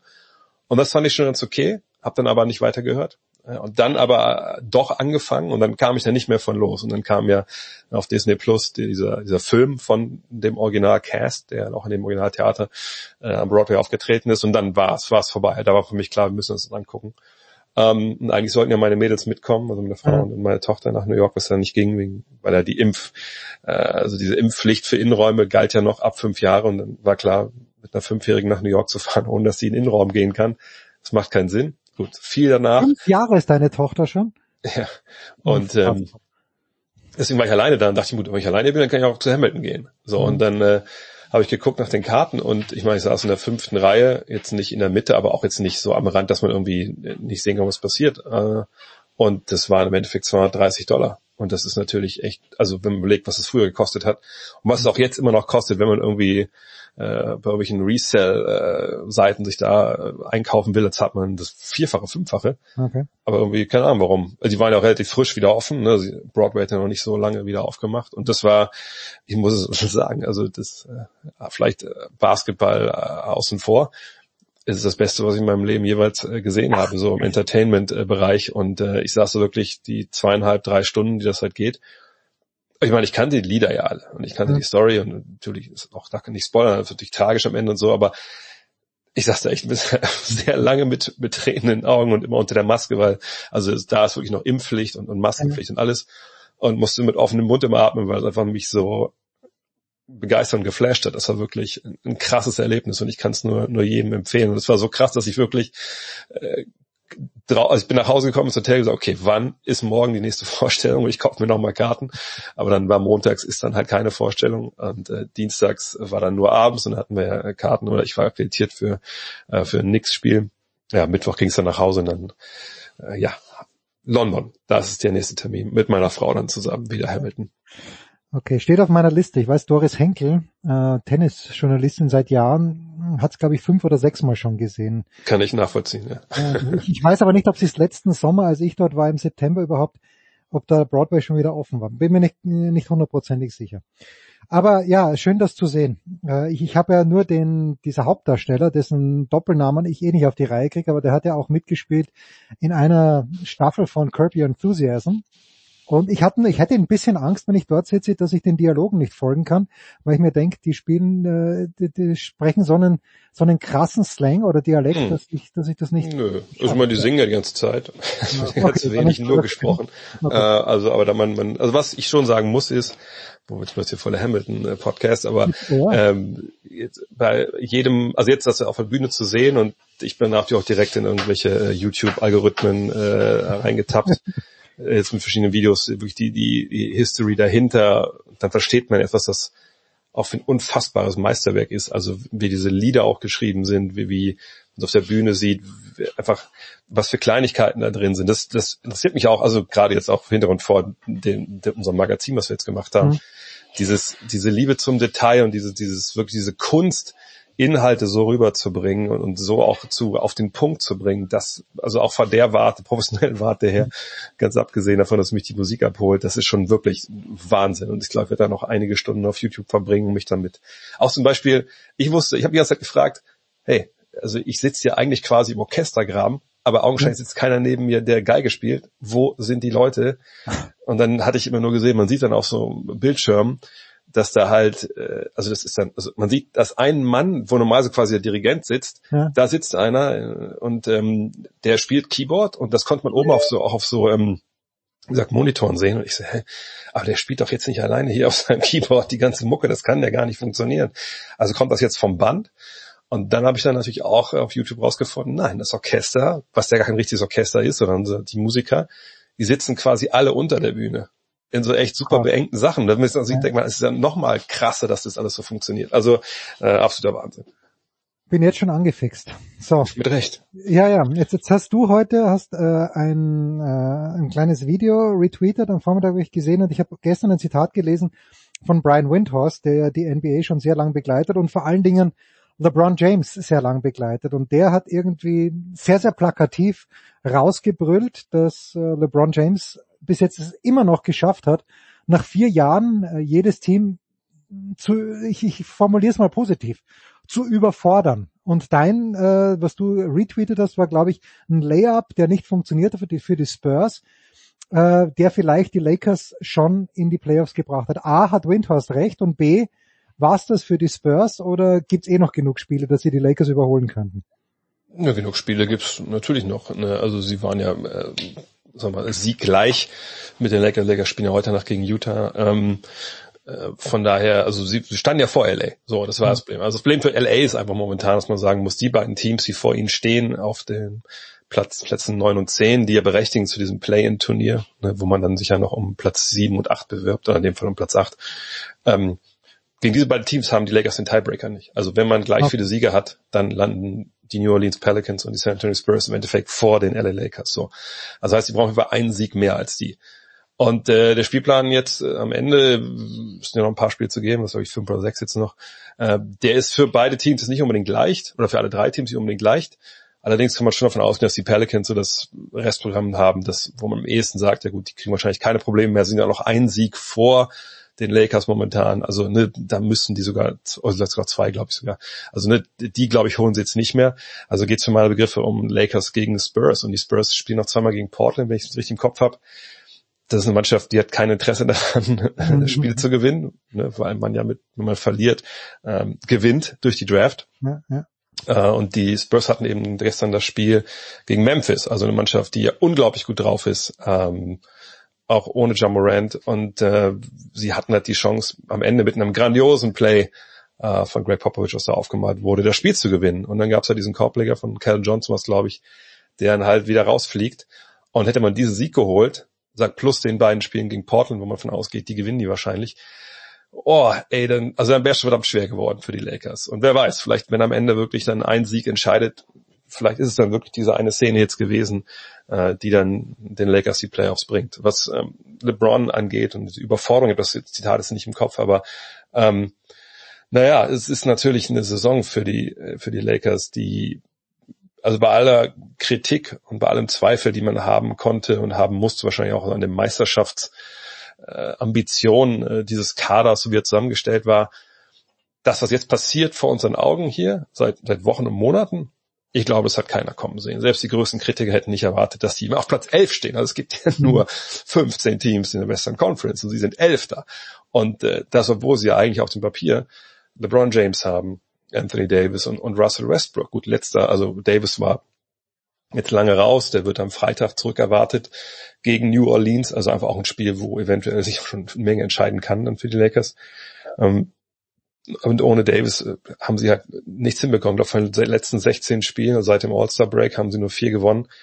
Ähm, die Paarung Westbrook und James funktioniert nicht. Äh, viele Rollenspieler funktionieren nicht. Das ist eine Mannschaft, die einfach, glaube ich, sich nicht gerne trifft, um zusammen Basketball zu spielen. Und das ist, glaube ich, in der Kreisliga wie in der NBA kein Erfolgsrezept, wenn man eigentlich keinen Bock aufeinander hat. Ähm, denn da gab es jetzt auch eine Menge öffentliche Zitate, die das klar belegt haben. Also wenn jemand wie Malik Monk, einer der jüngeren Spieler, der eigentlich gut funktioniert, dann mehr oder weniger so einfach so sagt, naja, also bei uns ist schon so, wir verlieren dann sind immer wir Jungen schuld und wenn wir ähm, und die behandeln uns auch, als ob wir keine Ahnung hätten.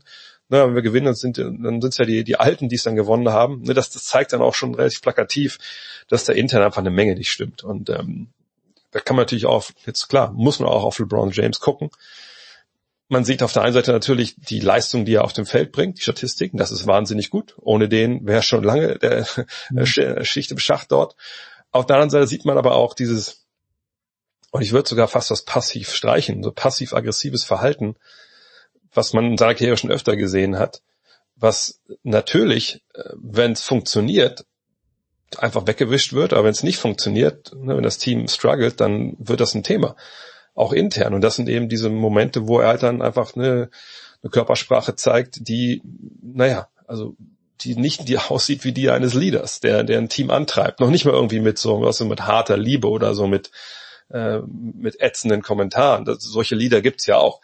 Äh, nein, er ist dann wirklich einer, der dann nicht zurückläuft, der so mehr oder weniger so eine Distanz schafft zwischen sich und seiner Mannschaft. Oft. Klar gibt's noch wieder genug Beispiele, wo er diese Distanz abbaut, aber alles zusammen, diese ganze Gemengelage. Also ich, ich würde sagen, sie schaffen es nicht am Ende. Denn selbst wenn Anthony Davis zurückkommt jetzt, und das wird ihnen natürlich einen Schub geben, ich glaube, sie stehen einfach nicht zusammen. Und, und ein Team wie die Spurs, ich glaube, die haben da total Bock drauf und die wollen das. Ähm, und wenn die Lakers dann die Playoffs verpassen, dann ist das ein absolutes Desaster. Und dann bin ich sehr gespannt, was dann in der Offseason in LA passiert. Bis dorthin sind noch ein paar Körbe zu werfen. André Vogt war das, aber hat mich jetzt so wuschig gemacht auf Hamilton, dass ich gleich mal schaue, äh, dass ich früh genug meine Karten für den Sommer bekomme. Danke Dre, Big Show 553, kurze Pause.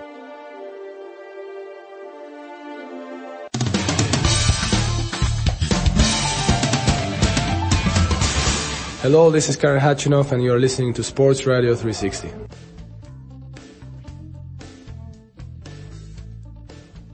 Debackelalarm in 3, 2, 1.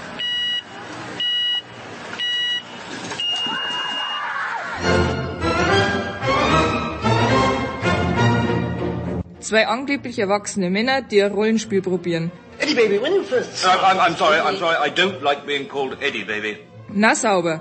Look, my lad, I know a dead parrot when I see one, and I'm looking at one right now. Kann man den nur aufhalten? Can I call you Frank? Why Frank? Frank's a nice name.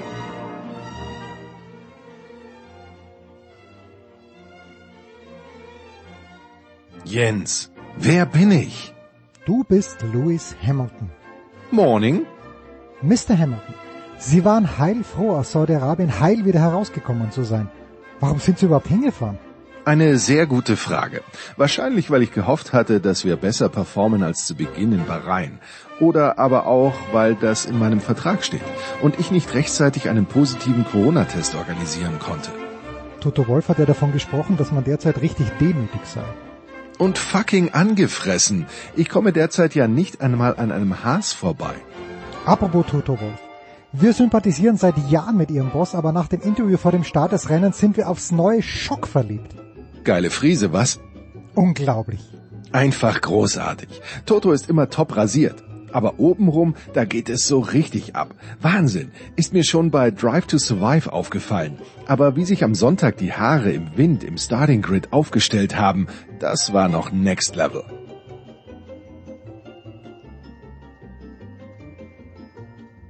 Markus, wer bin ich?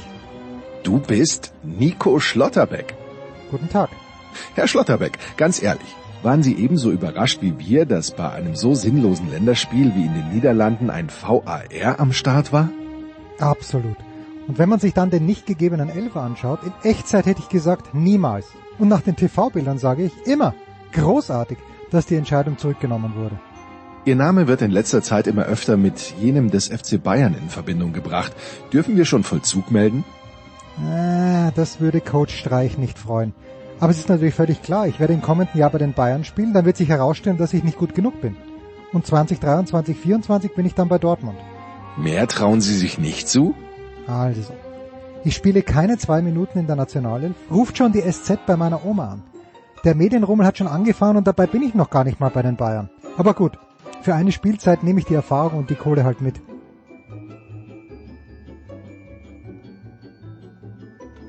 Jens, wer bin ich? Du bist Philipp Jicher. Und das sehr gerne.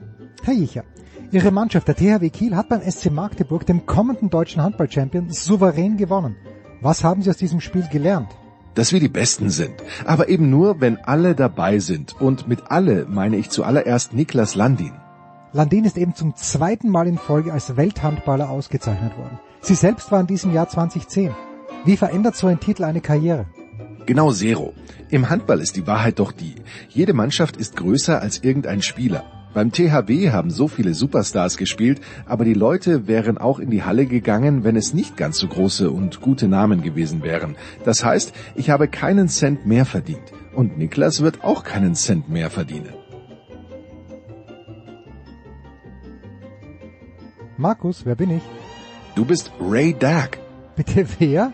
Na, der Polizist, der damals das Konzert der Beatles auf dem Dach beendet hat. Ach, der Ray Dack. Natürlich. Wie kommen Sie denn auf mich? Michael Körner hat uns gerade ein Video geschickt. Ah, der große Körner. Mr. Dack, Sie bezeichnen sich selbst als den unglücklichen Ray Dack. Dabei sind Sie an jenem Nachmittag doch nur Ihrer Pflicht nachgegangen. Schön, dass Sie das so sehen. Warum hat denn die ganze Aktion so lange gedauert? Weil ich komplett überfordert war. Über Jahre war immer nur von den Fab Four die Rede. Und dann komme ich auf die Dachterrasse und stelle fest, da sitzt ja ein Fünfter am Keyboard. Und der ist der Beste von allen. Sie sprechen von Billy Preston? Unglaublich, der Junge. Ein Genie. Aber dann haben Sie ja doch die Stecker ziehen lassen. Nicht mit großer Überzeugung. Aber nur so konnte ich zur Legende werden.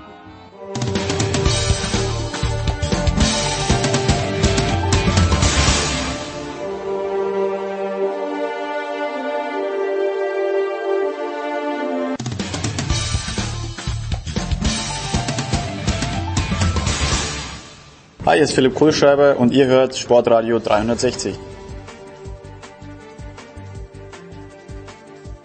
Tennis, Big Show 553 hinten raus, selbstverständlich. Und äh, dabei heute von der Bildzeitung unser Mann, der, der einzige Mann, der noch näher an Alexander Zverev dran ist als Paul Häuser, das ist Sebastian Kaiser. Grüß dich, Sebastian.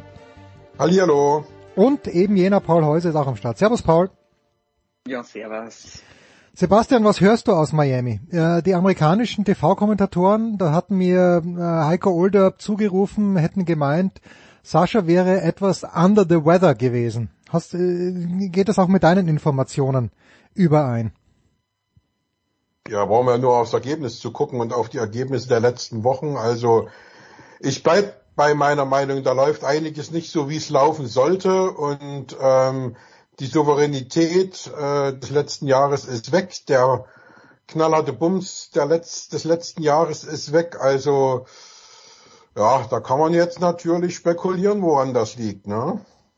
Ja, ich weiß es nicht, aber Paul, gestern habe ich mit meinem Sohn so geredet und äh, wir haben beide, hätten wir all unser Hab und Gut auf Zverev gesetzt, weil er eigentlich Kaspar Rüth ein Spieler ist, der, der ein lässiger Spieler ist, aber dessen Spiel Zverev einen nicht wehtun kann. Ich war sehr, sehr überrascht. Ich habe den sorry, dritten sorry, Satz sorry, gesehen. aber in der, in, der, in, der, in der gegenwärtigen Phase mit dem, was in seinem Umfeld passiert, darfst du nie dein Leben auf Alexander Zverev setzen. Da kann der gegen die Nummer 277 der Welt verlieren. Also sind vorbei.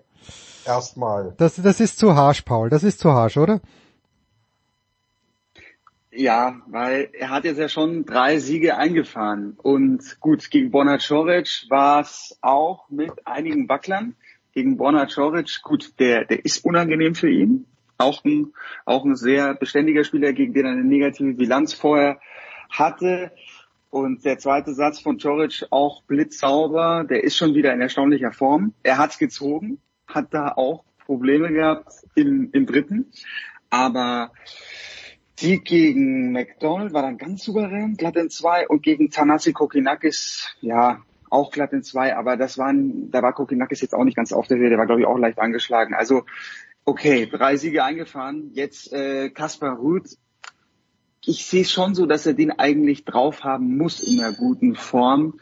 Vor allem in, in, in, in, wenn er ihn auf der Rückhand hält. Kaspar Ruth ist wahnsinnig äh, beeindruckend, wie der sich entwickelt hat. Ähm, auch nach seinem Aufschlag wieder, der ist wahnsinnig schwer zu breaken, wenn er, wenn er gut serviert, weil er das Spiel so krass auf seine Vorhand zieht. Das hat teilweise echt ein bisschen Nadal-Niveau bei, bei Kaspar Ruth. Und wir dürfen jetzt nicht vergessen, in Miami ist es ein sehr, sehr langsamer Hardcore das geht schon so ein bisschen Richtung, Richtung Sand und dann macht es der, der Norweger echt klasse. Der ist mittlerweile einfach ein gestandener Top-Ten-Spieler, so. Aber wenn Zverev ihn auf der Rückhand hält in den Rallyes, ja, dann kann er ihn nicht wehtun. Dann spricht alles für Zverev.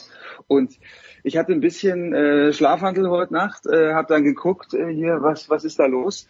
Ähm, bin Anfang zweiter Satz reingegangen, da hatte Ruth schon Breakchancen zum zum, zum frühen Break im zweiten und dann hat Zverev das gedreht. Da hatte Ruth aber auch große Probleme, weil er eine Blase an der, an der kleinen Zehe hatte und hat dann so laufen lassen. Und dann, dann ging bei Ruth plötzlich gar nichts. Er hat nur noch Fehler geschossen und war dann aber im dritten, nachdem er ein Medical Timeout genommen hatte, seine Blase nochmal ganz frisch tapen hat lassen, war der wieder voll da.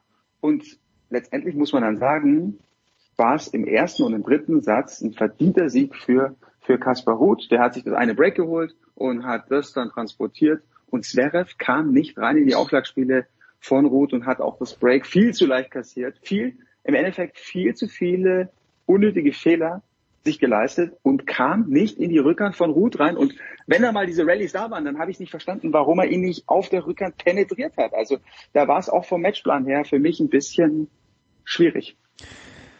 Ja, bin ich, bin ich bei dir. Ähm, er hat eine Chance gehabt, das war glaube ich im siebten Spiel, wo er 15:30 gehabt hat, wo ihm Röthen mit einem katastrophalen Volley was angeboten hat zum 15:30, aber ansonsten schwierig. Aber Sebastian, genau. Sebastian, was meinst du mit Umfeld? Das ist doch alles gut in seinem Umfeld. Äh, Frau Tomala sitzt dort, äh, Sergi Pogera sitzt neuerdings in seiner Box. Was genau meinst du mit Umfeld, Sebastian?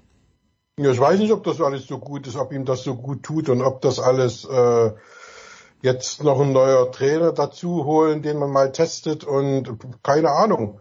Also ähm, ich habe jetzt auch eine Weile mit ihm nicht mehr gesprochen, aber offensichtlich scheint irgendwas nicht zu stimmen. Ne? Also ähm, wir brauchen jetzt auch keine Spielanalyse zu Kaspar Ruth zu machen. Wenn er Nummer eins der Welt und werden will und Grand Slams gewinnen möchte, muss er den schlagen. So und die anderen drei, die kennt auf der Straße kein Schwein. Also die muss er schlagen und die muss er auch äh, äh, was er ja gemacht hat äh, bei einem äh, großen Turnier wie jetzt hier erst recht schlagen. Ähm, aber das war auch mehr oder weniger gestolpert. Also nochmal, also der hat andere Ansprüche und wir müssen ihn ja danach messen, was er auch selber von sich verlangt und fordert. So und da, wenn alles stimmen würde, dann würde er jetzt nicht so äh, aus dem Tritt sein, wie er aus dem Tritt ist. Und ich glaube auch nicht, dass jetzt die Ursache äh, diese, diese, äh, dieser Ausraster ist, dass ihm das noch in den Kopf rumspukt. Mhm. Das da bin ich fest davon überzeugt, dass er das schon längst vergessen hat. Aber äh, irgendwas scheint nicht zu klappen. Und wie gesagt, da kann man eben äh, äh nur spekulieren. Ich weiß äh, äh, nicht, was da jetzt genau äh, äh, nicht gestimmt hat, dass es sich jetzt da den Procuera holen muss. Aber tja, wir, wir werden es irgendwann erfahren, wenn er wieder in Europa und besser erreichbar ist. Also ähm, ich glaube, Micha ist auch nicht bei ihm. Ähm, der Ledowski weiß ich jetzt gar nicht, ob der jetzt noch drüben ist. Also Ja, da ist alles. war da. War da? Okay. Der- ähm, okay, Mischa dann. nicht, Mischa war nicht mit. Micha ist nicht da, das weiß ich genau, aber er ist da. Ledowski, dann ist das okay. Dann hat er aber jetzt wieder zwei auf, die er dann hört im Training. Und dann, also wie gesagt, ich bin ja beim Training nicht dabei. Das wäre mal interessant zu sehen, wie die sich äh, dort miteinander äh, abgeben. Also ich kann mich erinnern, 2017, da hatte dann äh, Angie Kerber mal zu Torben Belz noch in New York einen Trainer dazu geholt. Und das waren unfassbare Bilder da auf dem Trainingsplatz. Der eigentliche Trainer äh, stand daneben wie ein Schuljunge und der neue Trainer hat dann das Kommando geführt und so. Also das ist dann immer eine ganz, ganz interessante Sache, aber da muss man halt vor Ort sein, um das zu sehen. Das bin ich nicht. Aber wie gesagt, irgendwas kann nicht stimmen, weil sonst würde Alexander Zverev gut spielen. Ja, aber die Absenz von Mischa ist natürlich, der war nicht mit in Australien, jetzt ist, war er hier nicht mit, in Acapulco war er. War dabei. In Australien war Mischa dabei? Nee, nee, nee, nee, nee, nee. Australien war Mischa nicht dabei. Wir haben, wir haben mit Mischa in Australien am äh, äh, rumgesessen und ich habe mit ihm gegessen. Okay, dann war er dort, okay. Habe ich ihn übersehen, Ich habe Kaiser. keine Halluzination. Habe ich ihn übersehen, Kaiser, okay. Ja, Meinetwegen. offensichtlich. Wir haben, ich schicke dir Bilder, wie wir da auf dem Federation Square zusammen sitzen. Äh, Okay, gut. Dann war er dabei. Also meine Theorie komplett in der Luft zerrissen. Bitte, dann ist es halt so. Ah, aber, aber vielleicht doch. Er, er wird auch Jens- Vater. Also er ist, äh, er wird jetzt in den nächsten Wochen Vater und Okay. deswegen ist es klar, dass er sich jetzt ein bisschen äh, mehr um seine Frau kümmert als äh, äh, um, um, um Sascha. Hm. Aber wie gesagt, das irgendwas scheint nicht zu stimmen, äh, äh, weil sonst würde jetzt Mi- äh, Sascha nicht so reagieren, wie er reagiert.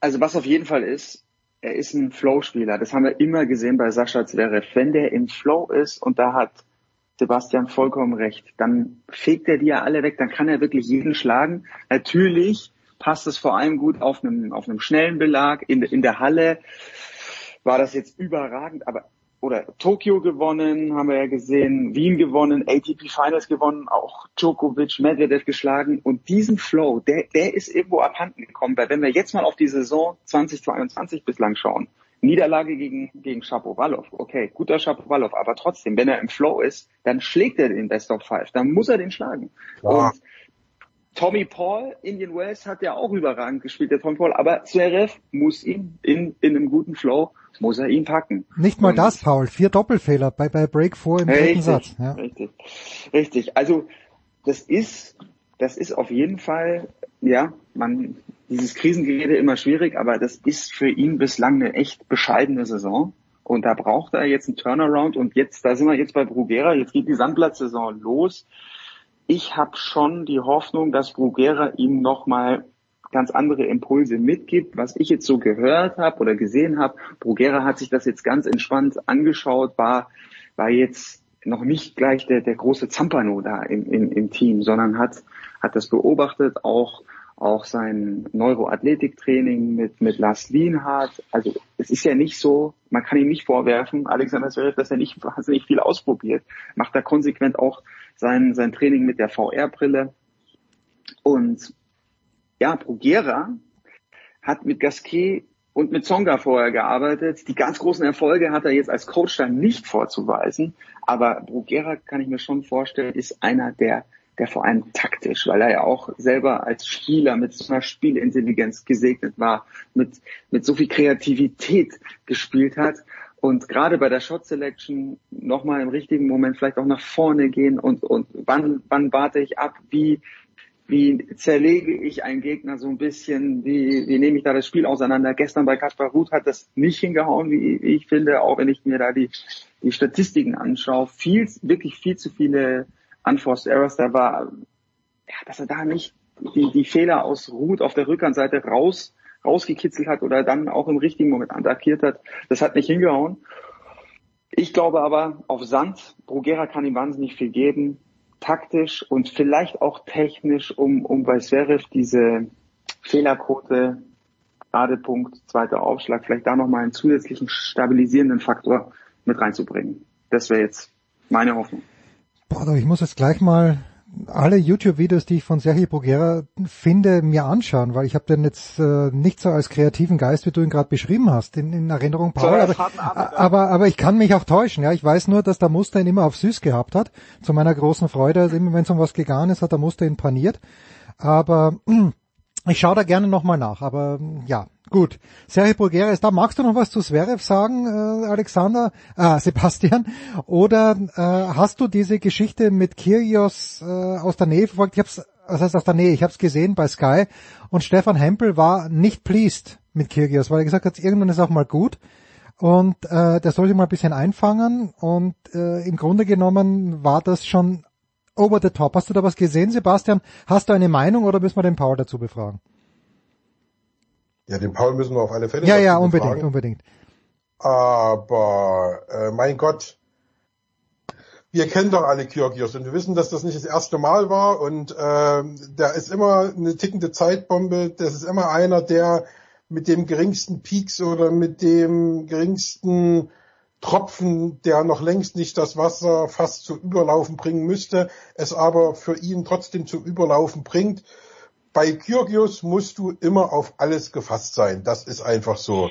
Und äh, deswegen überrascht mich das jetzt ehrlich gesagt nicht. Wir können jetzt wieder über Strafen reden, wir können jetzt wieder über, äh, ja, was weiß ich reden, über Benehmen, über ähm, dann kommt er wieder und sagt, ich habe so und so viel Geld gespendet für das und das und so. Also ähm, das ist ein Mann, der hat nicht nur zwei Gesichter, der hat glaube ich drei oder vier Gesichter. Und äh, deswegen wird er auch immer ein Typ bleiben und immer ein ungeheuer spannender Mensch bleiben und äh, ja, auch so ein Typ, den man entweder hassen oder lieben kann.